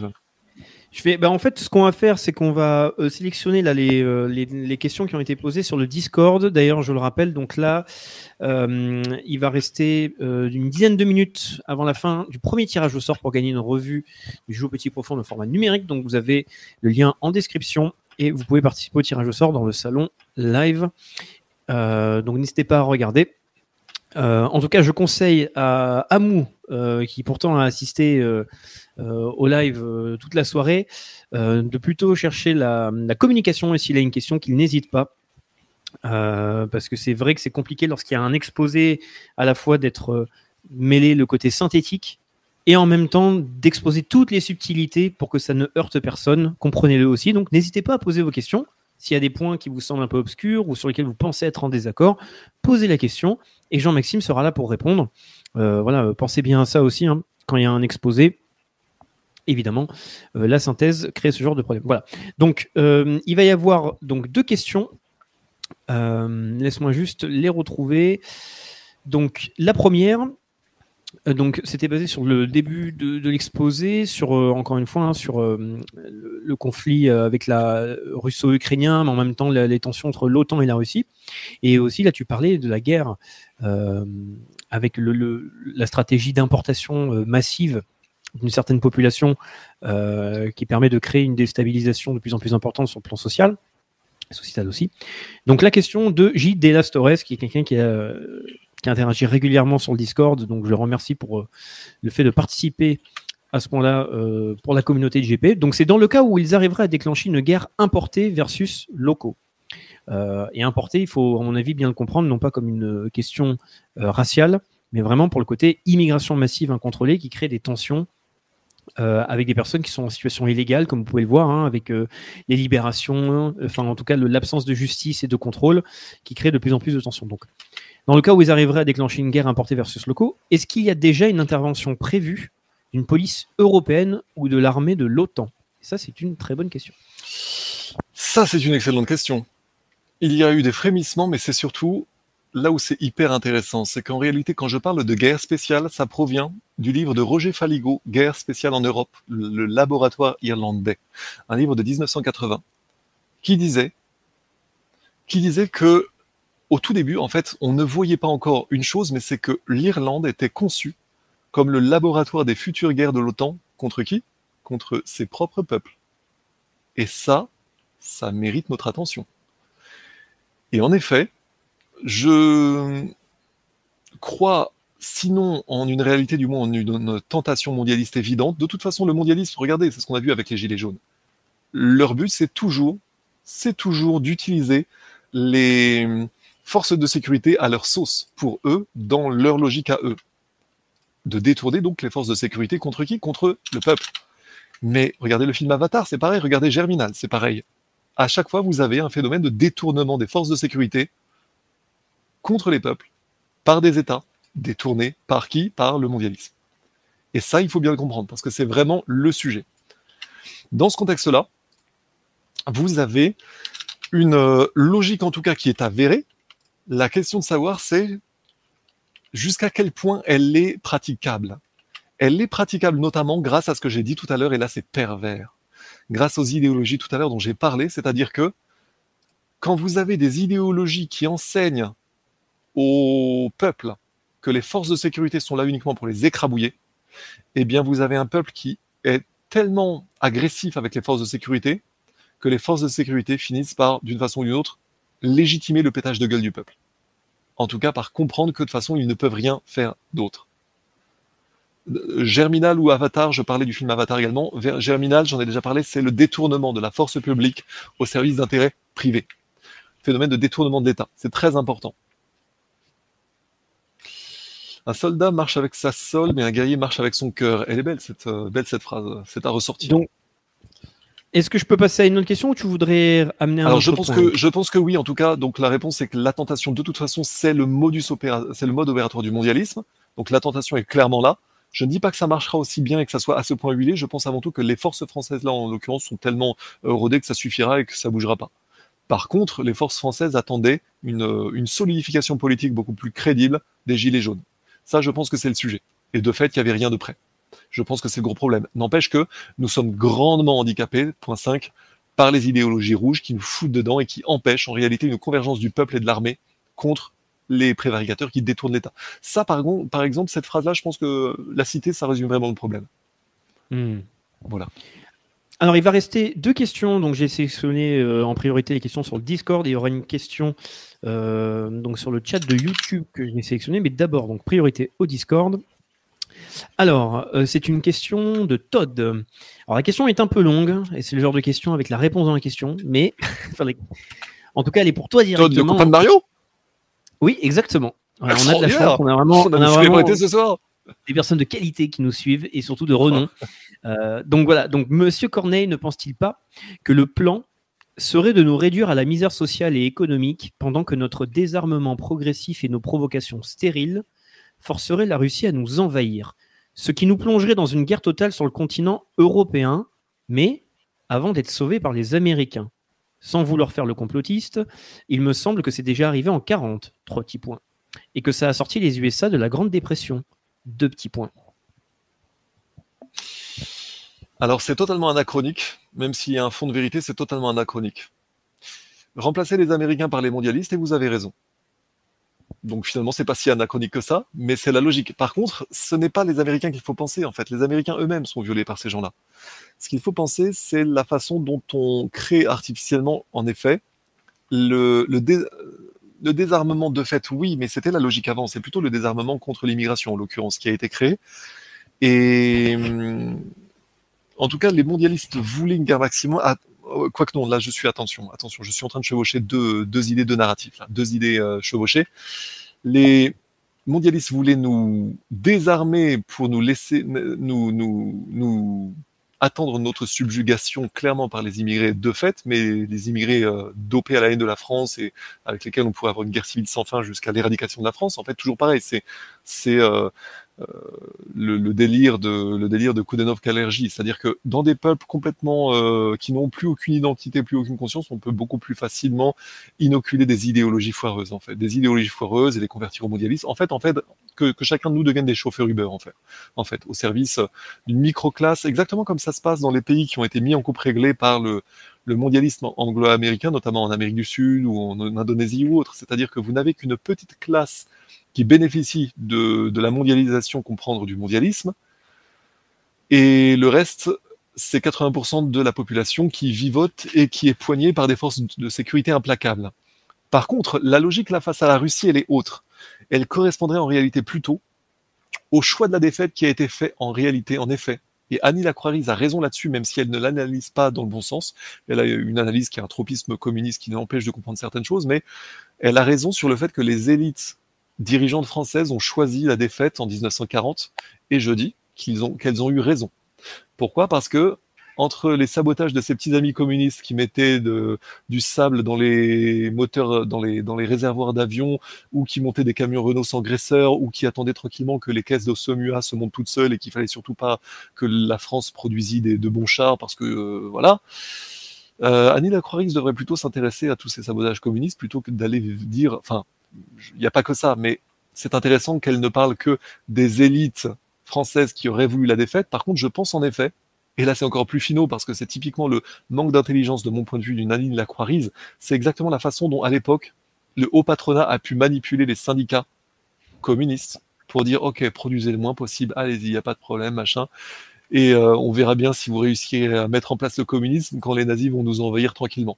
Pourquoi? Parce que de l'autre côté, les mêmes zouzous qui nous remplissaient les, bidons de, pétrole avec du pétrole brut, que c'est pas mal de mettre du pétrole russe, russe pardon, du pétrole brut dans des B1 bis, mais ça marche pas très bien. Et surtout pas avec des bidons de 50 euh, en plein euh, sous le feu. Ça, c'est raconté par des bouquins très rares, d'ailleurs, que je crois les, les avoir juste à côté de moi. non, je crois que j'en suis servi récemment. Oui, j'en ai un là. Des bouquins introuvables, non, non c'est Lyotet. Bon, anyway, je vais pas vous les sortir, je vais pas faire mon malin, mais il y a des petits bouquins qui ont raconté des choses bizarroïdes en 40-41 sur les causes bizarroïdes. Ah ouais, je suis. Euh. Il y a eu des choses bizarroïdes durant la dans la façon dont la défaite de 40 a été organisée, de façon à ce qu'elle soit la plus rapide possible, ne serait-ce que par des approvisionnements pétroliers qui, de toute façon, faisaient en sorte que notre arme blindée allait s'effondrer en deux semaines. Enfin, j'exagère à peine. Et je pense en effet que le choix de la défaite a été fait, mais que les gens qui ont choisi ça avaient carrément raison. C'était des gens sérieux, c'était des Berthelot, c'était des, euh, enfin des, gros capitalistes français, mais qui savaient que il valait mieux s'entendre avec des nationalistes qui voulaient une révolution conservatrice plutôt qu'avec des communistes qui allaient massacrer tout le monde et tous ceux qui n'étaient pas d'accord. Parce que vu euh, ce qu'ils ont réussi à faire en Russie soviétique, ça n'aurait pas forcément été une bonne chose pour la France. Donc je dis, je persiste et signe que contre l'avis de Madame Lacroix-Rise, la France et les vrais milieux stratégiques, je vais passer pour un épouvantable Versaillais plein de mépris de classe, que la France euh, intelligente a eu raison de faire en sorte que la défaite soit la moins, la plus rapide, avec la complicité de nos amis communistes qui, avant tout, voulaient eux euh, bah, ils ont mal calculé leur coup, hein. mais en tout cas, euh, la France s'est effondrée grâce à nos amis communistes qui ont été encouragés sans doute par le haut patronat, mais que c'était la meilleure chose à faire dans ce contexte où sinon l'Union soviétique aurait conquis l'Europe entière après une nouvelle guerre bourgeoise, et en effet, le, calcul soviétique était juste, je pense. Par contre, par contre, ce que Annie Lacroix ne nous dira pas, c'est bien sûr que ce que l'on a appelé la déclaration Bergerie pour un ordre nouveau, c'est que parmi les députés qui ont voté les pleins pouvoirs au maréchal Pétain, ils croyaient tous en un socialisme, sauf que la moitié croyait en un socialisme à la soviétique et l'autre ou à la Roosevelt et l'autre moitié croyait en un socialisme à la Hitler parce que le nazisme c'est pas du national-socialisme, hein. c'est du socialisme national. Donc à l'époque, en réalité, ce que l'on oublie, c'est que le sens de l'histoire, c'est que tout le monde avait été préparé pour penser à un monde entier devant basculer vers le socialisme, qu'il soit national ou qu'il soit soviétique ou qu'il soit rooseveltien, etc. Tout le monde pensait honnêtement que c'était pas si grave que ça et que c'était pas forcément trahir le bon peuple ou que ça allait être formidable, que finalement c'était le sens de l'histoire. Mais c'est après que le vert, enfin qu'il y a eu une autre logique. En fait, là, je vous parle d'un énorme trafic sur le sur l'idéalisme populaire d'une part, un énorme trafic également sur des élites qui parfois croyaient honnêtement dans le socialisme, que ce soit les élites fabiennes euh, anglaises ou les élites euh, plus ou moins favorables à un certain nationalisme allemand en disant on peut virer Hitler qui est quand même un foufou, euh, les idéologies nazies, on peut éviter ça, mais on peut quand même créer une sorte de restauration nationale. Parce que ce truc est raconté notamment, et là, ça sera la, le dernier point de mon puzzle, mais en réalité je raconte trop de choses en même temps. Roger Il va te rester 30 secondes, Jean-Maxime, car je vais devoir annoncer le gagnant du tirage au sort, et après j'aurai la dernière question aussi à te poser. Donc tu as 30 secondes.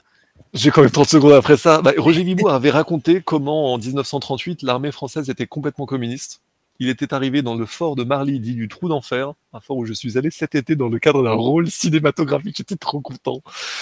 Euh, le fort du Trou d'Enfer était peuplé de communistes qui, à peine leur officier, donc Roger Vibourg, fondateur de la DST, un des plus grands monsieur du contre-espionnage français, il arrive face à ces soldats qui chantent l'international en levant le poing façon communiste et qui euh, disent qu'ils vont massacrer leurs officiers. Fatalement, les mecs n'étaient pas nourris.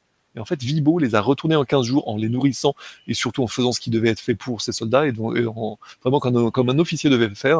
Et en 15 jours de communistes qui voulaient buter leurs officiers, il en avait fait des vrais soldats avec une mentalité de, troupes d'élite qui étaient prêts à aller euh, péter la gueule aux communistes du fort d'à côté. Donc ça, vous voyez ce que je veux dire? La réversibilité des idéologies, c'est un exemple marrant. Je vous le raconterai une autre fois. Euh, une autre fois. Je sais pas si ça, c'était un élément additionnel marrant. Mais, euh, non, mais du coup, bien, W Y dans les temps. Et je sais que je te contrains beaucoup à. Mais c'est bien, c'est bien, tu fais bien. Cours, ou à, ou à je le sais. Et désolé, même si, enfin, de toute façon, je te laisse. Tu fais bien, tu fais bien. Sinon, je pars dans tous les sens, tu le sais. Voilà. Mais donc, alors, félicitations à Michael, euh, Mick L majuscule, donc sur le Discord, qui a euh, été tiré au sort et qui gagne donc une revue de géopolitique profonde au format numérique au choix. Donc, euh, ça se passe sur le Discord. il faudra, je vais le contacter et il faudra tout simplement qu'ils me disent le numéro qu'ils souhaitent avoir. Les sommaires sont disponibles sur le site de Géopolitique Profonde, ou vous pouvez le voir aussi, par exemple, sur le canal Telegram avec la barre de recherche. Vous pouvez chercher différents sommaires. Et donc, il pourra choisir la revue de son choix. Voilà, c'est cadeau. C'est pour vous récompenser de votre soutien. Donc, euh, ça, c'est fait. Il y aura un autre tirage au sort là pour la soirée. Il y aura un deuxième cadeau. Euh, évidemment, pareil pour la revue, pour la, vous la faire découvrir. Euh, donc n'hésitez pas, vous avez le lien du Discord euh, qui est en description. si vous voulez tout simplement recevoir des cadeaux, vous pouvez tout simplement participer. Voilà. Et vous avez tout qui est expliqué dans le salon annonce. Donc je vais avoir une dernière question. je la prends quand même parce que tu as abordé le sujet donc, de, de l'émission avec Kémy Seba et de certains points. Alors la question, je vous demande, quand vous posez des questions, soit poser une question évidemment en lien avec le sujet qui est développé par Jean-Maxime, ou alors poser des questions qui peuvent être bien construites ou claires, s'il vous plaît, parce que sinon c'est compliqué de, pouvoir bien développer. Voilà. Donc, euh, la question vient de SC. Il euh, faudra m'excuser, Jean-Maxime, si la question n'est pas très claire, mais je vais la lire comme elle est. Et je te laisserai la, choisir l'angle le, l'angle le, plus pertinent. Donc c'est pourquoi les personnes noires comme Kemi Seba ont le droit à l'identitarisme racial décomplexé en étant validés, et pourquoi quand ce sont les blancs, ils se font traiter de racistes et de fachos par les mêmes qui valident Seba. Alors, encore une fois, ST, pour la prochaine question, il faudra faire moins de fautes, être un peu plus précis, s'il te plaît, euh, parce que sinon, c'est pas très agréable euh, à demander. Voilà. Alors, je risque de faire une réponse non censurée. Disclaimer. Euh, tant que c'est pas censuré par euh, l'algorithme, euh, tu peux. Et tant que c'est pas insultant. Non, non, non. Avant, avant tout, nous sommes entre gentilshommes, n'est-ce pas?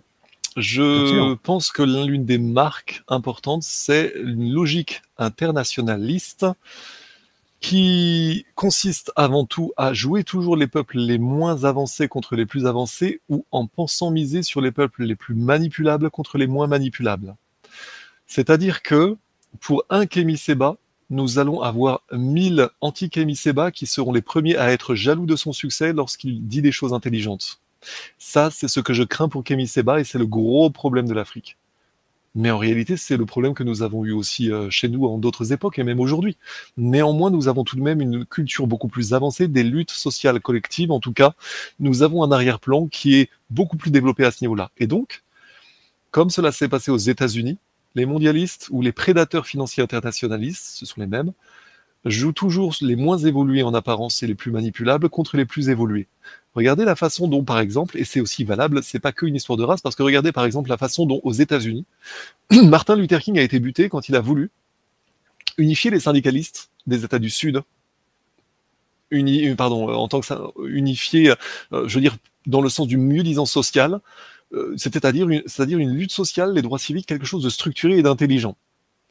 À Malcolm X, pareil, il a été buté, ces gens-là ont été assassinés on, les a remplacés par des gens qui étaient ou bien des, violents, des factieux, et on les a surtout traités en sous-main pour les encourager à aller vers des ornières qui allaient déboucher sur une guerre raciale et la soi-disant nouvelle société du président Lyndon Johnson, le bénéficiaire de l'assassinat de Kennedy. À cette époque-là, on a commencé à avoir la mise en place d'une lutte raciale artificielle aux États-Unis Parenthèse, là je vois aussi les commentaires, il y a un point important. J'ai vu passer tout à l'heure un commentaire sur euh, le lien entre Kemi Seba et le KKK dans le sens comme si euh, c'était l'équivalence. Je dis que là, ce que moi j'ai entendu, je juge avant tout le propos que j'entends. Kemi Seba a été très juste dans son propos, à ceci près qu'il n'a pas encore fait la différence entre colonisation et colonialisme et que euh, toute la France-Afrique n'est pas à jeter. Mais là, ça, c'est des choses qui vont encore être modifiées, elles vont encore évoluer, ce n'est pas un problème. J'ai eu face à moi quelqu'un d'intelligent qui parlait très bien le français, qui avait bien travaillé son discours, qui était capable de remettre dans le droit chemin quelqu'un qui disait des choses fausses, y compris quand on n'était pas d'accord, y compris de mon, mon, point de vue quand lui s'est trompé sur les deux choses que je viens de vous dire. Mais il a été très bon, il a dit des choses très justes. Il est je crois, je suis sûr, anachronique aujourd'hui d'envisager que Kémy Seba puisse être aujourd'hui une sorte de d'opposition traitée pour égarer les Noirs vers un identitarisme noir dangereux. Je dis que oui, c'était le risque qui euh, lui pendait au nez il y a quelques années, mais aujourd'hui, je dis qu'il a considérablement fait évoluer son discours et je pense que c'est la raison pour laquelle il est sans doute euh, regardé comme crédible par des pays BRICS aujourd'hui. Je pense que c'est très intéressant de voir cette évolution là sous nos yeux et comme je vous l'ai déjà dit, sur les réseaux sociaux, comme je vous l'ai déjà dit sur les réseaux sociaux, soyez un exemplaire et deux, l'attitude de l'honnête homme doit être de d'encourager, de pousser, ou en tout cas de ne pas entraver une dynamique qui va dans le bon sens, quand bien même tout ne serait pas parfait, parce que tout n'est pas parfait, vous n'êtes pas non plus parfait. Vous-même, si vous étiez parfait, vous ne seriez pas ici, et moi non plus. Donc nous essayons de dégager des vérités collectives et nous essayons de nous entraider. C'est ce que j'appelle la nécessité confrérie, c'est ce que j'appelle également la correction fraternelle. Nous allons en reparler au fur et à mesure. D'ailleurs, on en plaisante avec Raphaël quand je ne suis pas assez politiquement correct. Mais euh, voilà, nous avons tous, euh, si nous étions parfaits, nous ne serions pas ici. Mais, encore une fois, nous faisons en sorte avant tout, nous devons faire en sorte avant tout de nous entraider. Parce que le gros problème de Kémy Seba, c'est qu'il va lui se faire déborder par des gens qui ne seront pas aussi rompus et aussi sages que lui, rompus aux luttes d'influence subtiles du mondialisme et à la nécessité de polisser un discours et d'être un bon bretteur et de ne pas se laisser pousser dans des ornières. Le problème, c'est que pour un Kémy Seba, c'est ce que j'ai dit à la fin du, discours, attention au culte du super-héros. Il ne faut pas un Kémy Seba, il en faut 500. De même qu'il ne faut pas un Jean-Maxime Corneille ou Raphaël, il en faut euh, des troupeaux. Et c'est pour ça que, voilà, parce que la logique du mondialisme, c'est, enfin, surtout, c'est pas la logique du mondialisme, c'est ce vers quoi nous égare la sale culture américaine du culte des super-héros, par opposition, je dirais, à la culture russe d'ailleurs de Lermontov, Lermontov, un homme de notre temps. Il ne faut pas trop idolâtrer Spider-Man. Spider-Man, ça n'existe que dans une pauvre BD. Euh, voilà, c'est bien pour se téléviser la gueule. Enfin, c'est cool. À la fin, à la fin, euh, voilà, on est content. C'est comme Armageddon, les États-Unis sauvent le monde, c'est génial mais euh, c'est pas la vraie vie en fait. Et surtout la vraie vie dépasse la fiction. On pourrait avoir mille et un films d'espionnage hyper intéressants. Bon, il y a quand même des séries qui sont sympas. Bon, anyway, House of Cards ou autre. En tout cas, je vous dis, méfiance face à ces ornières.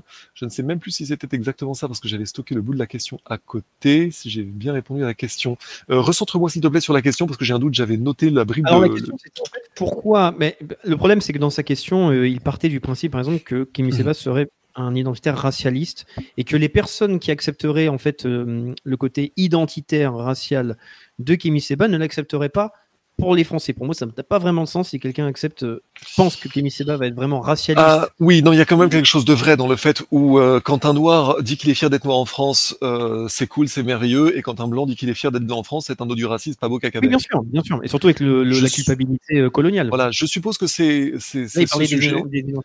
Et c'est là où je risque de, de vous parler de- d'un d'un gros sujet, c'est que il y a une logique clairement euh, qui a trait en réalité toujours à cette logique. si, si tu as déjà suivi, on l'a déjà nommé. On va y revenir puisque aux États-Unis a été créée la Black Jewish Entertainment Alliance, l'alliance pour le divertissement euh, black aux juifs ou juif aux black. C'est quand même assez drôle ça.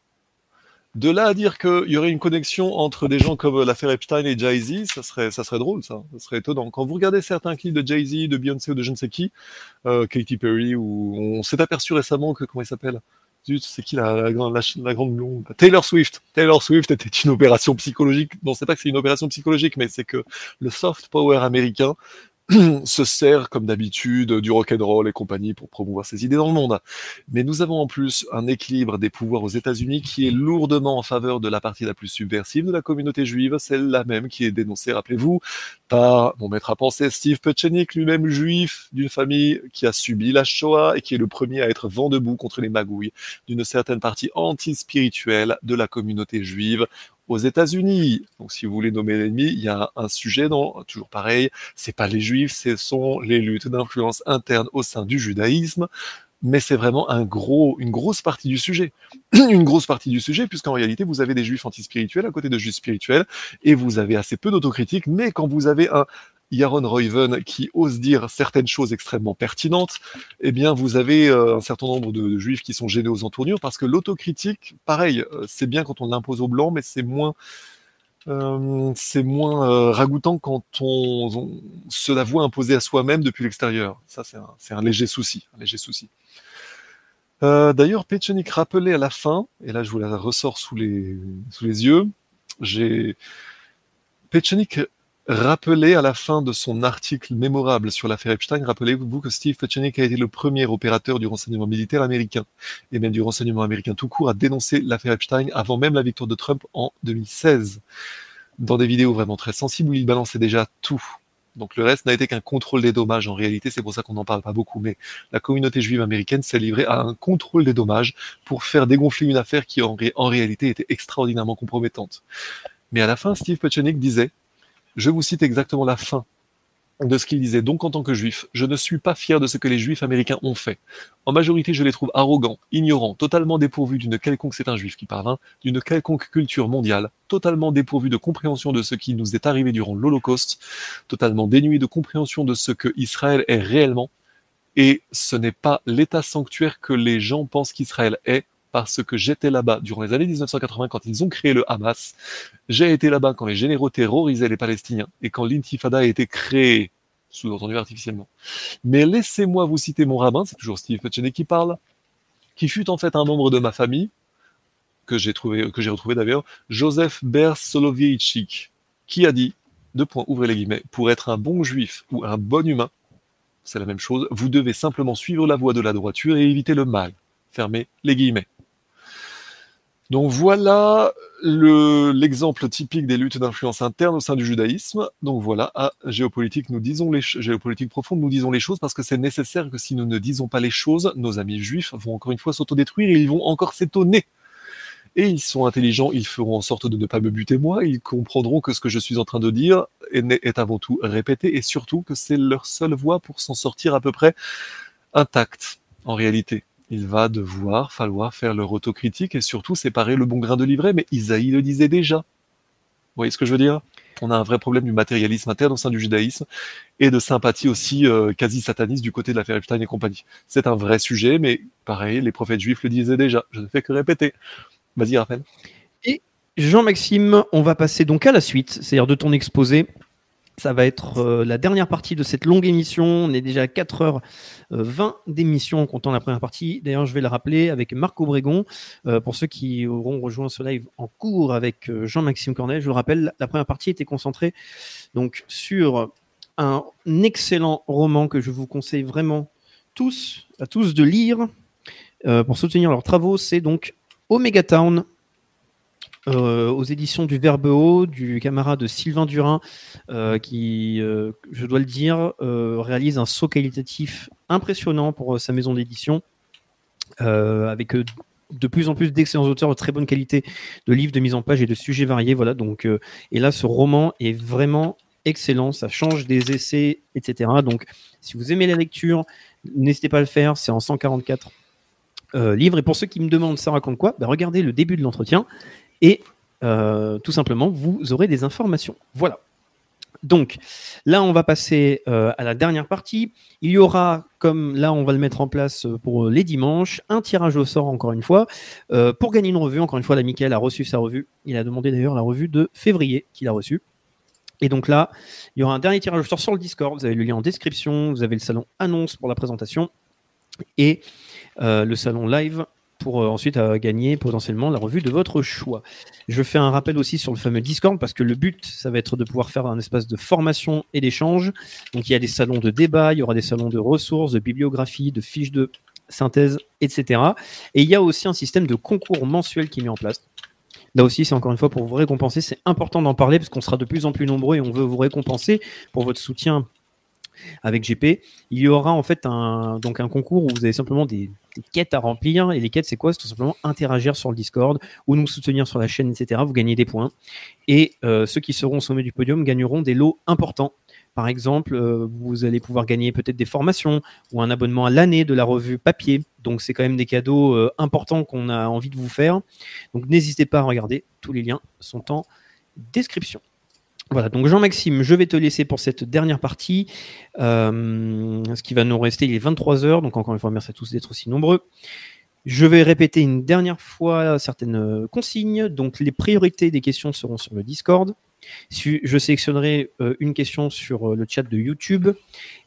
si vous postez 15 fois la même question, qui en plus n'a aucun rapport avec le sujet, au-delà de ne pas la sélectionner, je vais être obligé de vous supprimer euh, du chat parce que ça pollue le chat. N'écrivez pas d'insultes, de vulgarité euh, vraiment grossière. Essayons encore une fois, voilà, dans cette bonne ambiance, d'être dans l'échange et l'intelligence. Et si vous entendez des choses qui ne vous plaisent pas ou qui vous semblent euh, pas forcément très compréhensibles ou obscures de la part de Jean-Maxime, ben, tout simplement, c'est parfaitement le moment, l'occasion, poser une question. Et si elle est bien posée et pertinente, on la posera directement à Jean-Maxime qui pourra éclaircir certains points. Donc profitez-en. Voilà. Donc je vous dis euh, à tout à l'heure. Le tirage au sort sera dans 30 minutes.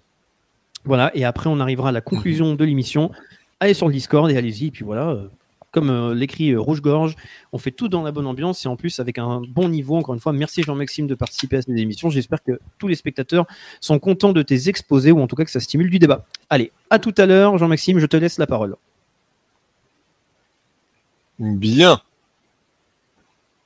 Alors, je regardais donc là une question incidente qui m'est posée sur les prophéties d'Aloïs Irlmayer. J'ai dû en entendre parler lointainement. Je vois vaguement qu'elles sont utilisées aujourd'hui par les médias PC pour dire que la, la, la méchante Russie va nous envahir avec un blackout de trois jours, etc. Je dirais que rien n'est impossible. Je, je, dirais que rien n'est impossible. Par contre, je vous dirais une seule chose.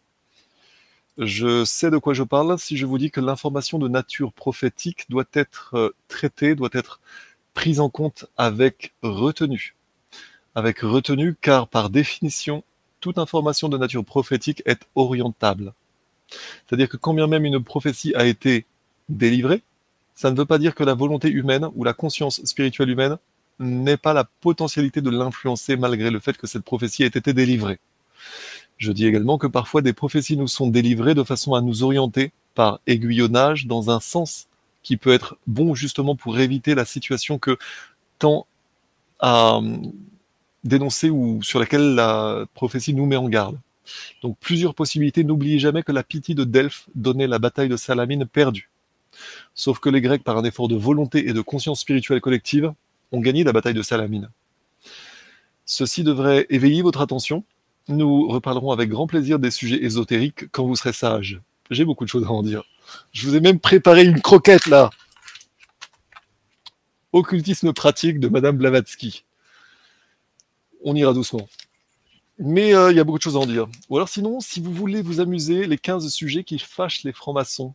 Un bouquin intéressant qui dit quelque... Euh, Est-ce qu'on voit bien là trop de reflets. Oui, voilà les 15 sujets qui fâchent les francs-maçons, qui était un petit bouquin intéressant sur euh, la franc-maçonnerie et sur les, choses que rarement en réalité les francs-maçons ne connaissent. Euh, laissons ça de côté, nous reprenons la fin de notre propos. J'aimerais bien terminer mon propos. Ça serait bien, je serais heureux.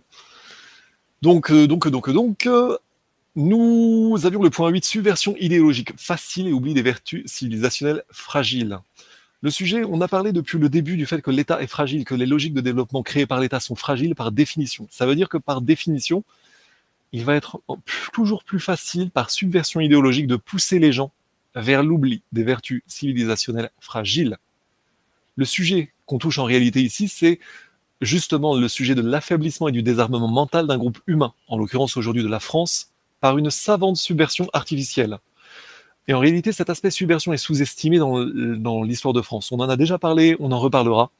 Mais dans le contexte là dont on parlait à l'époque, c'est-à-dire Crépol, le contexte, en fait, le lien entre le sujet très théorique sur l'État, pour vraiment remettre à plat, par opposition aux idéologies, ce qu'est l'État, ce qu'est la politique, ce qu'est le sens de l'État, la raison d'État, etc., pour bien comprendre après pourquoi la subversion attaque l'État, eh bien, là, on parlait toujours des affaires de Crépol, des affaires concrètes, c'est-à-dire au final un État qui ne protège plus son peuple, mais des, des opérations d'agite propre qui sont organisées pour globalement discréditer les vilains identitaires qui vont oser faire une contre-manifestation contre ce qui s'est passé à Crépole, ou bien pour discréditer euh, les euh, jeunes femmes françaises qui ont le courage de dire non et de dire le vrai, qui sont discréditées par nos médias et par tous nos agents d'influence soi-disant français qui devraient au contraire être vent debout derrière des demoiselles comme ça, indépendamment de d'autres de, idées. C'est pas la question d'être d'accord avec tout ce qu'elles font, on s'en fout ça. Euh, une lycéenne qui sort du lycée, qui est conditionnée par le lycée euh, français, euh, ne peut avoir que beaucoup de bordel dans la tête en réalité. Et c'est pas de sa faute. Je vous ai déjà dit, l'éducation nationale nous fait perdre 15 ans de compréhension du monde. Par contre, elle a eu le courage de dire non dans un certain contexte, elle a eu le courage de dire non, ce que font rarement les demoiselles. Après, elle a été le centre d'une opération, ça c'était pour l'affaire Mila, je vous avais parlé de tout ça, je reviens pas là-dessus. Mais ce que je veux, voulais donc vous dire, c'est que ce que j'interroge ici, c'est donc la subversion facile derrière la fragilité de tout ça. L'idée et la leçon de l'histoire, c'est que les civilisations de fait sont toujours perdantes face à la violence barbare lorsqu'elles oublient de se défendre. Globalement, rappelons que le terme barbare ici, ça doit être compris de fait comme des éléments extérieurs ou bien des éléments parasites, arrivant au contact d'une civilisation constituée et qui vont préférer plus spontanément s'en approprier les fruits, les moyens de subsistance, la richesse, l'habitat, les femmes, plutôt euh, donc par la violence, s'approprier tout ça par la violence, plutôt que de s'y intégrer honnêtement. Ça, c'est le fait d'être un barbare, c'est ça globalement. C'est bénéficier d'un système sans être forcément capable de le recréer et surtout euh, par la prédation bien plus que par euh, l'intelligence et le fait de s'y intégrer. Donc la violence va être dans ce cas comme un mode d'expression normal et c'est bien le problème. Donc il y a un problème, c'est que en milieu de population déjà homogène, pour les pauvres quelque part la violence gratuite, c'est disait Charles Orjavan, c'est le, le seul moyen de prouver leur virilité. Pour des pauvres, la violence gratuite c'est le seul moyen de prouver sa virilité phrase de Charlotte Javan que j'ai trouvé intéressante. Et c'est vrai, de fait. Quand on... Bah, réfléchissez-y. je vais, je vais pas, vais pas développer, mais vous comprenez le truc. La violence peut être, donc, quelque part une... Je parlais tout à l'heure de l'habituation à la violence dans le contexte bolchevique. C'est un vrai sujet, en fait. La violence peut être une banalité ordinaire. Ça peut être le quotidien de ceux qui vivent et naissent dans la misère. Mais donc, il y a un moment, il y aura une certaine violence de frustration qui peut être compréhensible, mais, mais, mais, mais, elle est savamment occultée par une savante propagande subversive aujourd'hui. Globalement, la culture de l'excuse, euh, qui va minimiser les causes historiques réelles dont on a déjà parlé, qui peuvent être dérangeantes comme on en a déjà parlé, mais justement, l'idée c'était de le faire sans parti pris idéologique, d'essayer de dégager une compréhension juste du problème pour ensuite essayer d'y trouver des solutions. Mais en tout cas, des comportements anti-civilisa- anti-civilisationnels ont été encouragés en France, notamment par cette culture de l'excuse, et aussi le, ce que le ma- magistrat Georges Fenech, il n'y a pas longtemps, euh, dénonçait, c'est-à-dire le, le fait qu'on a des juges euh, rouges. L'idée, le, mot d'ordre, c'est soyez partiaux. C'était un juge dans les années euh, 70 qui disait ça. Ça, c'est la sale justice en France, la justice subversive en France, qui pourtant devrait être l'émanation de l'État. Mais là, du coup, il y a un problème avec la séparation de l'État. C'est que normalement, la séparation des pouvoirs, pardon, c'est que normalement, l'État protège son peuple. Donc la justice en tant qu'émanation de l'État, il n'y aurait pas de justice sans État. La justice, donc, doit protéger le peuple. La séparation de la justice et de l'État ne doit pas exister. De fait, on parle de la séparation entre l'ordre du judiciaire et l'ordre exécuti- exécutif. Mais une justice qui agit contre l'État agira donc contre le peuple. Et c'est ce qu'elle fait aujourd'hui. C'est un vrai problème. Euh, donc dans ce contexte-là, c'est grâce à ça qu'on a une guerre civile qui gronde en France en fait. C'est pas tant de la faute des immigrés ou des importés ou des réseaux Soros que de la faute du désarmement artificiel de l'État mental avant d'être physique. C'est-à-dire que quand on a une justice qui dit allez continuez à violer, il n'y a pas de problème, et que les, policiers disent clairement qu'ils ne servent à rien même quand ils font leur boulot, il y a un problème et c'est du côté des juges qu'il faut le trouver. De la subversion judiciaire qui a de la subversion pardon idéologique qui a gangréné le, le système judiciaire français.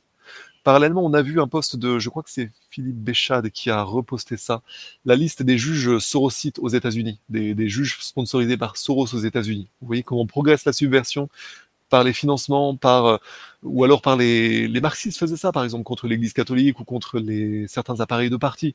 Vous pouvez infiltrer des, la justice ou autre, et de fait la justice française a largement été infiltrée par des juges, ce que l'on appelle les juges rouges. Et ce sont ces gens-là qui aujourd'hui développent ce qui crée la guerre civile en France. Et ça, c'est un vrai problème. Mais donc, la, cause n'est pas à chercher uniquement dans la pauvreté. Elles ont en partie, on l'a vu, à voir les, causes, les causes de la violence importée aujourd'hui.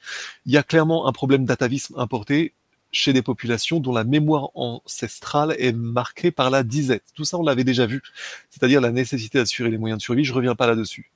Par contre, c'est en plus aggravé par un état d'esprit conquérant et même un esprit de vengeance plus ou moins avoué, mais qui a été artificiellement engagé durant des décennies pour des raisons idéologiques, tant par exemple par le FLN que par les, nos juges rouges ou nos idéologues à nous, euh, tous nos islamo-gauchistes à nous. Et ça, c'est un vrai problème.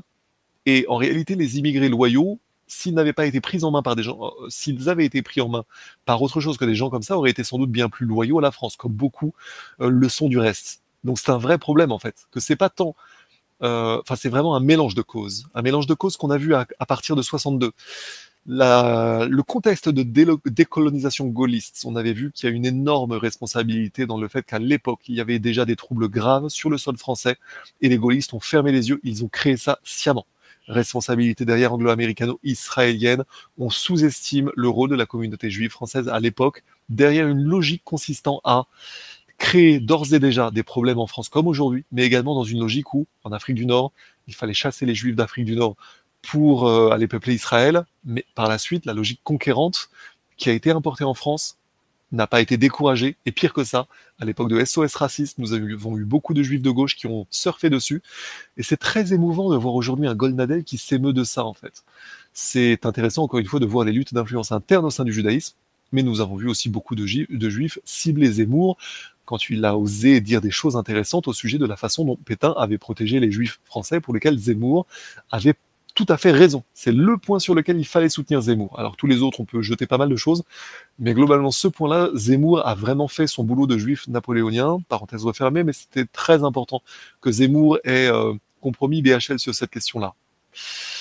Mais donc, je disais, dans le contexte de la réalité historique à l'époque de la décolonisation, la réalité de la décolonisation, la réalité du contexte aurait dû être beaucoup moins manichéen que ce qui est prétendu aujourd'hui. Mais quand dans les écoles françaises on dit globalement aux euh, jeunes Algériens ou aux jeunes euh, ressortissants, euh, ex-ressortissants de notre ancienne, disons, zone coloniale en Afrique, quand on dit que la France n'a été qu'une méchante colonisatrice et qu'ils ont tous été vilains, en fait, encourager ces gens-là à se venger, c'est ce qui a été délibérément choisi par les idéologues qui ont détourné l'éducation nationale. Et je dis que si vous ne voyez pas le complot contre la civilisation, je ne veux pas voir que ça soit uniquement de l'incompétence. Je dis qu'il y a une intention délibérée derrière de créer ce que j'appelle aujourd'hui la guerre spéciale. Et on le voit encore plus, et là je vais vous donner quelque part l'estocade un peu du sujet. C'est un, je vais vous en parler tout de suite. Il y a un article du Guardian euh, de 2018 que je dise pas de bêtises. Je vais vous attraper ça directement. C'était le grand rabbin d'Europe. Europe's top rabbi calls for. Euh, le grand rabbin d'Europe appelle à la solidarité avec les musulmans. C'est The Guardian, 8 avril 2017. Nous avons eu un grand rabbin qui nous explique qu'on se sent mieux, que les juifs se sentent beaucoup mieux. C'est un aveu assez intéressant. Que les juifs se sentent beaucoup mieux, beaucoup plus au confort, en situation confortable, quand il y a beaucoup d'immigrés en Europe. Donc là, nous avons un rabbin qui demandait la solidarité envers les musulmans, alors que de l'autre côté, ce sont, dans le contexte de la bande de Gaza, euh, ce ne sont pas les derniers à dire que tout musulman est un terroriste en puissance. Il y a quand même un petit problème en fait. Mais le fait d'avoir délibérément importé massivement l'islam, on a déjà vu l'islam, l'histoire du ballet d'Israël, j'ai vu euh, un certain Walter Boujna euh, s'indigner sur mon Twitter là-dessus. Mais c'est le Rav Twitou qui parlait de l'islam en tant que ballet d'Israël d'ailleurs. On voit encore les luttes d'influence interne au sein du judaïsme, mais on a d'un côté des juifs très puissants, c'est pas que des juifs de gauche hein, qui veulent, qui sont en train, là pour le coup c'est imparable, qui disent que quand la tolérance est là, bah, les juifs se sentent bien parce que tout le monde est accepté, donc les juifs se sentent plus acceptés. C'est exactement ce qui est dit dans l'article. Mais en réalité, d'un autre côté, si vous avez des juifs d'extrême gauche qui dressent ces gens-là à la haine de la France, il y a un autre problème là c'est qu'on a deux aspects du même problème, mais qu'il faudrait bien que euh, nos amis juifs accordent leur violon, parce qu'en réalité, le problème qu'ils ont créé en France, eux aussi vont le subir, et surtout, c'est ce que disait Goldnadel d'ailleurs, pour une fois que Goldnadel dit quelque chose de sensé, et euh, également euh, en Palestine, les juifs sont en train d'importer ce qu'ils n'ont pas réussi à faire en Israël, en fait. Ce qu'ils n'ont pas compris, parce que toujours pareil, quand leur, quand leur religion est basée sur un suprémacisme intenable, leur situation est intenable que ce soit à Gaza ou partout ailleurs. C'est ce que disait euh, Steve Pechenik, c'est ce que disait euh, Yaron Reuven quand il parlait du fait que l'usure est la cause des pogroms et c'est le fait de s'intégrer de façon déloyale, en réalité en vampirisant de façon mafieuse des populations locales avec lesquelles on pourrait très bien coopérer plus intelligemment. Euh, Yaron Reuven disait, donc rappelez-vous, le trader devenu rabbin, qui disait que de l'usure à 80%, c'est de la, psychopathie et que de l'usure à 300%, enfin, c'est de la grande criminalité.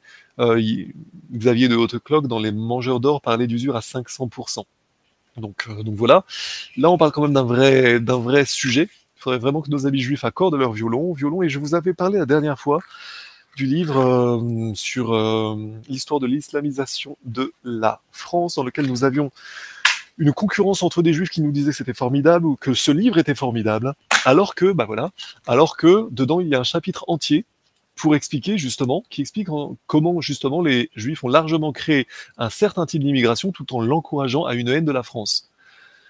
Je ne sais pas si Goldnadel a lu ce livre avant de le commenter, parce que là, sur la couverture, c'est Goldnadel qui dit un pur chef-d'œuvre de culture, d'intelligence, d'érudition.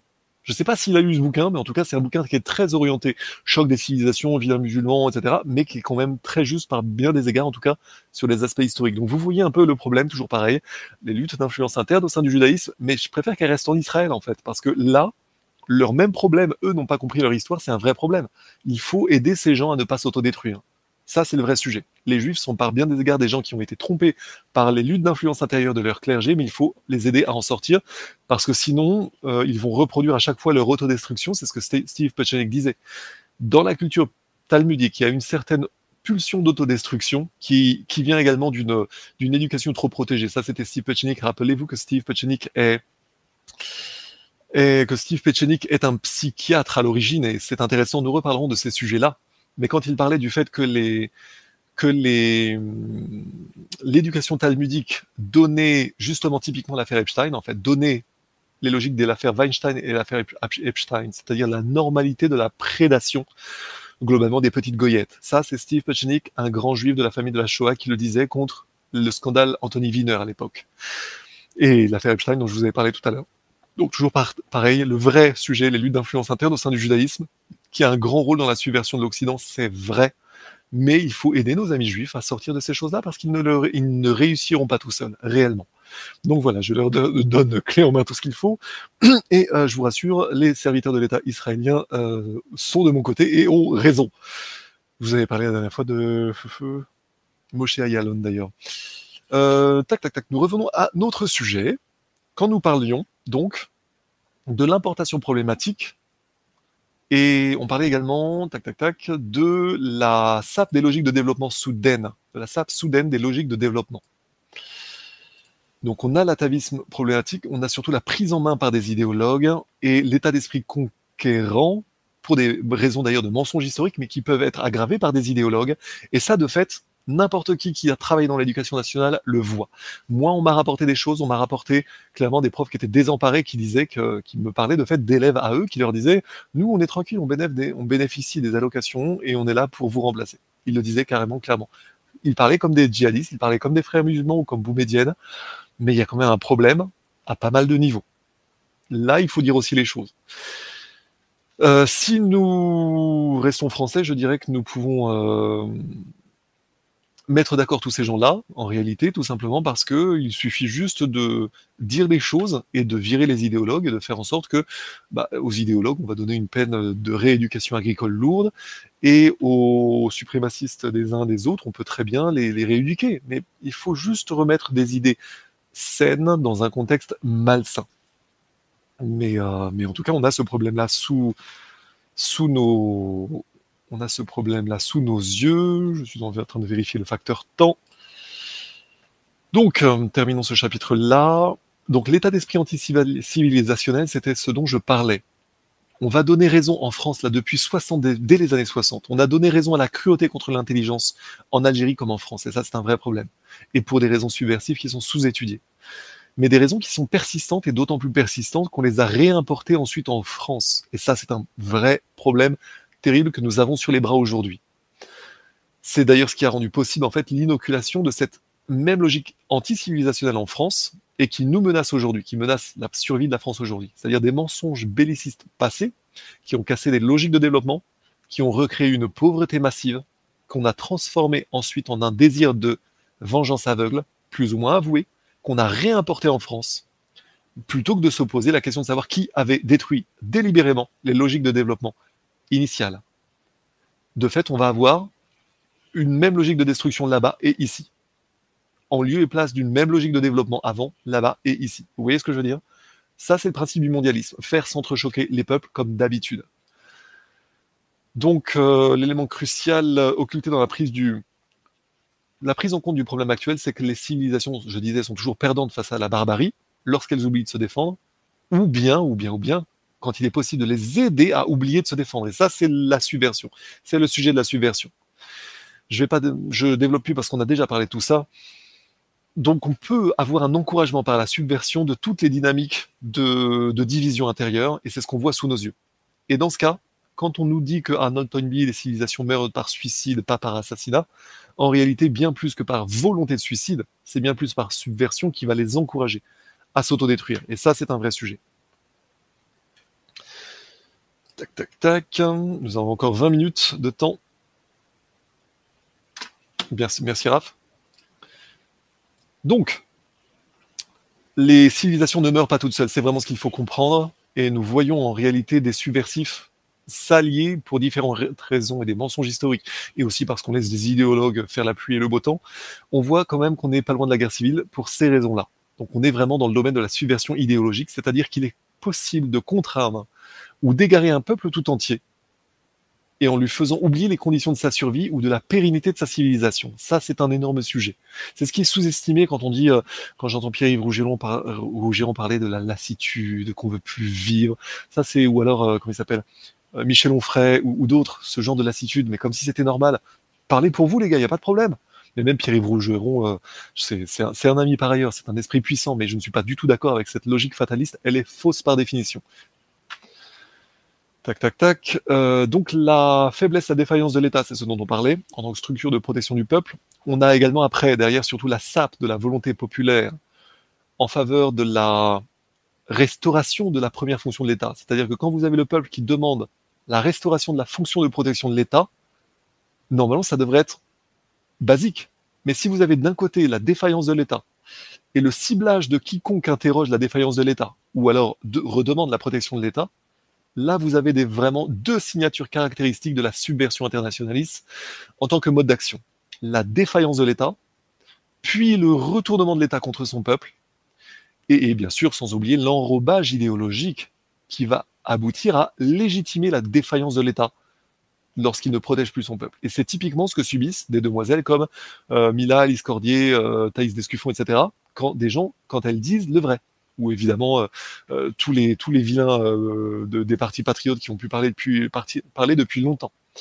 Aussi parfois parce qu'on les a égarés dans des ornières, mais globalement sur les les scènes médiatiques sont ciblés les Français qui incriminent cette défaillance de l'État. Et là, il y a une faille béant, béante, et ça c'est un sujet très important, il y a une faille béante dans les théories politiques occidentales. Normalement, on ne nous rappelle même pas que l'État protège son peuple. Mais de fait, s'il y a un contrat social et que l'État est censé protéger son peuple, et que là, quand le peuple demande la protection de l'État, on engueule le peuple, il y a peut-être une brèche dans les théories politiques occidentales. Je pense qu'elle qu devrait être interrogée. En tout cas, l'affaire de Crépol illustrait vraiment ces failles. C'est comme si en France, de fait, le détournement de l'État n'est pas puni et il n'y a plus aucun droit acquis des citoyens à exiger des comptes de l'État. Puisque d'ailleurs l'État moderne est, censé être fondé sur la volonté populaire. Donc ça, je vous ai déjà dit que ça c'est de la subversion également. C'est de l'usurpation en réalité de la volonté du peuple. Et de fait, ça dure depuis la Révolution, mais c'est un autre problème, on en a déjà parlé. Donc ce qui est intéressant, c'est que l'État, au lieu de répondre par justement une restauration du rôle protecteur de l'État, va au contraire pousser le peuple vers une radicalisation identitaire. Et de fait, ça va être les seuls refuges pour un peuple en cas d'état défaillant qui le maltraite à ce point. Le problème, c'est que ça, c'est le chemin de la guerre spéciale. Vous avez un État qui ne fait plus son boulot, qui ne fait plus son boulot, pardon. Vous allez donc avoir une tentation de radicalisation identitaire parce que par nécessité. Et au final, vous donnez le change par rapport aux barbares qu'on a importés de l'autre côté. C'est comme ça que vous aurez une guerre spéciale. Et surtout si vous les avez gorgés d'idéologie anticolonialiste ou que Soros les a bien pris en main pour dire que vous avez le droit de prendre les femmes françaises, elles sont toujours disponibles, etc. Euh, on a eu des brochures comme ça qui ont circulé en, France ou en Allemagne où on voyait à chaque fois comment faire l'amour à une, à une belle occidentale, etc. Sympa, sympa. Mais qui est derrière Soros? C'est quoi son origine d'ailleurs? Là, on a de la grosse euh, subversion euh, d'origine juive d'extrême gauche et j'attends avec impatience Goldnadel pour dénoncer ça. Ou Berkov, par exemple. Je pense qu'à un moment, il faut dire les termes. Parce que de toute façon, la guerre civile et le, sang dans les caniveaux, c'est dans peu de temps. Hein. Donc si on ne dit pas les choses maintenant, je veux bien, mais comme disait Goldnadel après Gaza, le judaïsme d'extrême gauche, le judaïsme de gauche sera fautif de ce qu'il a apporté en France. Je suis de Goldnadel, j'ai le droit. Mais vous voyez le problème. Donc encore une fois, il faut aider ces gens-là à faire leur autocritique et parce que c'est le vrai sujet et surtout parce que le bordel va nous emporter tous et eux aussi. Durant la Shoah, il y avait sans doute des juifs qui pensaient échapper à la Shoah. Donc voilà, on parle, on parle d'un sujet important et le détournement de l'État, donc la déstructuration du peuple, la destruction de la volonté du peuple de se défendre et de se préserver en tant que peuple. C'est un vrai sujet. La logique de protection du peuple par son état, donc logique verticale, est remplacée sous nos yeux par quelque chose de pervers, une horizontalisation des luttes, donc une autodestruction, une division du peuple par une double division, comment? Une autodestruction organisée par une double division radicalisée des deux côtés. La création artificielle de deux partis radicalisés, donc la guerre spéciale, notamment par le moyen de, ce qu'on voyait avec Patrick Cohen, une, une xénolatrie délirante, mais surtout basée également sur des fantasmes de, de oui, toujours romantiser le truc, c'est ce que faisaient également le, les, communistes. Hein. Même principe. Donc on termine notre propos dans ce, chapitre-là. La responsabilité des idéologues est écrasante, qui empêche ouvertement l'État d'anticiper le risque que l'on voit poindre juste devant nous. Et on a vu récemment, je citais dans l'article le cas de, c'était Thibaut de Montbrial, qui était avocat et président d'un centre de réflexion sur la sécurité intérieure, qui était face à l'idéologue médiatique Thomas Legrand. Bon, il ne faut pas qu'il reste dans l'histoire, il faut déjà oublier son nom, lui. Libération, France Inter, voilà. On avait euh, l'idéologue qui disait que, euh, voilà, que, faire du, que, qu'expulser un potentiel terroriste, c'était un renoncement aux valeurs démocratiques, c'était donner raison au terrorisme. Et Thierry de Montbrial, qui là se positionne bien plus du, du point de vue du service de l'État, du sens de l'État, il pose la question qui fâche. Comment vous adresseriez-vous à la famille de quelqu'un qui a été assassiné par un terroriste islamiste, dont la dangerosité était objectivée, qui était étranger, qui professait tous les jours sa haine de la France et qu'on a expulsé? Et le pauvre chéri, le grand qui, enfin le grand, le petit, le grand qui porte si mal son nom, se plaint alors d'une question tripale, qui appelle une réponse tripale. Non, réplique précisément de Montbrial, il raisonne vraiment par raison d'État. C'est une question politique. Le rôle du gouvernement, c'est de protéger sa population. Et moi, je préfère qu'on renvoie quelqu'un qui professait sa détestation de la France, son intention de nous frapper et de tuer nos concitoyens, qu'on le renvoie d'où il vient, et ce qui lui arrive ensuite m'importe moins que la protection de notre population. Réponse de Montbrial, droite comme une lame. Le pauvre chéri d'idéologue en face qui va lui répondre, drapé dans sa fausse vertu d'idéologue, vous cédez au terrorisme en, disant ça. Ça, c'est vraiment de l'argument de libération. Et Montbrial, non, je protège ma population. Je ne veux pas voir des Français se faire massacrer par des gens qui sont chez nous, qui, professent la haine, qui nous détestent et qu'on héberge parce qu'on est sympa. Le rôle d'un État, c'est de protéger sa population, c'est pas d'être sympa. Fin de citation. C'était Thierry de Montbrial, qui a parfaitement raison dans ce qu'il disait là. Donc on a vraiment là tout le dialogue de sourds entre les idéologues subversifs et les véritables serviteurs de l'État avec ces quelques mots les premiers qui tentent de faire oublier le courage politique assumé des seconds, des serviteurs de l'État. Et ils vont évidemment oublier que les, généreux subsides qui subventionnent Libération, hein, ça vient de qui? Ça vient de l'État en fait. Hein. Ça vient donc du peuple. Si le peuple se fait buter, lui, il mangera pas en fait. C'est vraiment l'illustration de ce que disait John Swinton, les prostituées de l'intellect en fait, que qu'Alain Soral avait repris, le très méchant Alain Soral, lorsqu'il parlait du fait que les journalistes étaient ou bien des prostituées ou bien des chômeurs, n'est-ce pas? En attendant, on peut risquer une analogie historique, mais avant la Seconde Guerre mondiale, il était notoire que la presse étrangère était stipendiée par des intérêts étrangers, tandis que la finance internationaliste visait, on en a déjà parlé, veillait à ce que euh, tant l'URSS que l'Allemagne soient étrangement favorisées au sein de la Société des Nations, on en avait parlé. Mais le financement occulte de la presse française, elle n'est globalement documentée à l'époque que quand il s'agit de la presse euh, du financement par les intérêts allemands on sait que les Américains, que les Anglais faisaient pareil, et ils n'étaient certainement pas les seuls, et c'était les plus bellicistes. Mais est-ce que la situation a vraiment changé aujourd'hui? Est-ce qu'on n'a pas des médias qui seraient financés, qui par Soros, qui par euh, des pays qui auraient intérêt au déclenchement, à l'abaissement de la puissance française ou non, il y aura pas, il aurait pas un truc comme ça? Les mêmes qui auraient fait l'affaire Alstom ou enfin ce, ce genre de choses. Enfin, je sais pas. C'est une hypothèse de travail.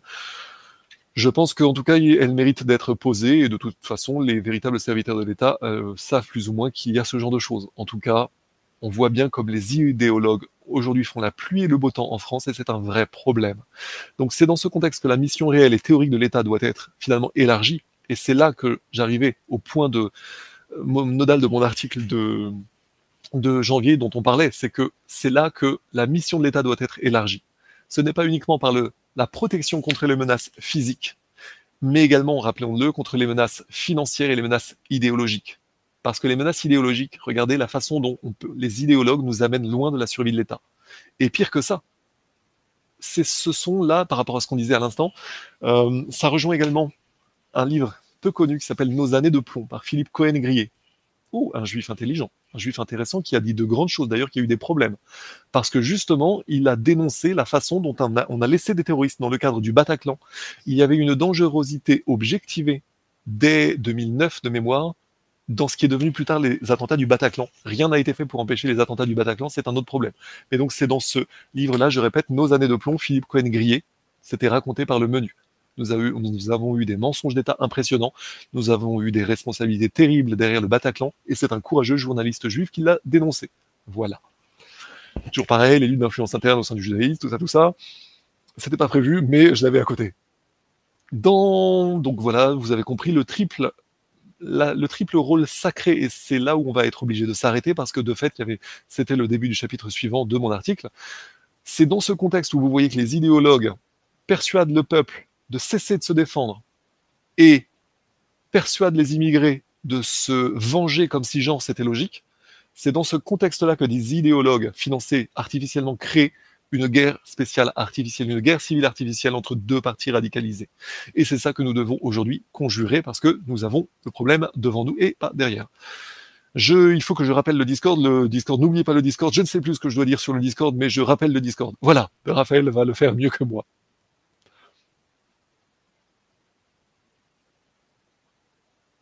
Lis le message en haut, enfoiré. c'est pas celui-là que tu voulais que je lise. Admets que c'était plus drôle de lire celui-là.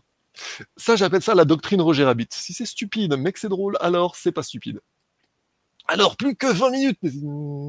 Oui, il y a un tirage au sort pour faire gagner une revue avec mon article. Voilà. Il faut que je fasse euh, le, rappel. Bon, j'espère au moins que je vous ai fait rigoler. En tout cas, moi, ça m'amuse. C'est celui-là ou c'est l'autre? Non, ça peut être l'autre. Oh là là, vous l'aurez en, prime time. Du coup, là, en fait, euh, Raphaël est en train de me sanctionner en me laissant combler un blanc tout seul. Raphaël, si tu me fais ça, je continue mon chapitre suivant. bon. Et je suis de retour. Merci, Raphaël. C'est toujours un plaisir de te voir, Jean-Maxime, coopérer pour faire justement une bonne animation fluide sans montrer que je t'envoie des hey, eh, J'ai été joué au Club Med, hein, faut m'excuser. bon, euh, on va passer sur les dernières questions. Et après, on pourra donc euh, arriver à la conclusion, ce qu'il est 23h30. On est encore des centaines. Donc, merci à tous d'être aussi nombreux. Euh, ça fait vraiment très plaisir de, de voir que notre communauté devient de plus en plus Coucou Billy Boy oui.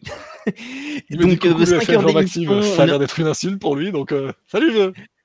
Donc, il va rester euh, quelques minutes là pour le, comme euh, Jean-Maxime l'a très bien expliqué et a donné envie pour le tirage au sort. Il reste 5 minutes pour pouvoir gagner justement une revue. Ce que je vais, je vais quand même l'expliquer. Par exemple, Jean-Maxime développe justement ce qu'il a écrit et écrit régulièrement dans la revue de géopolitique profonde. Et vous pouvez avoir accès directement aux articles avec la simple participation pour un tirage au sort. Et nous, ça nous fait plaisir de pouvoir vous faire découvrir les produits que l'on développe et que l'on propose.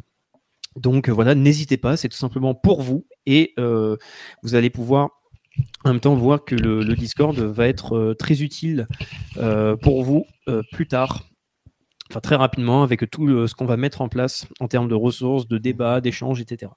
Donc, euh, pour les questions, euh, je vais d'abord prendre celles qui ont été posées sur le Discord. Donc, il y en aura deux.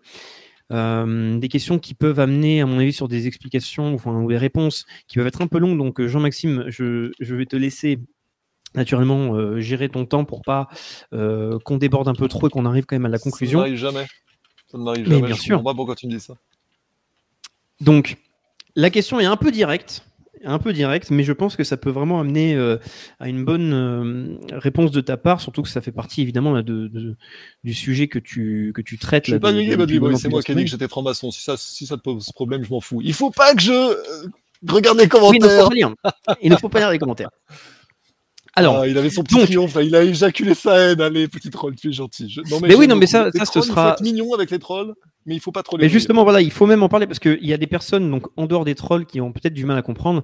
Euh, il y a des, y a des personnes. Réécouter, donc voilà. Par contre, qui sont voilà, les meilleurs tueurs de trolls. Il faut savoir qui sont les meilleurs tueurs de trolls. Oui, voilà. Mais en tout cas, euh, plus sérieusement, c'est vrai qu'il y a des personnes qui peuvent être euh, euh, étonnées du, du coming out euh, franc-maçon de Jean-Maxime. Mais dites-vous bien que s'il s'expose, c'est pour une raison et surtout que là, vous avez la possibilité d'interagir avec lui.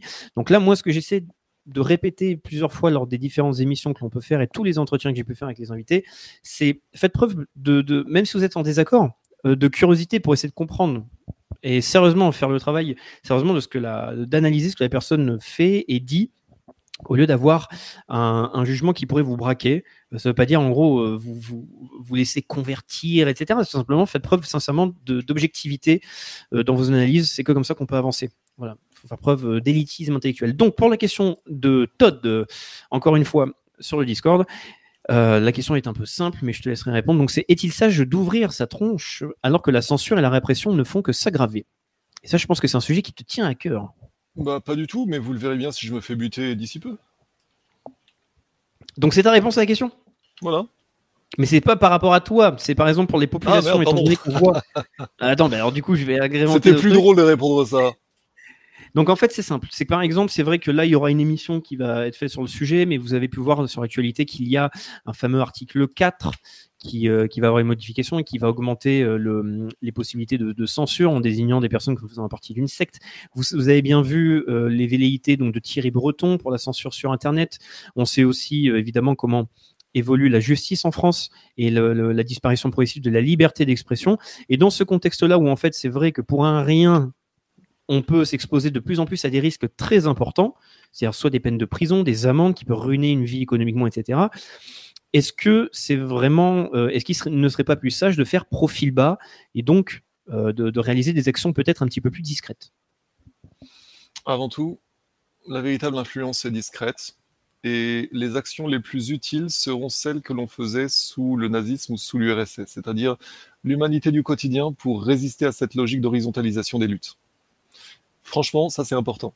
C'est-à-dire qu'en réalité, je pense en plus qu'il y a de plus en plus d'immigrés qui commencent à devenir conscients du problème, qui se comportent de mieux en mieux parce qu'ils commencent à prendre conscience des choses. De fait, c'est trop tard, mais il n'est jamais trop tard pour bien faire.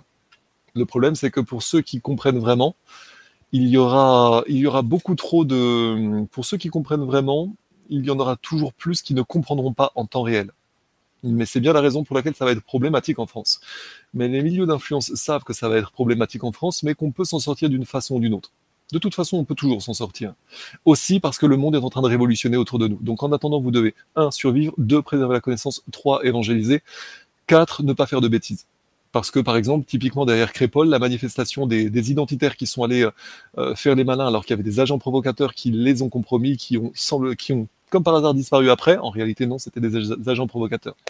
Là, c'est une sale, un sale mécanisme de terreur d'État qui est là justement pour faire en sorte que, d'une façon ou d'une autre, la guerre spéciale progresse grâce à des affaires à ce point provocatrices et dans lesquelles on voit très bien que euh, des agents d'influence ou des, opérateurs subversifs sont à la manœuvre à tous les bouts de la chaîne. On ne peut pas s'en sortir sans, d'ailleurs, ce qu'a dit Clémy Seba, c'est la responsabilisation de chacun à chaque niveau, pour chacun, pour sa communauté, pour soi, comme pour les autres. Vous êtes responsable de vos frères. Qu'as-tu fait de ton frère? Vraie question. Sans y mettre une connotation maçonnique, mais ça pourrait. Mais en tout cas, qu'as-tu fait de ton frère? Ça devrait être la vraie question. Quand je parlais en début de nécessité confrérique et de correction fraternelle, ça, c'est quand on fait le taf, c'est quand on fait le boulot, c'est quand on est conscient de notre action dans le monde et qu'on est conscient du risque qui est devant nous. Peut-être que je prends des risques pour vous dire ça, peut-être pas, vous le verrez, on s'en fout. Pour l'instant, je vous dis des choses simples. Je vivrai toujours debout, l'essentiel est de dire le vrai. Mais quand je vous dis des choses importantes comme ça, il faut juste comprendre que d'autres l'ont vécu avant nous. Comment ça se passait? Regardez le film La vie des autres, c'est un film culte pour moi, La vie des autres. Quelle est la leçon du film La vie des autres? Le sabotage discret, bien sûr. Et l'intelligence, qui triomphe de toute façon toujours. Les subversifs sont très peu nombreux, surtout souvent ils sont paumés, et même eux ont besoin de rédemption, parce que certains sont parfois prisonniers d'un système. C'est d'ailleurs à cela que je parle indirectement en disant venez du côté un peu moins obscur, on a quand même des cookies. C'est-à-dire que d'une façon ou d'une autre, il y a toujours des luttes d'influence. Les véritables âmes noires sont en réalité peu nombreuses, très peu nombreuses. Il y en a beaucoup. Après, c'est comme la différence entre psychopathe et sociopathe. Vous avez des sociopathes qui sont dans un système qui les a rendus sociopathes, mais qui seraient sauvables. De là à dire qu'ils ne devront pas faire amende honorable, on n'irait pas jusque-là. hein. Mais j'entends que, toujours pareil, c'est pas parce que le mal est agissant qu'il est surpuissant. Je répète, ce n'est pas parce que le mal est agissant qu'il est surpuissant. Par contre, lui seul sait qu'il est en guerre. Ça, c'est un problème. Donc, si vous, dans la semaine qui vient, vous ne retransmettez pas ce genre de choses, ce genre de, contenu à au moins trois ou cinq personnes, de fait, vous ne faites pas votre rôle de soldat digitaux. Mais c'est à votre discrétion. À vous de voir. En tout cas, le contenu qui vous est proposé là est un contenu d'une certaine tenue, qui parle de beaucoup de choses dans tous les sens, mais je pense que vous pouvez, avec du bon contenu, faire le travail que chacun doit faire, c'est-à-dire réinformer autour de soi. Je vois, moi, c'est très drôle parce que euh, dans ma famille, je voyais les, choses venir euh, il y a 15 ans. 15 ans, on me disait, ah, t'es extrémiste. Et là, tout le monde dit, putain, t'avais raison, etc. Mon frangin, qui était plus malin, avait compris il y a des années. Et vous voyez le problème, en fait. C'est que quand on est. C'est ce qu'avait dit très justement le, le professeur Raoult, c'est que la vigie au-dessus du, du mât, en haut du mât du bateau, voit le problème avant les autres. Donc oui, quand on a, euh, quand on a un esprit panoramique ou quand on a euh, bossé dans certains domaines ou quoi eh bien, on peut avoir un peu plus de clairvoyance. Mais euh, pour le coup, je ne dois pas cette clairvoyance-là à la franc-maçonnerie. C'est un mélange de travail, d'in- d'intuition, de tout ce que vous voulez, et, et après, bien sûr, de relationnel et compagnie. Mais quand l'élève est prêt, le maître apparaît, dit un adage oriental. Façonnez vos pensées, le reste suit. C'est-à-dire que d'une façon ou d'une autre, rien ne vient jamais sans travail, mais tout est là. D'une façon ou d'une autre, ça doit partir de là. Ce que vous comprenez, vous devez vous en servir comme d'un moteur. Donc, il n'y a jamais une absence d'espoir. Et regardez bien et lisez bien les dissidents de l'Est. C'est la même chose aujourd'hui. Je- des changements vont de toute façon arriver parce que regardez, le monde des BRICS et le monde bouge autour de nous. Et regardez l'entente qui est en train de se passer là, à travers Tucker Carlson et Vladimir Poutine. En réalité, c'est une entente qui est déjà planifiée depuis quelques mois, mais ce sont des luttes d'influence. La situation à Gaza a aussi permis aux uns et aux autres de mettre de l'eau dans leur vin. Tout va dans le bon sens finalement. Sans doute y a-t-il des martyrs d'un côté comme de l'autre, à chacun de prendre sa part d'enfer en ce monde, mais il est tout à fait possible que les choses aillent vraiment dans le bon sens. Donc voilà, je vous encourage à, penser de façon non fataliste, car il y a toujours de l'espoir. Ce sera ma, conclusion de réponse à la question. Eh c'est une très bonne réponse, Jean-Maxime. Et en plus, la fin de ta réponse permettra d'introduire la, seconde question. Mais tout d'abord, le tirage au sort a été fait et euh, donc c'est sur le Discord. Vous avez les liens en description. J'ai de la qui a été tiré au sort et il a demandé simplement ce qu'il vient de recevoir à l'instant, bah, le dernier numéro. Le numéro 10 de la revue de Géopolitique Profonde, où il y a aussi donc l'article de Cornet, mais il y a aussi Thibaut Kirlierzin, il y a Philippe Erlin, Andy Busselia, Franck Pingam, Laurent Ozon, etc. Donc voilà, bonne lecture euh, à ceux qui ont pu avoir leur revue. Et donc, je vais te poser la question suivante. Euh, Jean-Maxime, je- juste le temps de la mettre sous les yeux. Alors, ce sera une question qui va mettre les pieds dans le plat. Et. Euh, Une fois n'est pas coutume.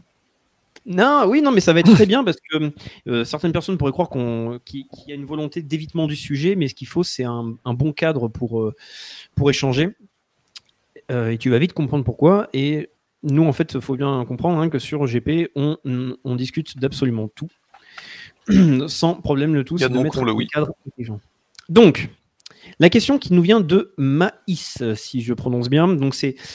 Donc la question n'est pas en rapport avec le propos actuel, euh, parce qu'il était en retard malheureusement. Mais bon, en prenant par exemple le point de vue de Pierre Hillard dans La permanence euh, de la mystique, euh, si je ne me trompe pas, euh, de la Russie, euh, des Romanov au.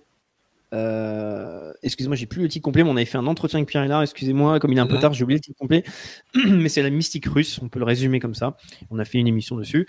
Donc, il met entre parenthèses les influences sionistes, les idéologies kabbalistes en Russie, l'appartenance de Poutine au programme Young Leader, certains propos de Dugin, trois petits points, la dichotomie Occident-Russie est-elle réelle? Ou une sorte de nouvel ordre mondial à échelle, je vais marquer numéro un, qui serait réduite à des enclaves où le système serait plus personnalisé voilà. Est-ce que la dichotomie Occident-Russie est-elle réelle quand on voit Poutine qui peut appartenir au programme Young Leader, quand on euh, lit les propos de Dugin et qu'on se base sur les travaux donc de Pierre Hillard euh, pour montrer Quelle est la source différentes ouais. influences et les- Quelle est les la source idéologies. pour Poutine Young Leader? Il n'y a pas la source, c'est ce qui est dit, donc euh, je te pense répondre sur ça. Tu peux C'est totalement faux. Ah oui, non, non, je, je me souviens, voilà, c'est complètement faux. Mais c'est euh, Schwab qui a fanfaronné en disant ah oui, euh, machin, c'est totalement faux. C'est totalement faux, mais euh, en effet, Schwab a voulu faire le malin parce qu'en réalité, il- c'est d'ailleurs Petchenik en parlait en rigolant. Justement, quand je vous ai parlé tout à l'heure du scandale Anthony Weiner, Anthony Weiner, Weiner auf Deutsch, euh, lorsque hum, Petchenik parlait en, s'amusant de cette manie juive de considérer comme juifs les gens dont ils sont pas sûrs qu'ils sont juifs, mais qui récissent trop bien et donc ils doivent être juifs. Et c'est très drôle parce que Petchenik lui-même étant juif, donc une famille de la Shoah, intouchable, vraiment euh, psychiatre par ailleurs, parlait de cette culture juive assez, euh, comment dire, euh, sur lequel il y a de l'humour à faire. C'était pas méchant pour le coup, mais il disait vraiment dans le sens où qu'il y a, il y a vraiment une logique à aller toujours se prétendre ou ne pas se prétendre d'une certaine façon. Pour Schwab et Poutine, c'est exactement pareil. Il est totalement abusif et totalement faux de considérer Poutine comme un young leader. Euh, quant à la suite de la question, quant à la question de savoir s'il y a une dichotomie entre Occident et Russie, bah, ça dépend de quel Occident on parle en fait. Si vous parlez du véritable Occident, on peut carrément s'entendre avec la Russie, et dans ce cas, il faut migrer vers les. Merci à ceux qui me remercient. Béni soit qui Et remercie. finalement, excuse-moi de te couper, mais c'est pour te dire, parce que tu posais la question, mais la question, là, elle, est, elle est plutôt directe, vu qu'il reprend en tout cas le, le- le- les travaux de Pierre Hillard. C'est finalement, euh, n'est-ce pas le même mondialisme? C'est-à-dire, euh, Non, non, ça c'est de la connerie. C'est de la connerie, mais c'est la vision d'Hilar. Mais c'est de la connerie. Pardon, j'ai pas le temps pour le politiquement correct, c'est de la connerie. Mais euh, le sujet, c'est que concernant la, la, la véritable euh, dichotomie entre la comment dire, la véritable séparation entre l'Occident et le monde orthodoxe, elle, est en fait très ténue. C'est le filioque, c'est deux trois querelles religieuses et euh, c'est un désaccord sur le, pape actuel et voilà. Et ce sont les orthodoxes en plus qui ont raison de bout en bout quasiment, même s'ils n'ont pas tout, faut pas non plus trop les encenser, mais en tout cas les, orthodoxes sont meilleurs que les cathos là-dessus. Mais évidemment les cathos n'apprécieront pas ça. Toujours est-il que quand on parle d'Occident, on parle ou bien du véritable Occident qui a beaucoup de choses à dire à la Russie, ou bien du faux Occident détourné, subverti par la subversion internationaliste. Et ça, c'est un problème. Mais euh, je réfute complètement l'analyse d'Hillard disant qu'il y a une continuité totale euh, via Staline. C'est encore euh, non, c'est complètement foireux. Mais voilà, je, je, sauve le travail d'Hillard concernant le mondialisme anglo-américain, mais il a complètement tort sur la Russie, notamment pour cette raison de tropisme catholique anti-orthodoxe qui nous a amené vraiment dans beaucoup d'ornières. Donc pardon, je n'ai plus la patience avec ça, il faut aller vite. D'accord, ben je te poserai euh, par rapport à ça une dernière petite question parce que n'empêche, euh, je vais pouvoir faire un rappel aussi à nos, spectateurs euh, que nous diffusons des documentaires maintenant et là samedi, vendredi parce qu'il y a eu un décalage pour l'émission avec euh, Kémy Seba. Euh, on a diffusé un documentaire. Que je vous invite à regarder, évidemment à donner votre avis euh, sur la on fait des documentaires dynastiques. Et donc là c'était sur la famille des Huxley, c'est-à-dire que hum, n'y a pas que Aldous Huxley, il y a toute une famille qui a énormément d'influence dans la science, la, la, politique, etc. Et donc sur aussi l'eugénisme, les ouvriers, etc. Et on a aussi c'est ça? Euh, non, ça a été diffusé euh, vendredi. Ça a été diffusé vendredi, donc n'hésitez pas à ah, regarder sur la chaîne. Euh, voilà, on a, on a fait un documentaire, il y avait sur Napoléon, sur les Lubavitch, et là, il y en a d'autres qui arrivent. Et donc, il y a aussi donc, le sujet des Lubavitch. Et c'est vrai qu'un angle qui est utilisé, et là, bah, peut-être as-tu un commentaire à faire sur ça, c'est-à-dire non pas en allant sur le, ce qui a été mis dans la question, c'est-à-dire de bah, Poutine, Young Global Leader, ou bien euh, tout simplement dire est-ce que la Russie de manière générale ferait partie euh, du mondialisme euh, Que penser de l'influence par exemple des Lubavitch? Si tu peux répondre rapidement. Et s'il n'y aurait pas une sorte de lien qui pourrait être fait et comme le dit régulièrement Pierre Hillard, les fameuses luttes intestines entre deux mondialismes. cette logique est fausse. Par, contre, elle, elle a tout à voir avec la. Attends, c'était sur quelle source que j'avais déjà répondu à ça? J'ai déjà dit, j'ai déjà fait partiellement une réponse précisément là-dessus, je me souviens plus où. Euh, il faut, avant de parler de ces sujets-là, il faut vraiment avoir lu Solzhenitsyn de siècle ensemble et Shafarevitch, la russophobie, premièrement. Deuxièmement, il faut avoir étudié le euh, judaïsme en profondeur à l'époque antique, puis par la suite, pour comprendre que la Russie a été tellement affaiblie qu'elle ne peut pas faire la guerre contre tout le monde en même temps. Premièrement. Deuxièmement, faire la guerre contre tout le monde en même temps signifierait comme ce que craignait les tsars d'être euh, terriblement antisémite d'un point de vue euh, internationaliste, alors qu'en réalité nous avons des gens dangereux de part et d'autre, mais les Lubavitch sont il est plus, facile de s'entendre avec les Lubavitch parce qu'ils sont plus sains d'esprit, ils sont plus traditionnalistes. Même si le Rébé a bien dit à Netanyahou, vous faites pas assez pour accélérer le Messie en, c'était en 88, 92, je crois, il y a eu plusieurs entrevues entre les deux. Je peux vous retrouver les, références tout de suite s'il y a besoin, mais là on fait bref le Poutine a choisi avec intelligence de s'allier dans un contexte où la Russie était un faible, deux toujours affaiblie par cette logique de l'OTAN sans fin consistant à faire le plus de mal possible à la Russie alors qu'elle n'a même pas eu deux ans, trois ans pour se relever. Entre 99 et 2002, non. À peine Poutine arrive au pouvoir, on a l'incident du cours, qu'on a, dès 2002, on parlait de Khodorkovsky, la Russie n'a pas eu vraiment longtemps pour se relever. La Russie, donc, c'est pas comme la Chine qui peut se permettre de dire euh, aux uns et aux autres qu'il va falloir se calmer en Palestine et compagnie. Euh, la Russie est très fragile face à cette histoire du judaïsme de l'Est extrêmement subversif, qui a été responsable des plus grands malheurs de la Russie. Les gens sérieux le savent, malheureusement ils sont peu nombreux. Euh, même Steve Fetchenik est très dans ce, il est, assez dual quand il parle de la Russie en bien comme en mal. On sent un reste de judaïsme russo-polonais qui, qui est pas vraiment lucide et en même temps de l'autre côté a fait beaucoup de choses pour la Russie quand même. Donc, euh, on en reparlera à l'occasion. Ça sera dans l'ouvrage que j'ai traduit. Toujours est-il il était tactique et intelligent pour Poutine de s'allier avec les Lubavitch face aux plus subversifs en face. En revanche, ce qui devrait être incriminé, c'est une méthode, c'est un peu comme ce dont je parlais avec l'agide propre tout à l'heure. C'est une technique typiquement, euh, typiquement juive historiquement, d'avoir globalement une sorte de judaïsme de droite très traditionnel, mais également très messianique, qui s'entend en sous-main avec une sorte de judaïsme d'extrême gauche quand il ne le finance pas, ou alors qu'il finance d'autres extrémistes. C'était Trotsky qui disait ça. dans, je ne vois pas vous donner la source exacte, je dois l'avoir sous la main pourtant, mais Trotsky racontait la façon dont, soi-disant, la bourgeoisie internationale, et la la bourgeoisie internationale, hein, faisait en sorte d'approvisionner les poseurs de bombes en espérant que la Russie tsariste ne se réfugie dans ses bras. Vous voyez un peu le problème? Solzhenitsyn en parle beaucoup mieux et avec beaucoup plus de crédibilité en disant que globalement, il y avait un judaïsme de droite très puissant en Russie, dont la puissance avait imprudemment été donnée par le régime tsariste lorsqu'ils ont, par la Russie tsariste, lorsqu'ils ont voulu intégrer les Russes honnêtement à leur économie en leur donnant des mises de départ, ce que les Russes n'avaient jamais eu. Et donc les Juifs s'en étaient servis pour faire des masses critiques, pour faire de la spéculation, pour faire de l'usure et pour débarrer des petites affaires, ce que les paysans russes n'avaient pas eu le loisir de faire. Et donc, ce judaïsme de droite est devenu très puissant, notamment avec la dynastie des Gainsbourg, par exemple, dont on connaît euh, Serge Gainsbourg d'ailleurs. Euh, il y a des petites connexions comme ça. Et dans ce contexte, le judaïsme de droite, qui était très corrupteur, il est la cause historique de la corruption politique en Russie. C'est documenté pour ceux qui savent lire entre les lignes, notamment dans deux siècles ensemble. Mais ces gens-là ont aussi bénéficié d'un judaïsme d'extrême gauche hyper fanatique, qui par contre l'a débordé comme d'habitude. Et ça, c'est le drame du judaïsme. Le judaïsme de, droite traditionnaliste qui réussit à faire de la grosse influence politique finit toujours par ne pas comprendre que ses idées sécrètent un judaïsme d'extrême gauche qui le déborde toujours et qui fait que les juifs les plus intelligents se font massacrer par la faute des plus fanatiques. Ça, c'est une drôle d'histoire du judaïsme. C'est vieux comme l'Antiquité.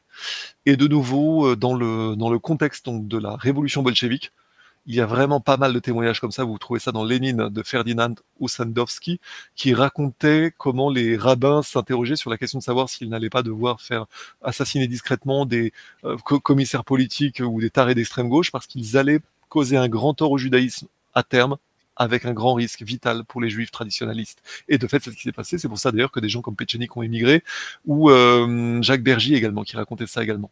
Mais bon, voilà, je vous ai... Si je pense que là, je parle de, depuis une connaissance du sujet que peu de gens ont. En tout cas, je vous donne juste les sources, ça suffit. Vous lisez, Heinrich Graetz, historien juif de l'Antiquité. Vous lisez Solzhenitsyn de siècle ensemble. Vous lisez Shafarevich, la russophobie. Vous avez ce qu'il faut à partir de là. Puis après, vous lisez euh, les témoignages de la révolution bolchevique. Mais comme en Allemagne, les juifs les plus intelligents ne se rendent pas compte qu'ils sont toujours débordés par un fanatisme qu'ils nourrissent eux-mêmes mais c'est quelque part le karma de leur de l'hypocrisie, le karma de leur hypocrisie, mais c'est hyper dangereux pour eux. Donc là, si j'essaie de leur dire, ça serait bien qu'ils dépassent un peu leur karma, écoutez les serviteurs de l'État juif, euh, Meir Dagan, Tamir Pardo, euh, feu Meir Dagan malheureusement. Euh, ce sont ces gens-là qui essayent de faire comme durant l'Antiquité, de mettre en garde les fanatiques qui pourtant depuis Israël font que Israël finit par se faire détester. Et alors si vous rajoutez les évangéliques chrétiens protestants derrière pour pousser Israël à se faire détester, pour que les deux tiers des juifs meurent et qu'il y ait un tiers qui survive, fanatique contre fanatique, un moment il va falloir sortir de ça. Mais de fait, les juifs qui sortent de ça deviennent chrétiens ou deviennent musulmans. C'est un autre sujet. Je leur souhaite bien du courage, en tout cas pour réformer le judaïsme. Ça fait, je crois, 3000 ans que ça marche pas. Mais bon courage à eux, quoi. Hmm. Bon, mais merci beaucoup. De toute façon, euh, pour les questions-réponses, sont souvent des réponses. En plus moi que je te demande de faire plus court parce que le temps passe et on arrive en plus à la fin de l'émission. Donc c'est sûr mhm. que ça ne répond pas intégralement à tous les sujets mais on prend à chaque fois le temps de les développer petit à petit. Donc là j'aurais une dernière alors je suis obligé de poser cette question parce que euh, je vois que c'est donc R Webox qui est donc quelqu'un qui assiste euh, au live et interagit euh, pas mal. Et donc j'ai tenté tant bien que mal d'avoir une question précise. Et c'était tellement impossible que je suis obligé de te poser la question initiale pour voir si tu la comprends et peut-être qu'il peut y mhm. avoir une réponse intéressante. Voilà, parce que je ne je n'arrive même pas à trouver le sens. Donc, mhm. comment satisfaire le besoin de sens sans donner dans le sentiment de supériorité divine? Euh, ça sent, c'est beau comme un sujet de philo. voilà. Euh, le besoin de sens, la. Repose-moi ta question pour que je, pour me lancer là. Ce sera je vais vous faire une tirade cornélienne, là, vous l'aurez voulu. Il y aura le même effet, mais tu peux aussi répondre tout simplement, sa question n'était pas claire. C'est parce que pour ça, c'est pour ça qu'on vous demande des questions claires. Non, elle est philosophique, elle, elle, est entendable. Mais euh, On a la fin de l'émission, donc là, on s'autorise voilà, le petit freestyle. On va, on va tutoyer les sphères, là. voilà. Donc alors, comment satisfaire le besoin de sens sans donner dans le sentiment de supériorité divine? Il n'y a pas moyen. Il n'y a pas moyen. Par contre, euh, dites-moi d'abord votre conception de Dieu. Je vous dirai, dirai après si. exactement ce que j'ai demandé. il m'a parlé d'Al-Qaïda. Il a, il a parlé quoi d'Al-Qaïda? Al-Seia, voilà. Donc voilà, bref, donc, donc voilà. Non, mais ça, je On- pense que c'est plutôt un troll. Mais, je- mais pour Non, le non, non, non, pas du tout, pas du tout. Il a juste Pour pas réussi à mettre sa question. pour l'exercice de style, je vais quand même y répondre. De fait, pour, euh, vous ne pouvez pas déconnecter le sens de la vie d'une conception du divin. Euh, Cette conception du divin va dépendre de un, là où vous en êtes, deux, de votre parcours de vie. Je vais reprendre les mémoires de mon cher général Vrangel, dont j'ai un tableau magnifique chez moi que je vous montrerai un jour si vous êtes mignon. Hein, si vous êtes mignon. Vrangel, t'es où? T'étais là à l'instant. Ma Vrangel se cache. Le syndrome des objets qui se cachent quand on les cherche. Est-ce que je suis le seul à avoir ce problème-là ou est-ce que ça vous arrive aussi? Les, mé- les mémoires du général Vrangel que j'ai trouvé dans un bouquiniste parisien que ces abrutis de la mairie de Paris, notre drame de Paris, veut à virer. Et ben pourtant on trouve des pépites. Les mémoires du général Vrangel. Que si Deniki n'avait pas été si bête, il aurait sauvé la Russie. Mais bon, euh, il y avait le pétrole britannique, enfin il y avait les anglo-américano-israéliens derrière, ça ne l'aurait pas fait. Enfin, euh, on se comprend. Donc, dans ce livre-là, est-ce que je vais vous lire l'extrait? Il y a un moment hyper intéressant dans lequel il raconte globalement que dans le pire moment du combat, enfin de la du fait que la comment dire la guerre entre les rouges et les blancs était perdue, tout a été fait pour la perdre et on a demandé à Vrangel d'assumer la responsabilité de la défaite. C'est-à-dire que lui qui avait tout dit en temps réel ce qu'il fallait faire et ce qui n'avait pas été fait, il a fini par passer comme responsable de ce qu'en réalité il avait été le seul à pouvoir empêcher, en tout cas à dire ce qu'il fallait faire pour l'empêcher en temps utile, et il n'avait pas été écouté. Donc il s'est retrouvé à devoir subir, à porter sur ses épaules le poids de la défaite. Et en fait, ce qui s'est passé, je vais plutôt vous la faire brève parce que euh, ça, ça- voilà, c'est que hum, il a été dans un contexte, ça se passe à, la, scène, la scène se passe à Sébastopol, Sébastopol en français, euh, donc en Crimée. Il raconte la façon dont il est, il sent le poids du monde entier sur ses épaules, et il se rend chez, un vieux prêtre. Je sais pas s'il est catholique ou orthodoxe, mais le prêtre, je, non, il est orthodoxe parce qu'il y a eu une histoire d'icône. Le prêtre va lui dire Vous avez bien fait de venir ici. Nous avons discuté avec les trois clergés, donc les clergés en réalité, à ce que je comprends, musulmans, orthodoxes et catholiques. Est-ce que moi, Jean-Maxime, tu peux répéter le nom du général Le général comment? Parce que déjà- Vrangel, Vrangel. Général Vrangel. Et ce qui va se passer, c'est qu'au nom de ce prêtre-là, les trois clergés le, le rejoignent, ils vont bénir le général Vrangel avec une icône selon le rite orthodoxe. Et Vrangel raconte qu'à ce moment-là, le poids terrible de la défaite qu'il avait, qu'il sentait sur lui, et pourtant il allait devoir accepter le commandement qui en réalité euh, qu'il sentait comme un poids sur son dos et que ça allait être euh, vraiment une humiliation terrible.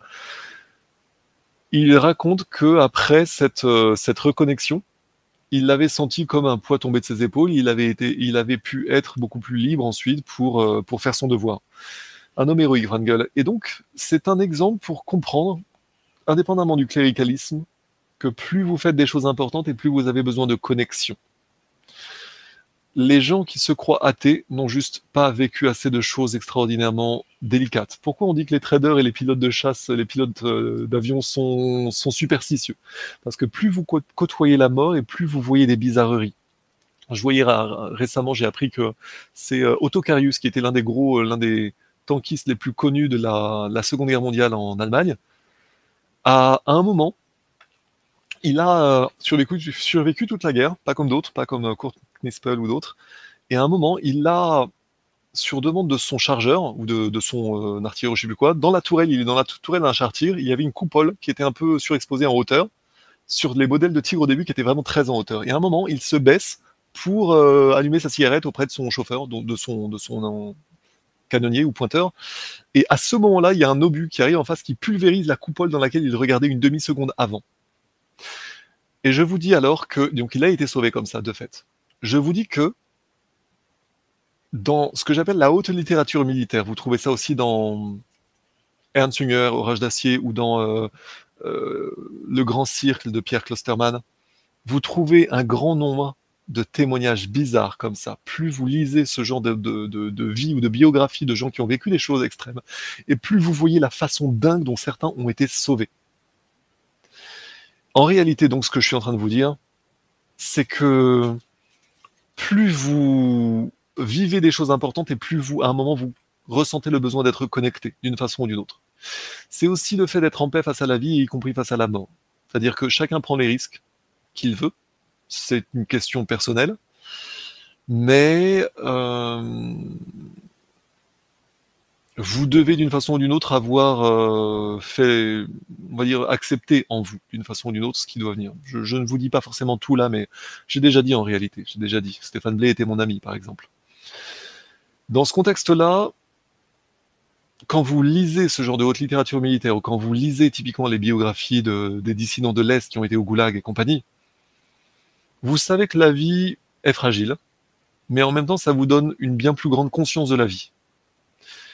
Dès lors, en réalité, si vous voulez chercher le sens de la vie, vous ne pouvez pas le déconnecter du divin. La seule question est quelle conception est notre divin? C'est intéressant parce qu'il va falloir que je vous fasse des synthèses de Blavatsky, des choses comme ça. En réalité, nous avons une conception du divin qui est, euh, euh, c'est pas le, c'est pas du divin anthropomorphisé. En l'occurrence, ce sont les musulmans qui ont raison lorsque eux refusent d'anthropomorphiser leur Dieu, parce que le vrai Dieu inconnaissable, c'est, il n'est pas anthropomorphisé. Et la, notre conception du divin est assez foireuse. Mais en tout cas, je dis qu'il vous faut être relié d'une façon ou d'une autre et que comprendre le sens de la vie, c'est vivre pour deux choses. Au soir de ta vie, tu ne seras jugé que sur l'amour, disait Saint Jean de la Croix. L'amour avec un grand A, l'agapé, l'agapé au sens grec. Mais aussi, on oublie, sans l'amour ne va pas sans la connaissance. Il faut les deux. Or, quand on parle de connaissance aux catholiques, ils vous répondent que vous êtes orgueilleux. Fondamentalement, mon papa répond, Dieu m'a donné un cerveau, c'est pour que je m'en serve. C'est ce que mon papa avait répondu à une bigote catholique lorsque mon papa lui avait parlé du père Brune, le père Brune qui s'est occupé justement des communications avec les défunts, etc., de, façon très honnête. Et que quand mon père avait parlé de à cette bigote, la fois suivante, elle s'était renseignée sur le père Brune et a dit ah, Vous devriez surveiller vos lectures. Mon père lui a dit bah, Dieu m'a donné un cerveau, c'est pour que je m'en serve. voilà. Donc, la connaissance doit être aussi recherchée parce que c'est la connaissance du sens de la vie.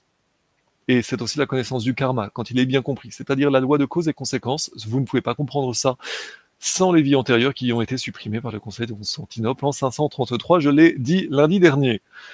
Donc, euh, si vous faites le tour du sujet, vous ne pouvez pas déconnecter le sens de la vie d'une conception du divin, mais je devrais revenir sur cette conception du divin. Je pourrais vous la faire un peu en, en version réduite, mais globalement, vous avez un, un vrai Dieu spirituel, invisible, une, un esprit avec un grand E, une âme divine masculine, au sein de laquelle vous avez l'âme du monde, l'éther, le principe féminin, féminin, duquel émanent les âmes. Donc vous avez un grand Dieu inconnaissable masculin, d'où procède la matière en tant que grande réserve de matière, en tant que principe féminin, le grand Dieu inconnaissable et masculin, le il agit par l'esprit sur la matière, principe féminin, de laquelle émanent les âmes. Ça, ça, serait peut-être un spoiler d'une compréhension plus juste du divin. Toujours est-il que quand vous parlez de l'âme du monde quand vous parlez avant tout de la source, ça change rien. Nous émanons tous de quelque chose et nous y retournons. La question, c'est qu'est-ce que nous faisons entre les deux? Notre âme qui s'est détachée de la source doit apprendre et doit agir bien. C'est aussi simple que ça. Nous allons euh, rappeler les mots du, les mots du rabbin. C'est bien de citer un rabbin, c'est pour la caution morale. Le rabbin Soloveitchik, quand il disait, rappelez-vous, pour être un bon juif ou un bon humain, vous devez simplement suivre la voie de la droiture et éviter le mal. Citer un rabbin, je pense en fin de discussion, ça peut être intéressante, intéressant. Pardon. Je, j'en profite d'ailleurs pour euh, revenir faire un petit aparté sur un sujet, sauf si Raphaël me relance, mais je vais surtout euh, pas oublier mon aparté sur le sujet Byzance euh, Guyeno. Euh, ton aparté va prendre combien de temps, Jean-Maxime? Parce qu'il est minuit 4 une, une, minute, une minute chrono pour le coup. Chrono? Monsieur Cornejovic? Vas-y, allez, tu vas en donner deux. Cornejovic, une minute chrono, allez-y. Bon, je, je vous laisse le bénéfice du doute. Allez-y. Euh, attention, donc Laurent Guyeno, c'est le, le, très honnête euh, Stanislas Berton qui m'a averti de cela, et c'est la grande Marion Sigo qui m'a confirmé la chose. Laurent Guyeno a été par le passé quelqu'un qui a égaré égalité et réconciliation vers le récentisme. Que cela soit par incompétence ou par euh, service commandé ou par euh, irresponsabilité, je ne sais pas. Toujours est-il que je ne suis pas... Euh, C'est une affaire que je ne connaissais pas. Je laisse cette idée-là de côté. Il faut juste l'avoir en arrière-plan pour relativiser un tout petit peu le personnage.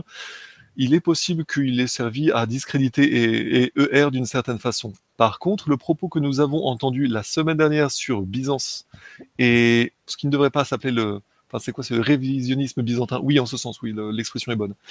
Euh, le propos Il était réellement pertinent. Pardon? Et elle ne vient pas de lui. Voilà, Ah, c'est intéressant. Oui, tu m'as dit. Euh, le... Donc c'était intéressant. Le sujet sur Byzance était très intéressant, mais je mets en garde doublement nos amis catholiques parce qu'ils ils ont raison de se méfier de Laurent Guino par, le... par son comportement passé. Par contre, que les catholiques, que nos amis catholiques ne se sentent pour autant pas autorisés à réfuter le sujet justement du, du révisionnisme byzantin parce que les catholiques auraient beaucoup de choses à y apprendre, notamment qui leur ont été un peu cachés par le pape, mais c'est un autre sujet. J'entends qu'il ne faut pas le- jeter le bébé avec l'eau du bain. Le travail de Guyeno, en tout cas la conférence qu'il nous a fait la semaine dernière, était intéressante sur Byzance. À ma connaissance, il n'y avait rien à en jeter, donc sous réserve tout de même, mais j'ai quand même un peu travaillé le sujet. Mais donc méfiance par, enfin, il faut juste avoir en arrière-plan ce qui a été ce, ce dont on s'est servi avant. Et euh, tout ça pour aussi terminé. Dire à nos amis catholiques que nous sommes conscients, on va dire, de, ce genre de potentialité de, menaces, mais nous avons la situation bien en main. Laissez la police faire son travail et soyez sûr que nous vous recontacterons lorsque nous aurons de plus amples informations. J'ai dit, vénérable maître. Donc je vais rebondir sur ça. Je vais, je vais rebondir sur ça parce que donc Laurent Guiano est quelqu'un que j'apprécie énormément. Et d'ailleurs, on l'a fait venir plusieurs fois sur la chaîne. Donc moi, je vais simplement dire quelque chose, c'est que là, je laisse une liberté de parole euh, totale pour tous les invités, y compris toi, Jean-Maxime. Donc là, par exemple, Jean, euh, Laurent Guiano, il est venu sur euh, la chaîne pour euh, parler à la fois donc de la malédiction des Kennedy, euh, pour parler de la mission euh, Apollo, mais on, on s'est concentré sur une partie quand même plutôt géopolitique qui était assez originale d'ailleurs. Et pas une seule fois il n'a été fait, il a été euh, mentionné la question vraiment voilà, du récentisme.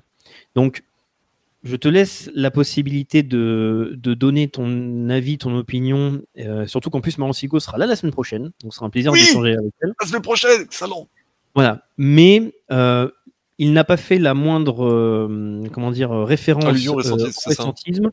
Donc, je ne pense pas qu'avec les entretiens qu'on a pu faire, les gens Ouais. allaient se ruer forcément sur le ressenti, sachant qu'il y a à boire et à manger dedans. Donc, faut faire. Voilà. Je peux comprendre pourquoi tu dis ça, mais Laurent Guillenot, quand il est venu sur euh, la chaîne, pas une seule fois, il n'était fait référence sur ça, et surtout.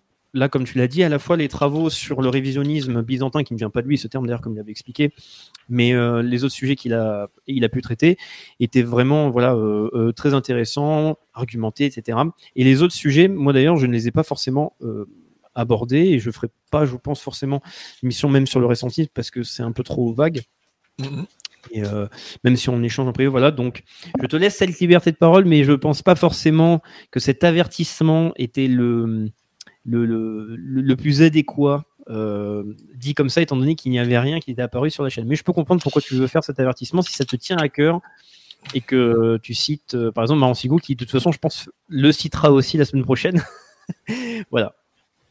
Donc. Vas-y, Je le, rebondir. je le citais là surtout sous l'angle de la mise en garde catholique légitime concernant le- la- cette bizarrerie euh, entre Laurent Guyeno et, le, et ER.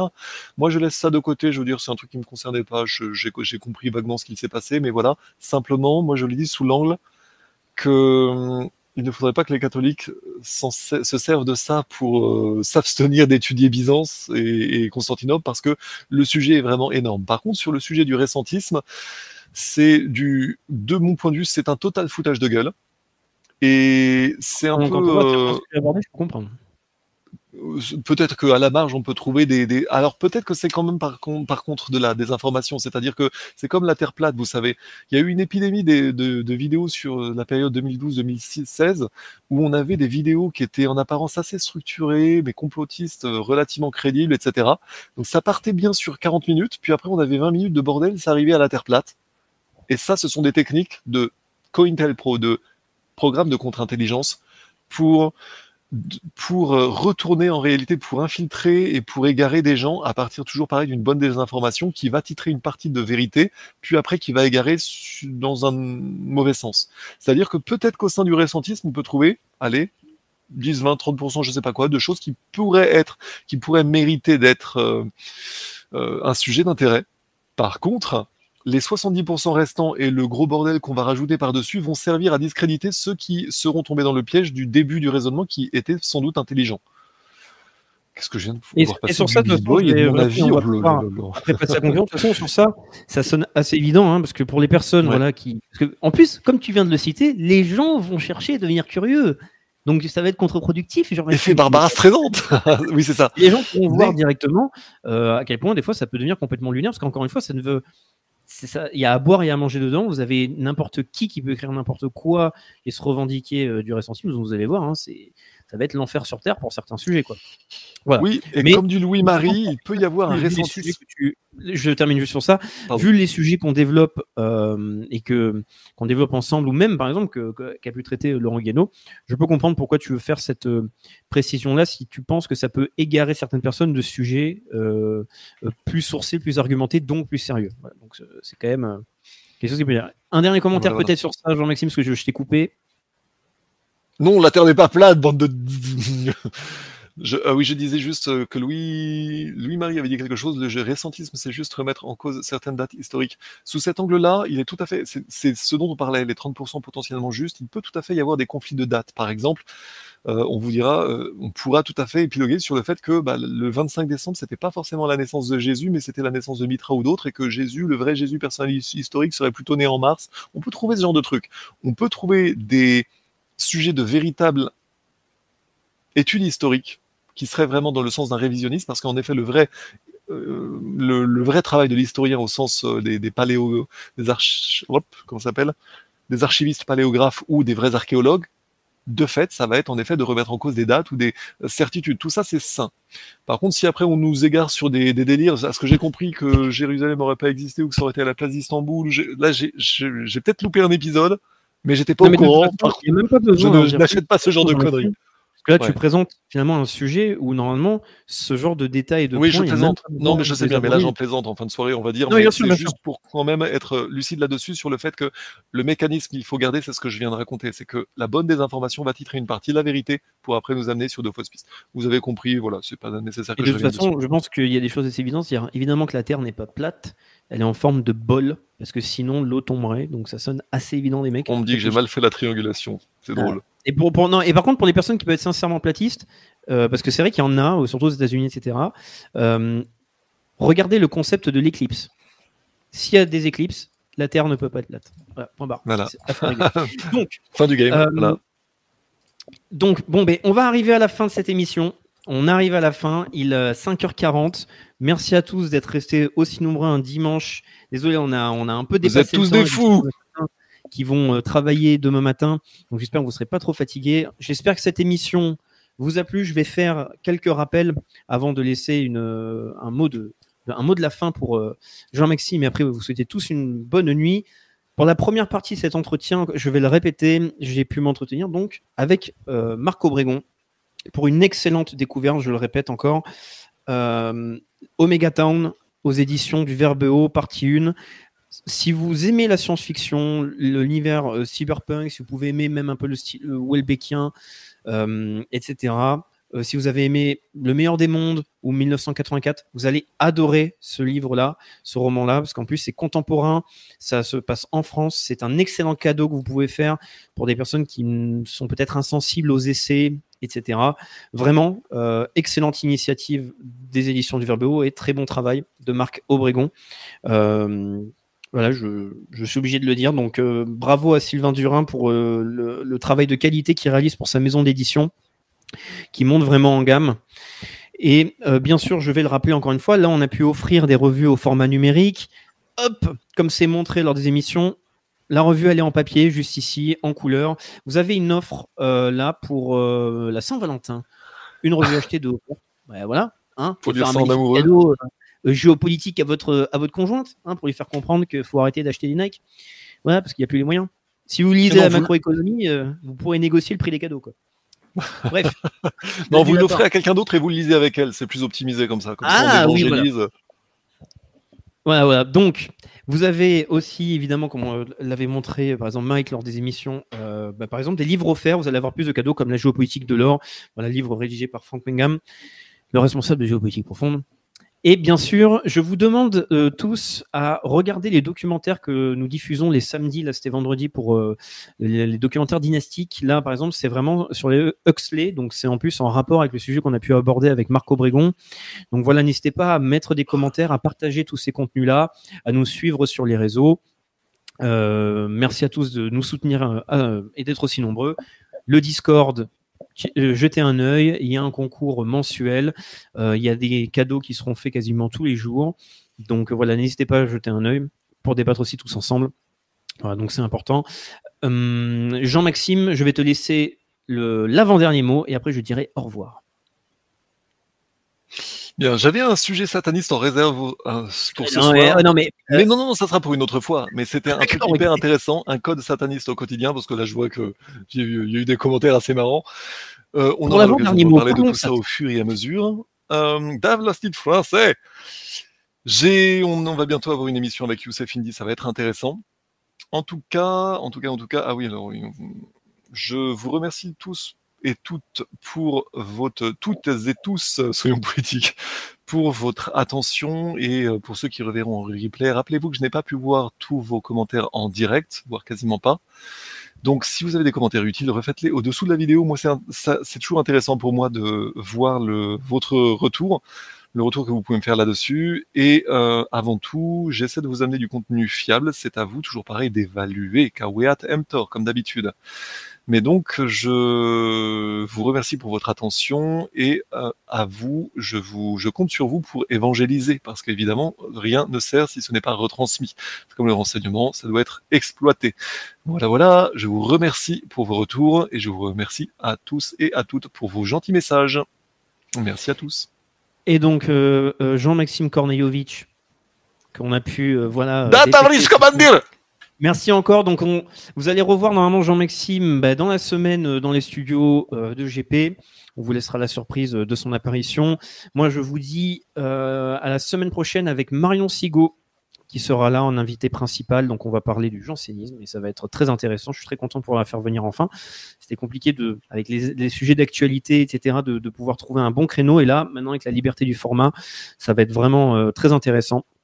Donc, bonne soirée à tous. Pour ceux qui ne vont pas se coucher, bonne nuit à ceux qui vont aller dormir. Merci à tous de nous suivre et d'être aussi nombreux. Je vous dis à demain, sinon, dans tous les cas, pour ceux qui suivent GPTV, GPTV vous dit simplement à demain pour l'émission en studio et on parlera du fameux article 4 dont tout le monde parlait dans le chat. Voilà. Allez, bonne nuit et à la prochaine, tout le monde. Ciao, ciao. Un magazine rentable C'est-à-dire s'informer avec des spécialistes sur les sujets qu'on aime, mais aussi protéger ses finances et sa vie privée. Comment? En appliquant nos stratégies financières. L'objectif? Surperformer face à l'inflation. La lettre confidentielle La seule lecture rentable.